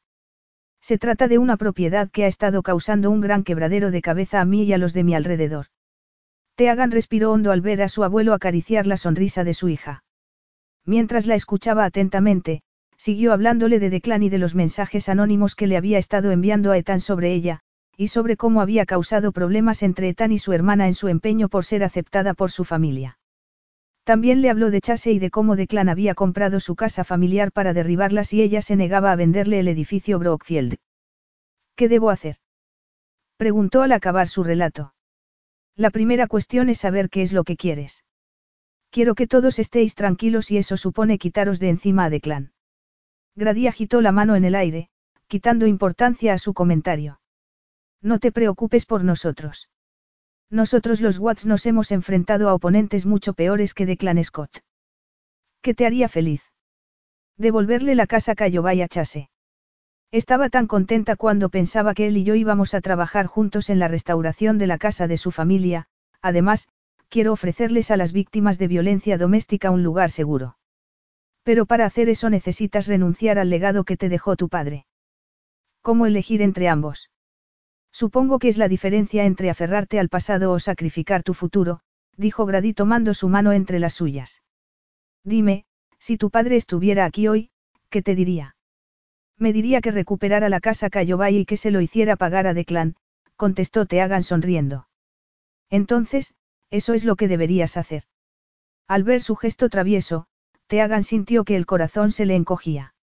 Aquello era lo que tanto había deseado, contar con el apoyo de alguien dispuesto a estar de su lado incluso cuando metía la pata. Entonces, es lo que haré, afirmó, y tragó saliva. Y cuando vuelva a Charleston, prometo que voy a encontrar la manera de hacer las paces con todo el mundo. Sé que he cometido errores, pero no soy la misma persona que cuando vine a Charleston. Espero poder demostrarles a todos que he cambiado. Me alegro de oírte hablar así, dijo una voz proveniente de la puerta que daba al pasillo.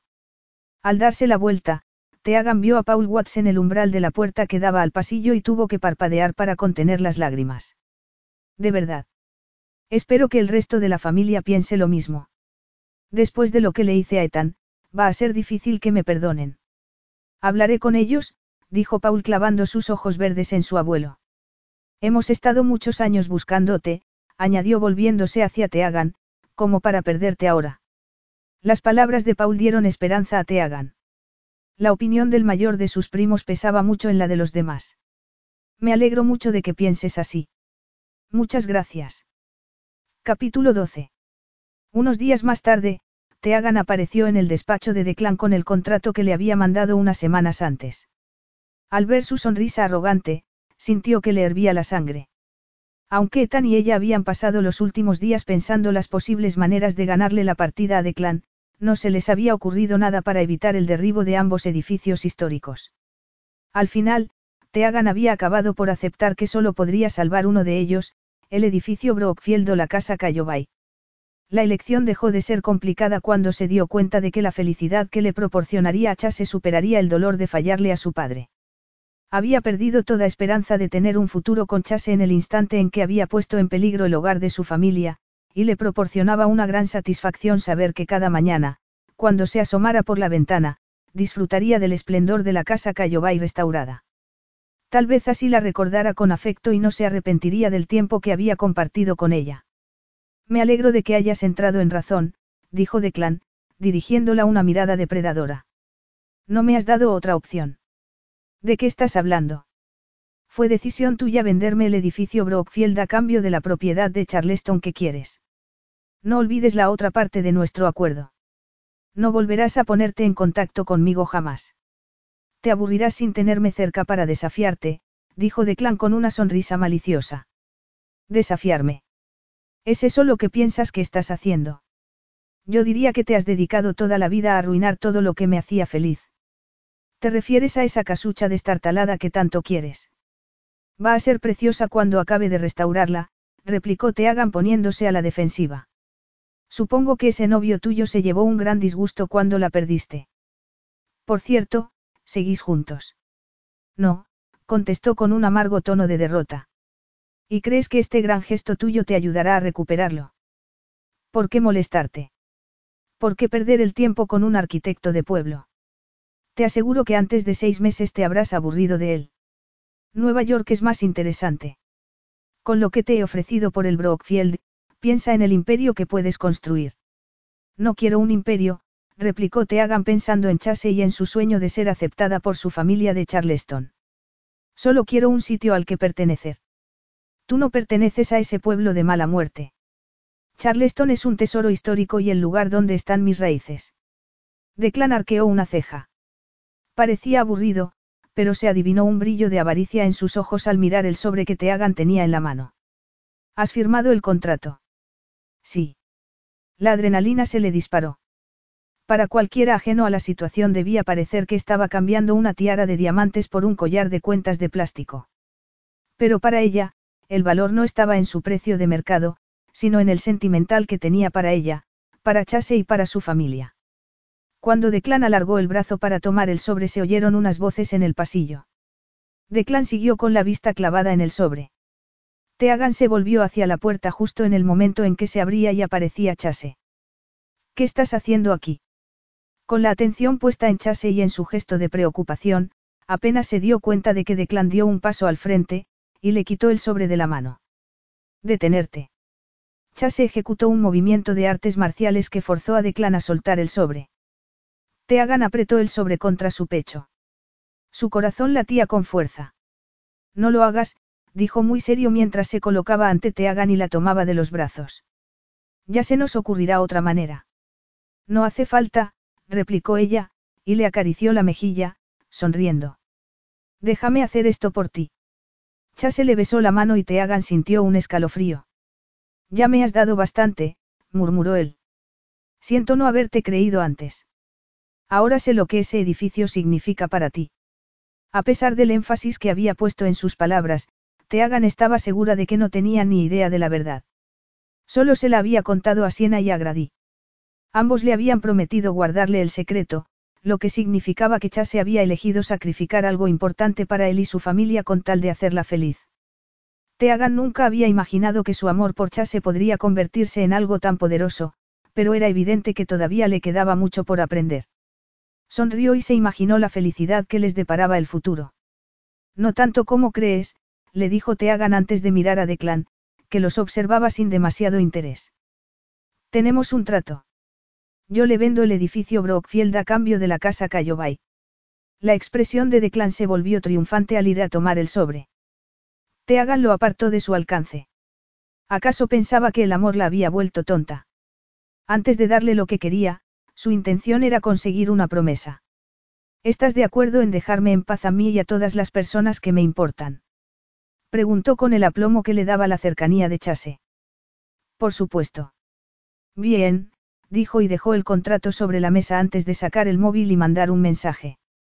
Te he hecho una transferencia por lo que pagaste por la casa de Charleston. Luego clavó la vista en Declan hasta que llamó a su secretaria y le dio instrucciones para que le enviara la suma que habían convenido en el contrato.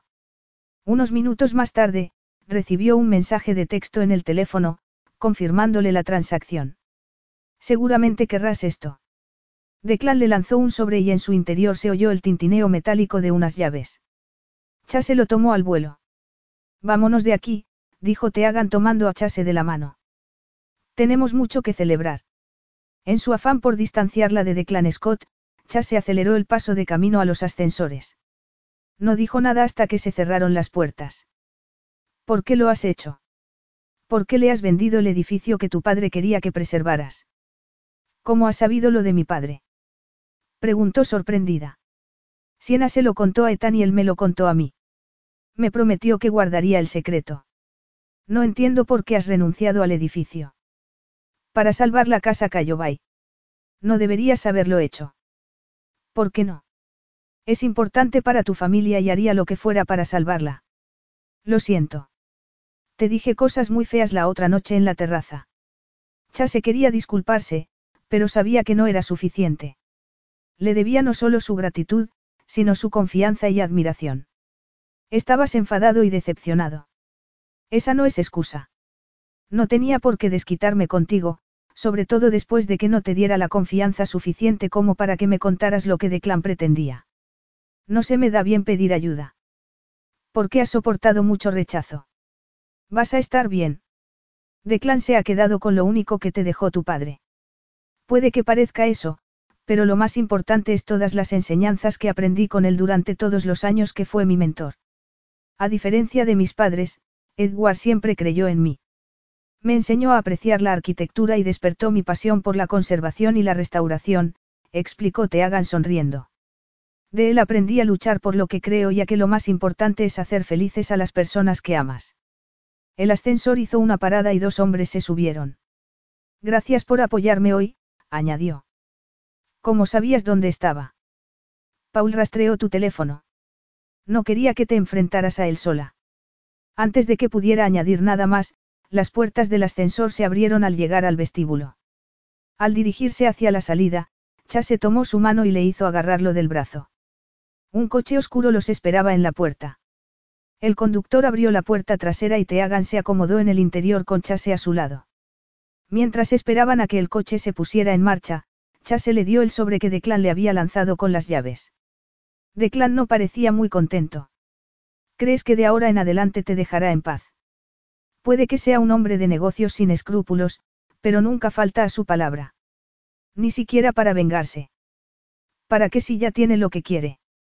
Chase estuvo a punto de sonreír ante la sorpresa que le esperaba a Declan. Estamos en deuda contigo. No lo hice por eso. No quiero que sientas que me debes algo. Era lo correcto, dijo Teagan y rió. Nunca antes me habían acusado de hacer lo correcto. Eso no es cierto, replicó, recordando la larga conversación que había tenido con Siena. Todos te hemos juzgado mal. No, creo que me habéis juzgado perfectamente. Soy una egocéntrica sábelo todo. Eres más que eso. Siempre ayudas a la gente que lo necesita sin esperar nada a cambio.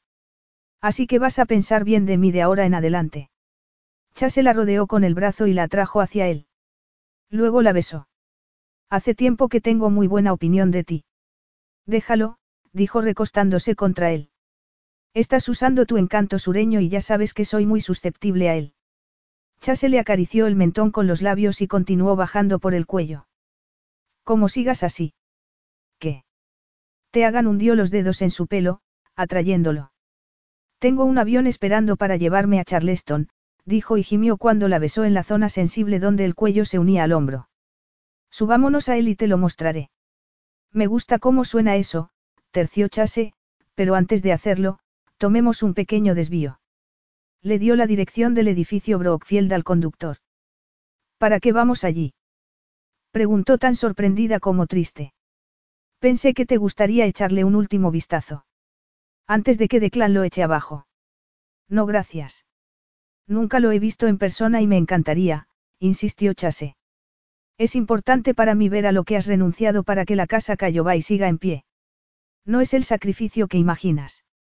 No lo hice solo por ti. Lo hice por nosotros. Quiero que restauremos juntos la casa de tu familia. Me gustaría que creáramos una fundación benéfica para asegurar que la casa siga en pie para siempre, dijo esbozando una amplia sonrisa. Creo que a tu madre le gustaría eso, no. No puedo dejarte hacer eso, replicó pensando en el alto precio de coste. Es demasiado. ¿Te preocupa que pueda pedirte algo a cambio? Me pidas lo que me pidas, estoy dispuesto a dártelo. Acabas de hacer una oferta muy peligrosa. Podría pedirte cosas que odias. Correré el riesgo. ¿Cuál es tu mayor deseo?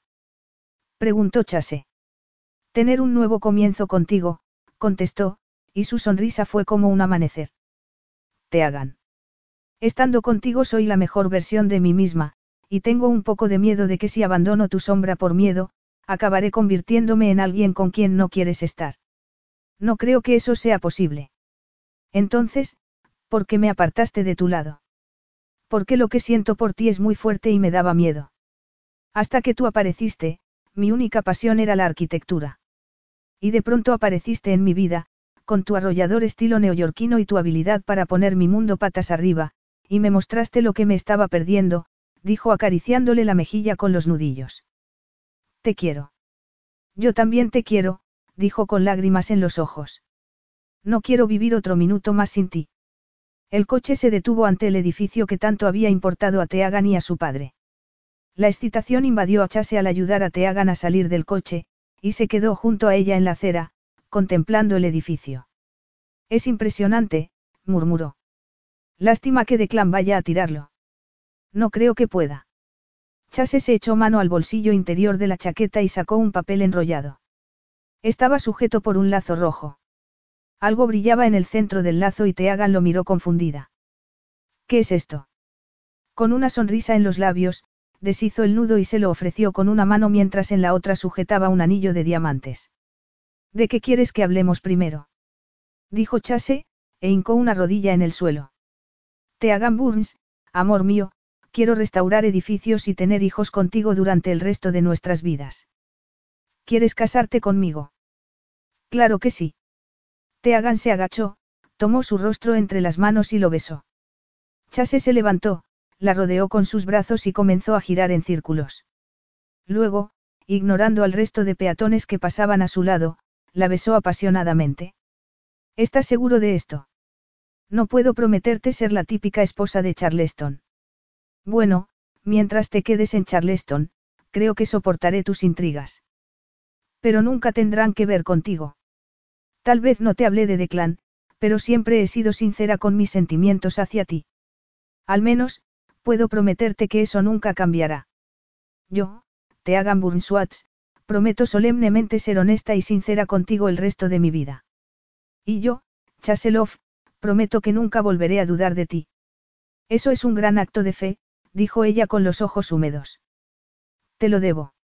Durante demasiado tiempo estuve ignorando lo que sentía y dejé que otros me llenaran la cabeza con sus opiniones. Debería haber confiado en ti. Para ser justos, compliqué mucho las cosas antes de que nos conociéramos. Todavía no habías aprendido a confiar en mí, le dijo. Ahora es diferente. Eso es gracias a ti. Me ofreciste seguridad. Pero te fallé. No, no me fallaste. Me abriste los ojos y me diste motivos para arreglar todo lo que había estropeado. Espero que esto haga tu decisión de vender el Brockfield menos dolorosa. Intrigada, te hagan desenrolló el papel y lo leyó. No lo entiendo. Es un informe de la Comisión de Preservación del Patrimonio sobre el edificio Brockfield.